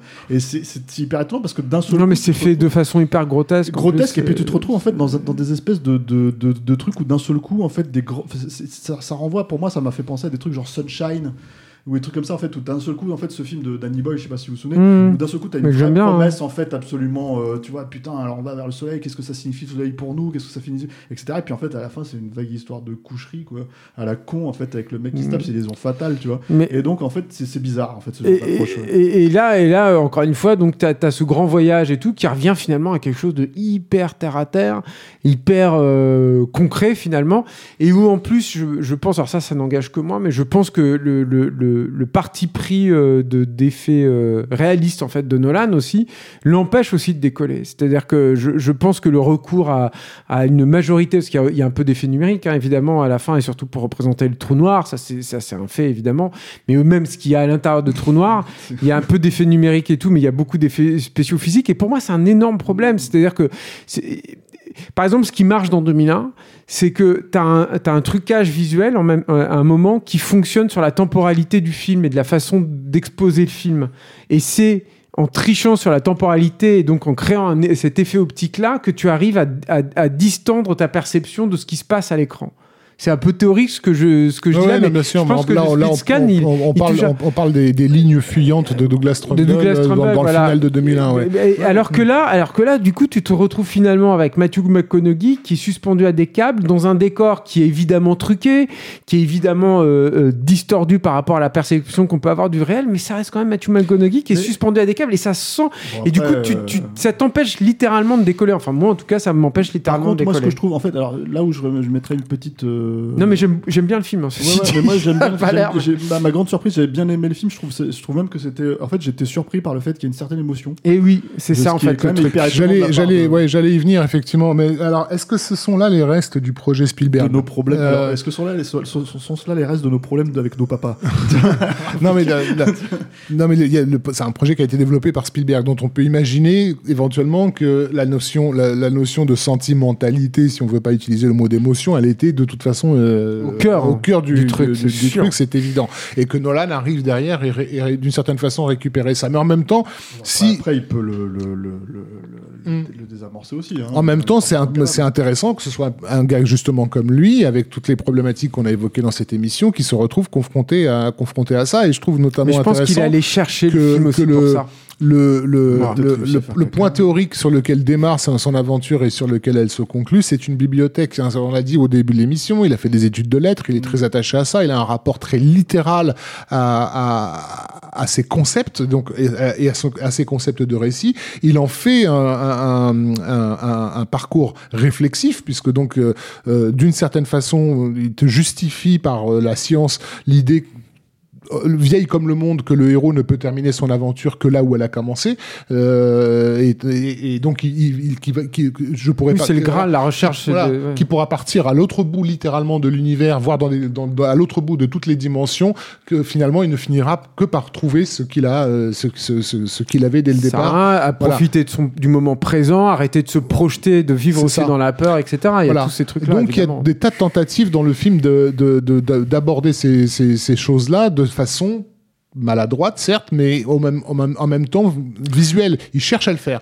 Euh, il a cherché à reproduire euh, cette fameuse bibliothèque euh, en, brisant les, notions de dimension telles qu'on peut les, percevoir en 3D dans notre dimension à nous. C'est pas très, je trouve pas l'effet forcément heureux, mais le simple fait qu'il ait tenter de le faire. Moi, je trouve ça très théorique, ça, pour le coup. Moi, moi, ce qui marche, c'est le rapport avec sa fille, tout simplement. et, et je crois que je crois que ça fonctionne aussi, tu vois, parce que je, je pense que c'est le seul film où il remet en cause la légitimité du sacrifice de ses personnages. C'est-à-dire qu'il y a, il y a quand même un moment dans le film où tu te dis, mais il est con.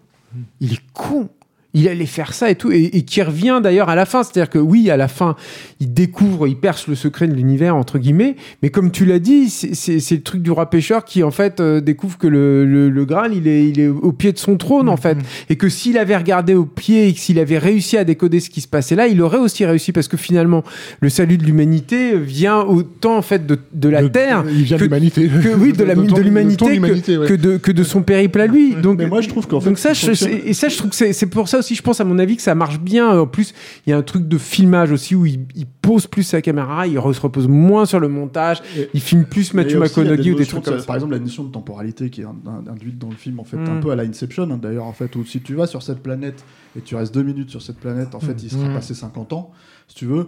Euh, c'est un truc où euh, théoriquement, tu, avant qu'il sorte, tu te dis ok, d'accord, tu en as compris la logique, tu vois, il revient, il te l'expose et d'un seul coup, T'as un vrai rapport à ça. Mm. Et d'un seul coup, lui est plus jeune que sa fille, en fait, si tu veux, finalement, puisque quand il va revenir. Mais le, le truc, c'est que du coup, tu comprends, en fait, cette perte-là. C'est-à-dire mm. qu'en fait, il y a quelque chose et un enjeu T'imagines si nous, en fait, en tant que spectateur, on était, euh, en tant que personne, on était confronté à ce genre de logique-là. C'est assez, ça. assez universel et ça, fonctionne assez bien, je trouve. C'est-à-dire que, comme, comme, il, il, a toujours su faire des expositions, expliquer aux spectateurs des, des, des concepts scientifiques relativement difficiles à expliquer.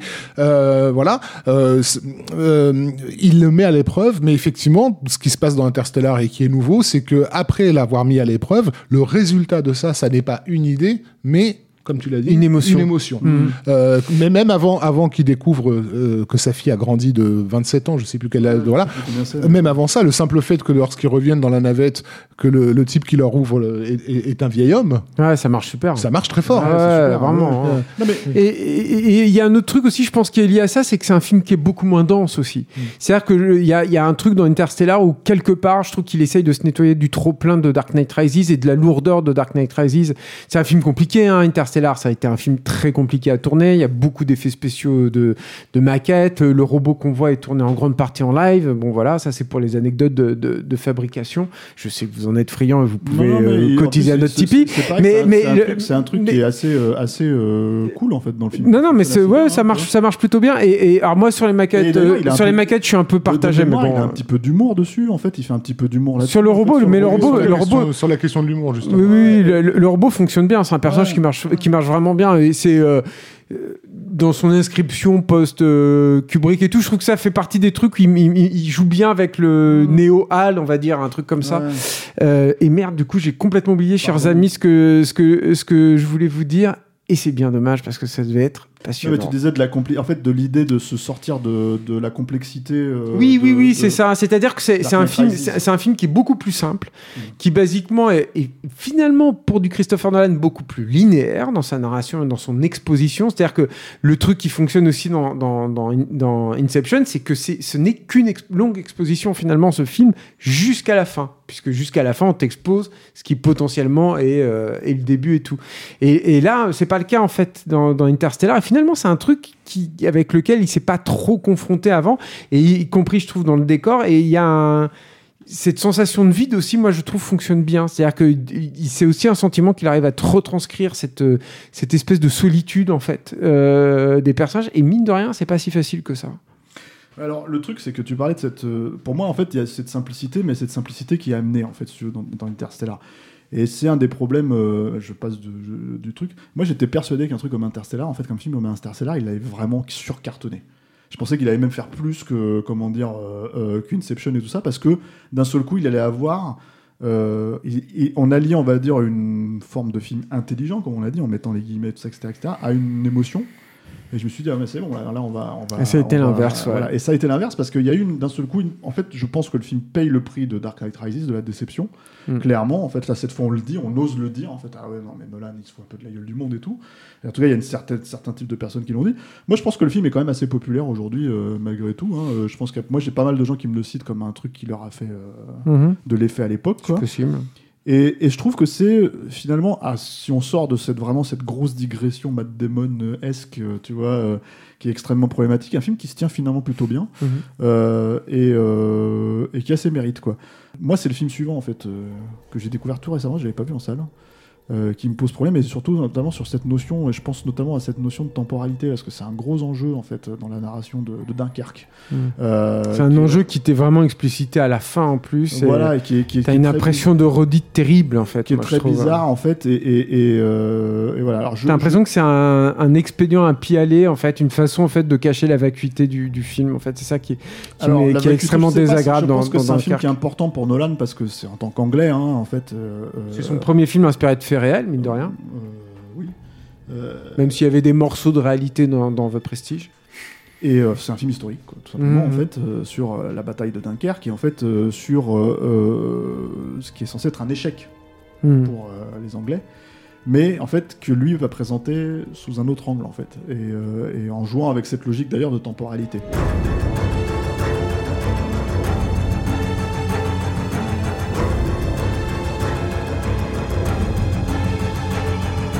Tout à l'heure parlait de euh, l'opposition de comment euh, de, euh, entre Nolan et Cameron, mhm. James Cameron. Et je pense que c'est moi. Hein. C'est toi qui en a parlé. Putain, et Attends, j'étais persuadé que c'était toi qui avait, qui, qui, Mais moi, je vous confonds. le temps que ça se termine. Je vous confonds.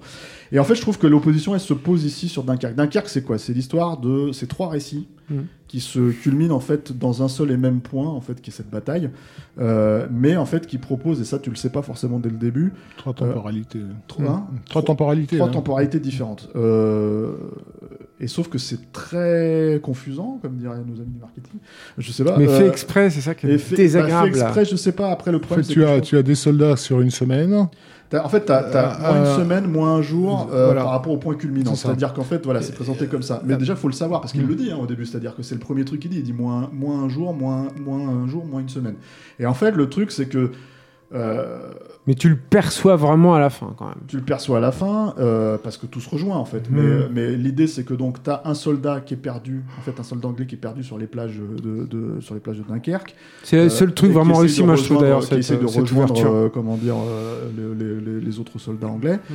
Tu as une petite famille de comment dire de, de civils britanniques en fait qui partent d'Angleterre en bateau pour rejoindre euh, les côtes françaises et euh, euh, apporter un soutien aux troupes anglaises.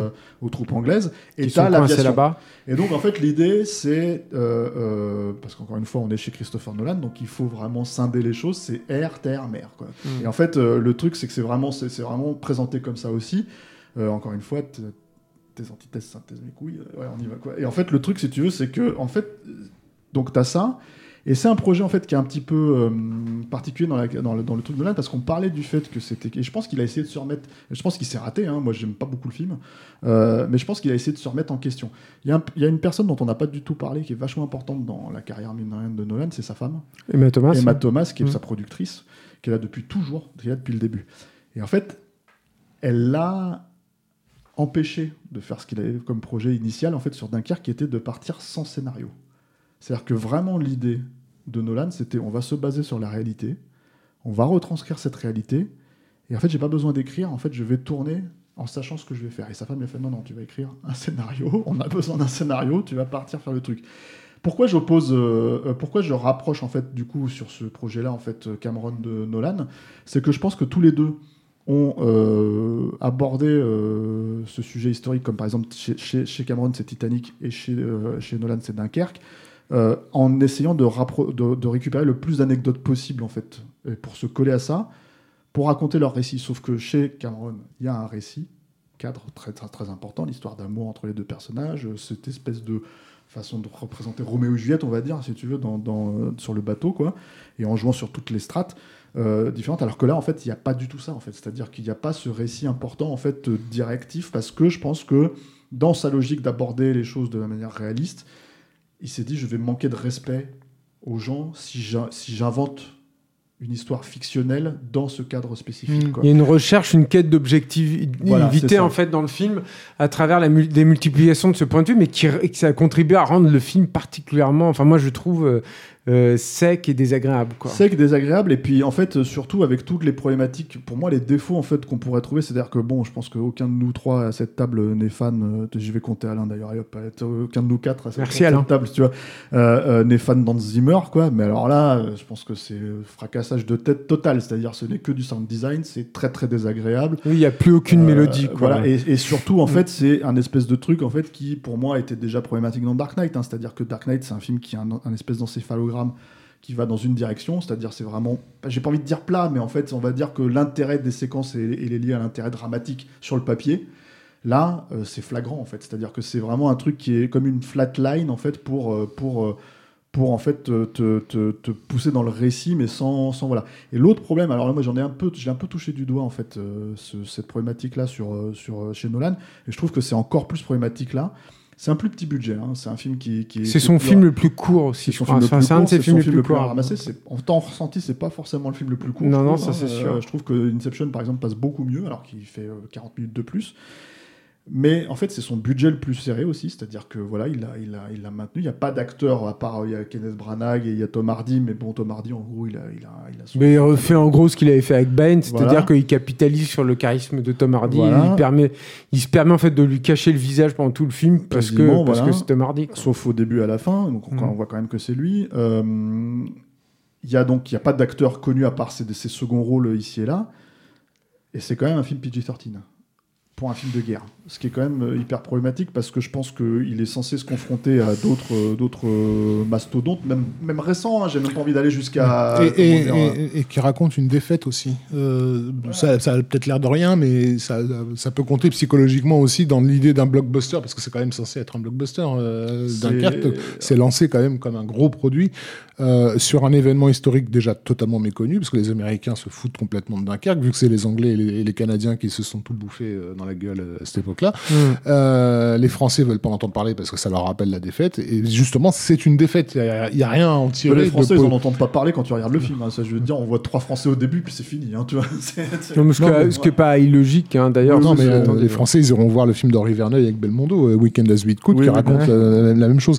Mais non, ce que je veux dire par là, c'est pas, c'est pas sexy comme. comme bah, il y a ce, ce, dicton à Hollywood qui dit que si tu racontes l'histoire d'une défaite, tu es, tu es. Sauf que, box-office a, échoué au box-office. Sauf que, sauf que, et alors là, je rejoins son amour pour Michael Bay. Euh, voilà, en fait, il, et alors c'est pas fait de la même manière du tout. Hein, pour le coup, faut être cohérent. Et c'est un film sur euh, euh, quand même le triomphe de l'être humain. C'est-à-dire qu'en fait, en gros, en, choisissant cette temporalité, en, en, racontant en fait comment les comment dire les civils anglais on se concentre sur un bateau hein, avec une famille, voilà. Euh, avec, euh, comment il s'appelle cet acteur euh, chez Spielberg, Mark Rylance, c'est ça, qui mène ses enfants en fait au truc. en se concentrant sur ce bateau-là, en maintien, etc., etc., en fait, il te montre finalement, par exemple, pareil avec le, personnage de, Tom Hardy, le personnage de Tom Hardy, en fait, a un choix. Il a suffisamment de fuel pour retourner au pays, ou en fait continuer en fait jusqu'au bout.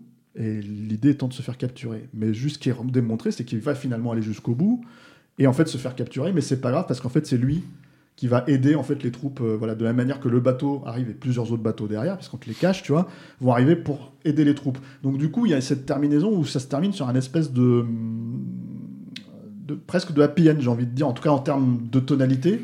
Euh, c'est présenté clairement comme ça, hein, surtout sur l'atterrissage de l'avion. Hein. Pour moi, pas problématique, mais en fait presque pas assumé quelque part, en fait, si tu veux, dans, dans, euh, dans la logique du film, parce que je pense que euh, c'est là où en fait le, le, le, on va dire que le comment dire le respect que Nolan essaye d'inspirer en fait en faisant ce film là il peut le perdre en fait vis-à-vis de ce qui s'est passé hein, historiquement quoi. donc euh, donc euh, bon moi je, moi je vais au cinéma donc ouais, c'est un, un truc aussi sur la victoire c'est un truc sur la victoire individuelle je pense aussi c'est ça mais exactement. tout le truc c'est de, de, le triomphe de l'être humain le tout le truc aussi de ces temporalités différentes c'est de ramener en fait le conflit guerrier à la subjectivité de chaque personnage toujours est-il toujours est-il que la problématique en fait du PG-13 et de ce genre de choses en mhm. fait c'est que d'un seul coup c'est un film qui est beaucoup plus minimaliste que ce qui est de la façon dont tu parlais de blockbuster mais il faut être honnête, c'est un film qui est extrêmement minimaliste. Moi, je, moi, je retiens du film surtout euh, des séquences en fait qui sont vraiment huis clos et ce genre de choses en fait sur le bateau, dans, dans une cale de, de, comment dire euh, de. de, de t'as un peu de production value au début, t'as oui, bien sûr. Mais en fait, dès que justement t'as une grosse as la grosse bataille en fait qui est finalement hmm. assez expédiée hein, sur, Dunkerque, en fait, si tu veux, quand tu vois des, des, soldats se faire exploser, ça a été marketé comme un événement cinématographique, ça en IMAX. Enfin, il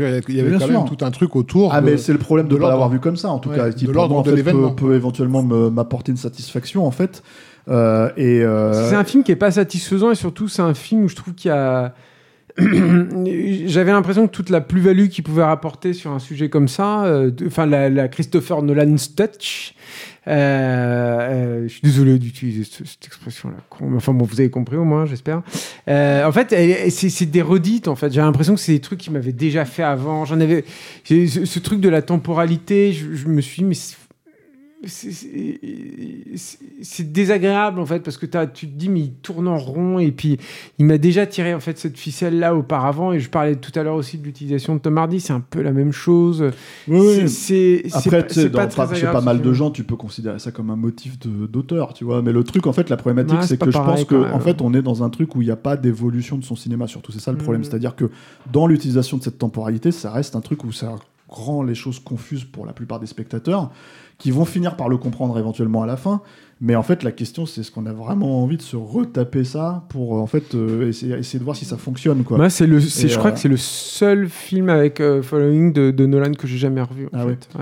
Mais du coup, voilà. Donc, donc alors, la raison pour laquelle on a enregistré ce podcast, on arrive vraiment à la fin là, c'est en fait la sortie de Tenet qui est énormément compromise. À l'heure où on enregistre, il faut être honnête, on ne sait pas du tout si ça va sortir. Pour l'instant, la date, elle est maintenue, c'est le 12 août. Hmm. non, mais on sait déjà que ça sortira pas le 12 août. On sait que ça sortira pas, en tout cas même en France, parce que la problématique, c'est qu'en en fait, un film comme Tenet qui coûte très très cher, hein, qui a coûté 200 millions de dollars, euh, qui est encore un high concept euh, dont on ne sait pas exactement. Très mystérieux. hein, mais avec des notions de memento, avec des notions hmm. d'Inception dedans. Il y a même d'ailleurs une, il y a une, une, théorie comme quoi ça serait une suite cachée en fait d'Inception en fait qui se passerait dans le même univers. voilà, il y, a ce, il y a ce... me semble très peu probable. Je, je pense pas, ouais. Mais même s'il y aura des motifs semblables, mm. très probablement. Mais, mais, voilà, donc en fait, c'est la raison pour laquelle on a enregistré ce podcast-là. Euh... Et puis parce que c'est un réalisateur mine de rien intéressant, Nolan, et que important, et, est important intéressant. Et puis je, je trouve que c'est intéressant de s'interroger en fait sur la place qu'il occupe aujourd'hui dans, dans, dans le cinéma américain. Mine de rien, il n'a pas 36 milliards hein, des réalisateurs qui ont cette occupent-là. Voilà. de moins en moins. Donc, euh, donc voilà, je, je, enfin, voilà. Bon, et il tourne pas en fait. Surtout c'est ça le truc, c'est que Nolan, il, il, a tous les 2-3 ans, mm. il, est, il, est, présent, alors que par exemple quelqu'un qui pourrait avoir une statue pas similaire parce que c'est pas la même perception chez les gens, mais qui en tout cas pourrait jouir d'un certain pouvoir, comme Peter Jackson, ça fait 6 euh, ans qu'il a pas fait un long métrage. Fincher, David Fincher. Fincher, il va chez Netflix. Euh, euh, voilà, enfin Sam Raimi, ça fait 10 ans qu'il a pas tourné. Mm. Donc, donc on se retrouve dans une configuration où Nolan en fait a mené sa barque. Chaque film est important. Lui-même se veut se positionner, parce que c'est tout l'enjeu de Tenet actuel. Hein, là, au moment où on enregistre, dont on parle, c'est en fait soutenir les salles de cinéma. Moi, tout à son honneur. Hein, c'est tout à son honneur. Moi, je vais reconnaître que c'est même un de mes problèmes vis-à-vis Dunkerque. J'avais raté le film en salle. Je m'étais dit, bon, bah, j'essaierai de trouver un moyen. Puis, comme on a enregistré ce podcast, je me suis dit, bon, allez, je me colle, je le regarde. Euh, mais euh, mais c'est vrai que je pense que j'aurais pu avoir un, des. Euh, des ouais, quelque chose de plus satisfaisant si j'avais vu le film sur grand écran, en IMAX, etc., etc., tel qu'il a été pensé. Moi, je sais que les gens qui l'ont vu en IMAX aiment beaucoup. Bon, après, ça vaut ce que ça vaut, hein, mais je sais, je pense qu'il y a une, as une perception très différente de l'expérience. Ah bah, ça, ça, ça, joue évidemment. Moi, j'ai vu le lancement de Tenet en, en IMAX en fait. Euh, et je savais pas que ce que j'étais en train de regarder. Au départ, je pensais que c'était une pub. en fait. Mm. Euh, et effectivement. C'est quoi le lancement de Tenet, c'est-à-dire? Bah, c'est un, une bande-annonce de, de, de, presque 10 minutes, quoi, de, qui en fait est, est, la scène, la, la scène de prise, pas, pas, pas, pas prise d'otage, mais à l'opéra. Là, avec, ah bah j'ai pas vu moi. Vas-y, vas-y, raconte-nous, Rafik. Bah vas-y. Bah c'est, je, je, cherche, mais c'était euh, avant un film en IMAX. Je sais même plus lequel. Donc à l'époque où le cinéma était, les cinémas étaient ouverts avant le Covid. C'est ça, oui, c'était avant le Covid, ouais. Et, euh, et c'est en fait une, une prise d'otage dans, un, dans, dans, une salle de concert, dans une gigantesque salle de concert, euh, avec euh, des mecs. Euh, J'aurais du mal à, à, à, tout, à tout refaire. Mais en fait, au départ, je pensais que c'était une pub. Et au fur et à mesure, je me suis dit, tiens, quand même, c'est une pub qui a l'air un peu réalisée. Euh, Élaborée. Et, et, le temps que je commence à comprendre que j'étais en train de me mater un un, un, lancement de film, j'ai fini par percuter que, que, ça, que ça pouvait être du, du Nolan, mais genre euh, deux secondes avant que, que ce soit affiché euh, à, l'écran. Comme quoi, il n'a pas un style de mise en scène aussi évident que, que, que, que, ça. Euh, mais effectivement, en IMAX, c'est très spectaculaire, euh, puisque tu as, euh, comment dire, la, la, salle de concert y a un, un, un, caractère hyper réaliste, et le fait qu'il y ait autant de figurants, parce que c'est basiquement tous les figurants sont tous les gens dans la salle sont endormis en fait par, euh, par un gaz. Euh, je crois que c'était un gaz. bref, euh, euh, le fait que tu puisses voir le visage de chaque figurant qui tombe dans les pommes, dans le plan, tu vois, tous ces éléments-là en fait jouent.